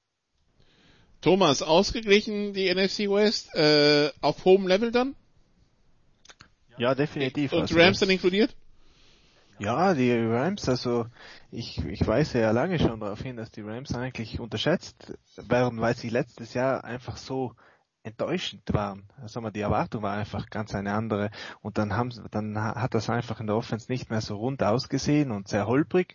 Und auch am Ende der Saison äh, war es dann zwar besser, aber nicht wirklich schön.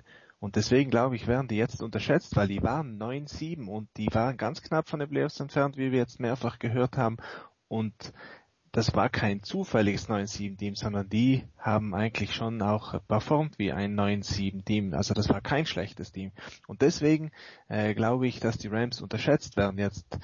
Ähm, was mich positiv stimmt da bei dem Team in der Offense jetzt sage ich mal, ist, dass äh, Sean McWay weggegangen ist von seinem alten, äh, von seiner alten Grundidee und eben ein bisschen äh, weiterentwickelt hat die ganze Offense. Die haben, äh, haben einfach mehr verschiedene Personalformationen eingebaut, die haben, ähm, die haben die Routen ein bisschen anders kombiniert und die haben einfach ein bisschen versucht, an dem Problem von der Offensive Line äh, herumzu doktern.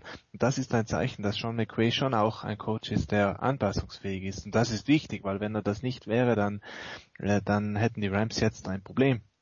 Und aus meiner Sicht, ich sehe, weil Christian vorhin Jared Goff hatte, ich sehe Goff als einen äh, Quarterback, der die Liga in Schutt und Asche legen kann, wenn die Rahmenbedingungen stimmen. Und da ist er dann wirklich einer von den effizientesten Spielern. Aber eben, er ist keiner, der das Ruder herumreißen kann. Also das ist so mein Gefühl von ihm. Und deswegen müssen die Rams ihm unbedingt schauen, dass sie, äh, dass sie Jared Goff eben wieder diese alten Bedingungen äh, geben können oder zumindest ihm Situationen kreieren können, die, äh, die gut genug sind, dass er sich wieder wohlfühlt und in einen Rhythmus spielen kann. Und das traue ich äh, McVay durchaus zu. Die Defense ist ein Fragezeichen, die ist sehr ausgedünnt, hat viele Schwachpunkte, aber eben auch zwei extreme Superstars da drinnen. Ich bin sehr gespannt, was die Rams machen werden. Die sind auch so eines von den Teams, auf die ich, ja, auf die ich wirklich äh, warte eigentlich mal mir das anzuschauen, weil es gibt äh, mehrere Möglichkeiten, wie sich die äh, Mannschaft da entwickelt. Und ja, also ich äh, wäre überhaupt nicht überrascht, wenn die in die Playoffs kommen, wäre aber auch nicht überrascht, wenn die jetzt letzter wären in der NFC West. Und das kann aber auch mit einer 8-8 Bilanz ein sehr guter letzter Platz sein. Denn es gibt in dieser Division noch die Arizona Cardinals. Und ähm, die haben nicht nur den Head Coach mit dem vielleicht spektakulärsten Wohnzimmer und Garten, wie wir im ähm, während des Drafts erfahren konnten. Also war erfrischend verglichen mit diesen ganzen 80er und 90er Wohnzimmern, die irgendwie an, an, an Möbelkraft Bad Segeberg erinnert haben, wenn nicht ein Multimillion-Dollar-Geschäft. Äh, das nur am Rande. Also die Arizona Cardinals mit Cliff Kingsbury als Head Coach, mit Kyler Murray als Quarterback, haben den verletzungsanfälligen, teuren Running Back David Johnston weggetradet und dafür äh, die Andre Hopkins bekommen. Dass äh, die Cardinals Sieger von diesen Trades sind, braucht man glaube ich nicht weiter diskutieren. Jetzt haben sie also Fitzgerald, äh, den Veteran, Hopkins, Christian Kirk als, äh, als Receiver zum Beispiel, äh, war ja schon vielversprechend letztes Jahr. Ähm, ja, die also Jahr zwei von Cliff Kingsbury als Headcoach äh, Thomas, wo man sich ja gefragt hat, was wird das äh, vom äh, vom College äh, in in die NFL? Man muss sagen, was bei rausgekommen ist, ist etwas, was Spaß macht zuzusehen, ne? Ja, definitiv und und das ist auch gut so, weil äh, auf diese Offense waren alle gespannt und es hat auch Potenzial gegeben äh, oder Gefahr gegeben, dass es schief geht, aber es sieht jetzt aus, als wenn diese Offense tatsächlich in der NFL äh, umsetzbar ist. Ähm, vielleicht nicht in der Reihenform äh, wie am College gewohnt, aber äh, Cliff Kingsbury hat ja schon einige Sachen versucht letztes Jahr, hatte nicht die richtigen äh, Receiver im, äh, im Kader und musste ein bisschen äh, was auch äh, was ausprobieren und das hat er gemacht. Er hatte die Offense auch immer mehr umgestellt, hat es dann mit äh, mit weniger Receivern probiert, mit mehr Titans probiert Jetzt hat er Luke Hopkins bekommen. Schauen wir mal, was er in dieser Saison jetzt macht, ob er wieder zurück zu den Wurzeln geht und diese Spread Offense aufstellt, diese ganz krasse, die die Defense dann in der Breite auseinanderzieht oder ob er irgendwas anderes macht. Aber sicher ist, Cliff Kingsbury hat viele Sachen letztes Jahr probiert, viele Sachen sicherlich gelernt und Kyler Murray wird auch einen Schritt nach vorne machen. Deswegen ist das auch für dieses Jahr jetzt eine Mannschaft, äh, die die ganz, ganz, äh, ganz, ganz äh, herausragend sein wird, sage ich mal. Nicht vielleicht vom sportlichen Resultat noch, das könnte noch zu früh sein, aber vom optischen und von der ganzen äh, Herangehensweise, wie NFL Offense gespielt wird. Ich, ich äh, glaube, dass ich in dieser Saison viele Cardinals Spiele sehen werde, mehr als letztes Jahr, weil ich einfach sehr gespannt bin, äh, was Cliff Kingsbury da machen wird. Christian, wir haben unsere ganz persönliche Air Raid, unser ganz persönliches Air Raid Trauma, das kommt aber aus der GFL. Ähm, bei den bei den Arizona Cardinals äh, schüttelt man weniger mit dem Kopf, wenn man sich's anschaut. Äh, wo also oh, es sind es sind dieselben Initialen, gell? Vorsicht. Ja, aber selben Teaminitialen. Ja, ja, ja, schon klar, aber irgendwie also der Cardinal kann das besser als der Kumpel jetzt, sagen wir es mal so. Aber ja, das ist nur am Rande. Äh, ja, also äh, mit Hopkins wird's bestimmt nicht schlechter, ne? War das, war das eigentlich letzte Saison? Ja, ne? Was? Vorletzte? Vorletzte. Letztes Jahr sind sie nur gelaufen, das Jahr davor haben sie nur geworfen. Stimmt, genau. Also wer, wer nochmal eine Nicht-Demonstration der, der, der Offense sehen will, Marburg Mercenaries Alga Comets. Äh, Marburg, ein dasselbe Spiel 2018, gefühlt mit derselben Courage und allgemein nicht in der Lage, den Ball in bestimmte Zonen zu werfen. Thomas, du hättest da aus analytischer Sicht einen ganz großen Spaß dran. äh, irgendwann hat man dann auch als Experte nichts mehr zu analysieren. Ich glaube, irgendwann hat er die Tischplatte zerkaut an dem Tag, aber ja. Ja, für, für Büromaterial bin ich als Kommentator gerade noch versichert, für viel mehr allerdings auch nicht mehr. Ähm, also das Interessante, was Thomas hier angesprochen, also ich will jetzt nicht widersprechen, aber ich, also ich bin auch auf diese Offense gespannt, weil wirklich besser wurde sie erst, als mehr gelaufen worden ist und Kingsbury von seinem 10 Personal abgewichen ist. Er hatte natürlich noch keinen DeAndre Hopkins, muss man an der Stelle sagen. Den hatte Bill O'Brien, den hat Bill O'Brien jetzt nicht mehr. Ähm, und es gibt natürlich mit Sicherheit junge Receiver wie, Keishon Johnson oder Eddie Isabella, die den zweiten Schritt machen sollen. Dazu hat man ja noch ge gedraftet. Also das wird in der Tat interessant. Ähm, bei Kyler Murray rechnen alle mit dem zweiten Schritt. Ähm, ich hoffe, dass er ihn macht, weil ich es extrem, ja, es macht einfach Spaß, ihm, ihm zuzuschauen. Ähm, meine Frage, meine größte Frage ist noch, wer soll Pass Coverage spielen. Also Patrick Peterson ist immer noch gut, aber nicht mehr auf dem absolut überragenden Level. Ähm, jetzt hat sich Robert Elford, der aus Atlanta gekommen ist, das zweite Jahr in Serie, eine Season-Ending Injury geholt. Ich wollte gerade sagen, irgendwie, ah. das, äh, den kenne ich eher verletzt als, äh, ja. Richtig. Das ist so. Ähm, Jake Kirkpatrick hat natürlich Starter-Erfahrung bei den, bei den Bengals gesammelt. Ähm, Pass Rush muss man auch gucken. Ähm, natürlich der spannendste Spieler in der gesamten Defense für mich ist Isaiah Simmons der, der Rookie von, von den Cardinals, den ja der Thomas nicht ganz zu Unrecht auch durchaus bei den Chargers gesehen hätte. Ich meine, eine Defense mit einem gesunden Derwin James und einem gesunden Isaiah Simmons, dann kannst du fast positionslose Defense spielen. Zumindest in einigen Spots. Ähm, wobei es noch nicht mal klar ist, ob er startet, weil, weil mit Campbell und Hicks sind dadurch auch zwei gute Spieler im, im Roster. Ähm, das ist so ein bisschen, wo ich glaube, dass, dass, die, dass die Cardinals 20 21 da einfach nochmal verbess sich verbessern müssen, um äh, den, den absolut nächsten Schritt zu machen. Ich habe in meiner, in meiner kleinen internen Tipprunde habe ich kein Team in der NFC West mit einer negativen Bilanz. Ähm, habe die Cardinals tatsächlich auch vier, aber mit 8 und 8. Und wäre halt auch nicht geschockt, wenn da drei Wildcards hingehen würden. Ist unwahrscheinlich, weil die sich, wie gesagt, auch die Siege wegnehmen werden. Aber die Offense kann gut werden und äh, es hängt natürlich viel vom, vom Quarterback ab mit, mit Kyler Murray. Ähm, aber ich habe ein gewisses Grundvertrauen ins Coaching, insbesondere auf der offensiven Seite. Ähm, und wenn man hinten halbwegs, äh, halbwegs vor allem gegen den Pass aussieht, dann, dann kann das was werden. Jetzt muss man aber an der Stelle auch sagen, die Defense hat letztes Jahr da wirklich extrem, also hat zu den schwächsten Einheiten der Liga gehört. Ähm, und ob dann so ein schneller Turnaround erfolgt, das wird sich zeigen. Ähm, Passwash außerhalb von Jandra Jones ist ein Fragezeichen, aber mit Sicherheit eines der interessanteren, interessanteren Teams in der Liga und durchaus eine Mannschaft, die acht oder neun Spiele gewinnen kann, wenn es gut läuft. Und wenn sie 8-8 gehen würde, dann würde es auch heißen, dass der Champion kaum mehr als 10-6 oder 11-5 gehen könnte. Ähm, was wiederum dafür sprechen würde, dass er unter Umständen Divisions, NFC West Divisionsduelle in den Playoffs geben würde. Gut, dann haben wir alle 32 Teams besprochen, glaube ich. Wir haben keins vergessen, sogar Jacksonville haben wir ja besprochen. So. Ähm, äh, wir wissen Jacksonville mit euren Playoff-Tipps aber eher nicht auftauchen. Also, Divisionssieger AFC East, Christian. Äh, das ging jetzt mit äh, Patriots. Thomas. Ja, Patriots. North, Christian.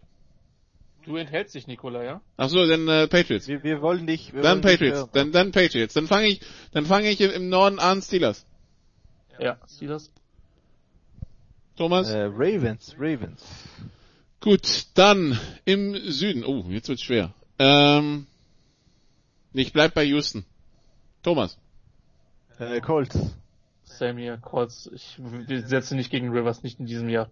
Fuller. Okay, Westen Chiefs. Ja. Ja, das ist einfach. Chiefs. Das ist, glaube ich, die einfachste, mit Abstand die klarste Division dieses Jahr. Gut, Wildcards, Christian. In der AFC habe ich Wildcards äh, Baltimore, ziemlich klar, äh, Houston und äh, tatsächlich die Chargers mit einer 8 und 8 Bilanz, die allerdings auch die Bills, Browns, ja genau, also Houston, die Chargers, Bills und die Browns hätten alle 8 und 8 Bilanzen bei mir. Also ich hätte dann äh, Ravens, Colts und ähm, ähm, äh, na, ähm, Bills, so. Und Ach, ich, Thomas? ich merke auch gerade, dass ich Tennessee in meinen Tipps übersehen hätte, dann würden die Chargers rausfliegen. Skandalös. Also Tennessee als als 5 Seed, Baltimore, nee, Baltimore als 5 Seed, Tennessee 6 und Houston 7. So, Thomas? Entschuldigung. Okay, äh, Browns, Steelers, Titans. Ach so, Browns, stimmt. Ja, ja, ja gut so. NFC East Champion. Christian. Dallas. Thomas. Same. Same, Gut, das, Dallas. Dann sind wir drei. Dann gehen wir in den Norden, äh, da sage ich Vikings. Christian. Green Bay. Thomas. Ja, da sehe ich ja auch Packers vorne noch. Noch, gut. Dann gehen wir in den Süden, Tampa. Christian. Saints. Saints. Okay. Und in den Westen, Niners. Thomas. Ja, San Francisco. Ich habe die auch, aber ich habe sowohl San Francisco als auch Seattle beide 10 um 6. Gut. Wildcards wird wahrscheinlich in der NFC noch schwieriger. Ja. Definitiv. Also ich äh, nehme bei den Wildcards die Seahawks, die Tampa Bay Buccaneers und die Eagles. Ja, Sind bei mir die exakt gleichen Teams tatsächlich. und ich hätte Saints, Seahawks, Rams. Ja. Aber ja, das, also, du musst halt, ich glaube, du musst halt an der NFC West vorbeikommen, aber ja, gut. Dann, äh, jetzt haben wir die Playoff-Teams, okay, AFC Championship Game? Thomas? Puh, AFC, ja, das ist, äh, da muss man die Auslosung oder halt die, äh, das Seeding anschauen, aber ich würde da auf Chiefs over Ravens antippen. Chiefs over Ravens, okay, Christian? Yes. Chiefs over Colts und es bricht mir das Herz für Philip Rivers. Okay, ich hätte auch Chiefs over Ravens. Ähm, gut. NFC? Da wird's ganz heftig. Christian? Äh, Saints over 49ers. Thomas? Äh, Saints gewinnen gegen Dallas. Ich habe 49ers over Dallas, aber ja, gut. Dann äh, sind wir uns da auch einig. Und das heißt, äh, also ich hätte, ich hätte den gleichen Super Bowl wie letztes Jahr. Äh, Christian, du hättest dann Saints gegen Chiefs Chiefs. Ja. und Chris und Thomas hätte Äh, Chiefs gegen Saints. gut Auch. auch. Also wir sind uns einig, die Chiefs werden es weit bringen. Und Du hattest letztes Jahr die 49ers, das ist Respekt. Ja. Ähm, ja, dann äh, werden, werden wir sehen. Gut, also wie gesagt, es gibt ein paar Änderungen, also äh, nicht wundern, also es gibt Teams, die werden ohne Zuschauer spielen, einige mit Teilzuschauern, also das geht heute Nacht los mit äh, mit dem Eröffnungsspiel, da sind glaube ich 14.000 Zuschauer zugelassen oder so, also mal schauen, wie das alles funktioniert. Es sind 14 Playoff-Teams dieses Jahr, die Schiedsrichter äh, mit Maske und mit irgendwie keiner Trillerpfeife, sondern irgendwie so, ein- so, so ein Button, den sie drücken können, das dann macht so ein, so ein quietschiges Geräusch. Alle müssen wir dazu sagen, es hatte keiner eine Preseason, das heißt, die gehen jetzt alle kalt in die Saison, das heißt, die ersten zwei, drei Wochen, wenn da Fehler passieren, müssen wir auf jeden Fall vielleicht ein bisschen mehr Verständnis haben, als wir es die letzten Jahre getan haben. Und dann werden wir sehen, wo unsere Tipps alle kaputt gehen, weil meistens ist ja so, dass irgendein favorisiertes Team doch abstürzt und irgendein No-Name plötzlich doch hochschießt. Also freuen wir uns, äh, wie die NFL-Saison 2020 verläuft und ob diese chaotische Preseason bzw. nicht vorhandene Preseason tatsächlich äh, auch einen Einfluss hat auf das Spielgeschehen dann im, äh, im, im Laufe der Saison, ob ob Teams mit neuen Headcoaches oder neuen Quarterbacks zum Beispiel mehr Schwierigkeiten haben oder nicht. All das besprechen wir dann regelmäßig in den Sofa Quarterbacks und in der Big Show. Es geht also heute Nacht los und äh, ja, wir hoffen, dass wir dann äh, stressfrei und problemfrei durchkommen durch die Saison und wenn nicht irgendwie wie die MLB erstmal Teams haben, die wochenlang, die wochenlang nicht spielen, ja, und dann hoffen wir, dass das Ganze bis zu einem Super Bowl führt, der dann auch problemlos ausgetragen werden kann am 7. Februar 2021 im Raymond James Stadium in Tampa, Florida. Ja, dann danke ich Christian und danke Thomas für die Zeit, die sie sich genommen haben, hier die Preview ausführlich zu besprechen. Und äh, ja, dann schauen wir einfach mal, was die Saison so bringt. Wir freuen uns drauf. Verfolgen können Sie die Saison natürlich wie gewohnt bei, bei RAN auf Pro7 Max oder auf der Webseite bei The Zone und äh, im NFL Game Pass. Und ja, das war's von uns. Und äh, Nächster Hinweis, heute Nachmittag die Big Show von Sportradio 360, da geht's dann auch nochmal um NFL und um ganz viele andere Themen. Danke Thomas, danke Christian, danke liebe Zuhörer, bis zum nächsten Mal. Ciao. So. You did what you had to do and you won the game. Das waren die Sofa Quarterbacks mit der Extravaganza zur National Football League auf Sportradio 360.de. Wenn Sie Fragen, Anmerkungen, Gegenbeispiele haben, schreiben Sie uns entweder auf unserer Facebook-Seite über unseren Twitter-Account at Sportradio 360 oder direkt an steilpass at Sportradio 360.de. Great job, guys! Und versäumen Sie nicht unsere nächste Big Show jeden Donnerstag neu auf www.sportradio360.de. One day at a time. Keep getting better as a football team, and we'll see what happens.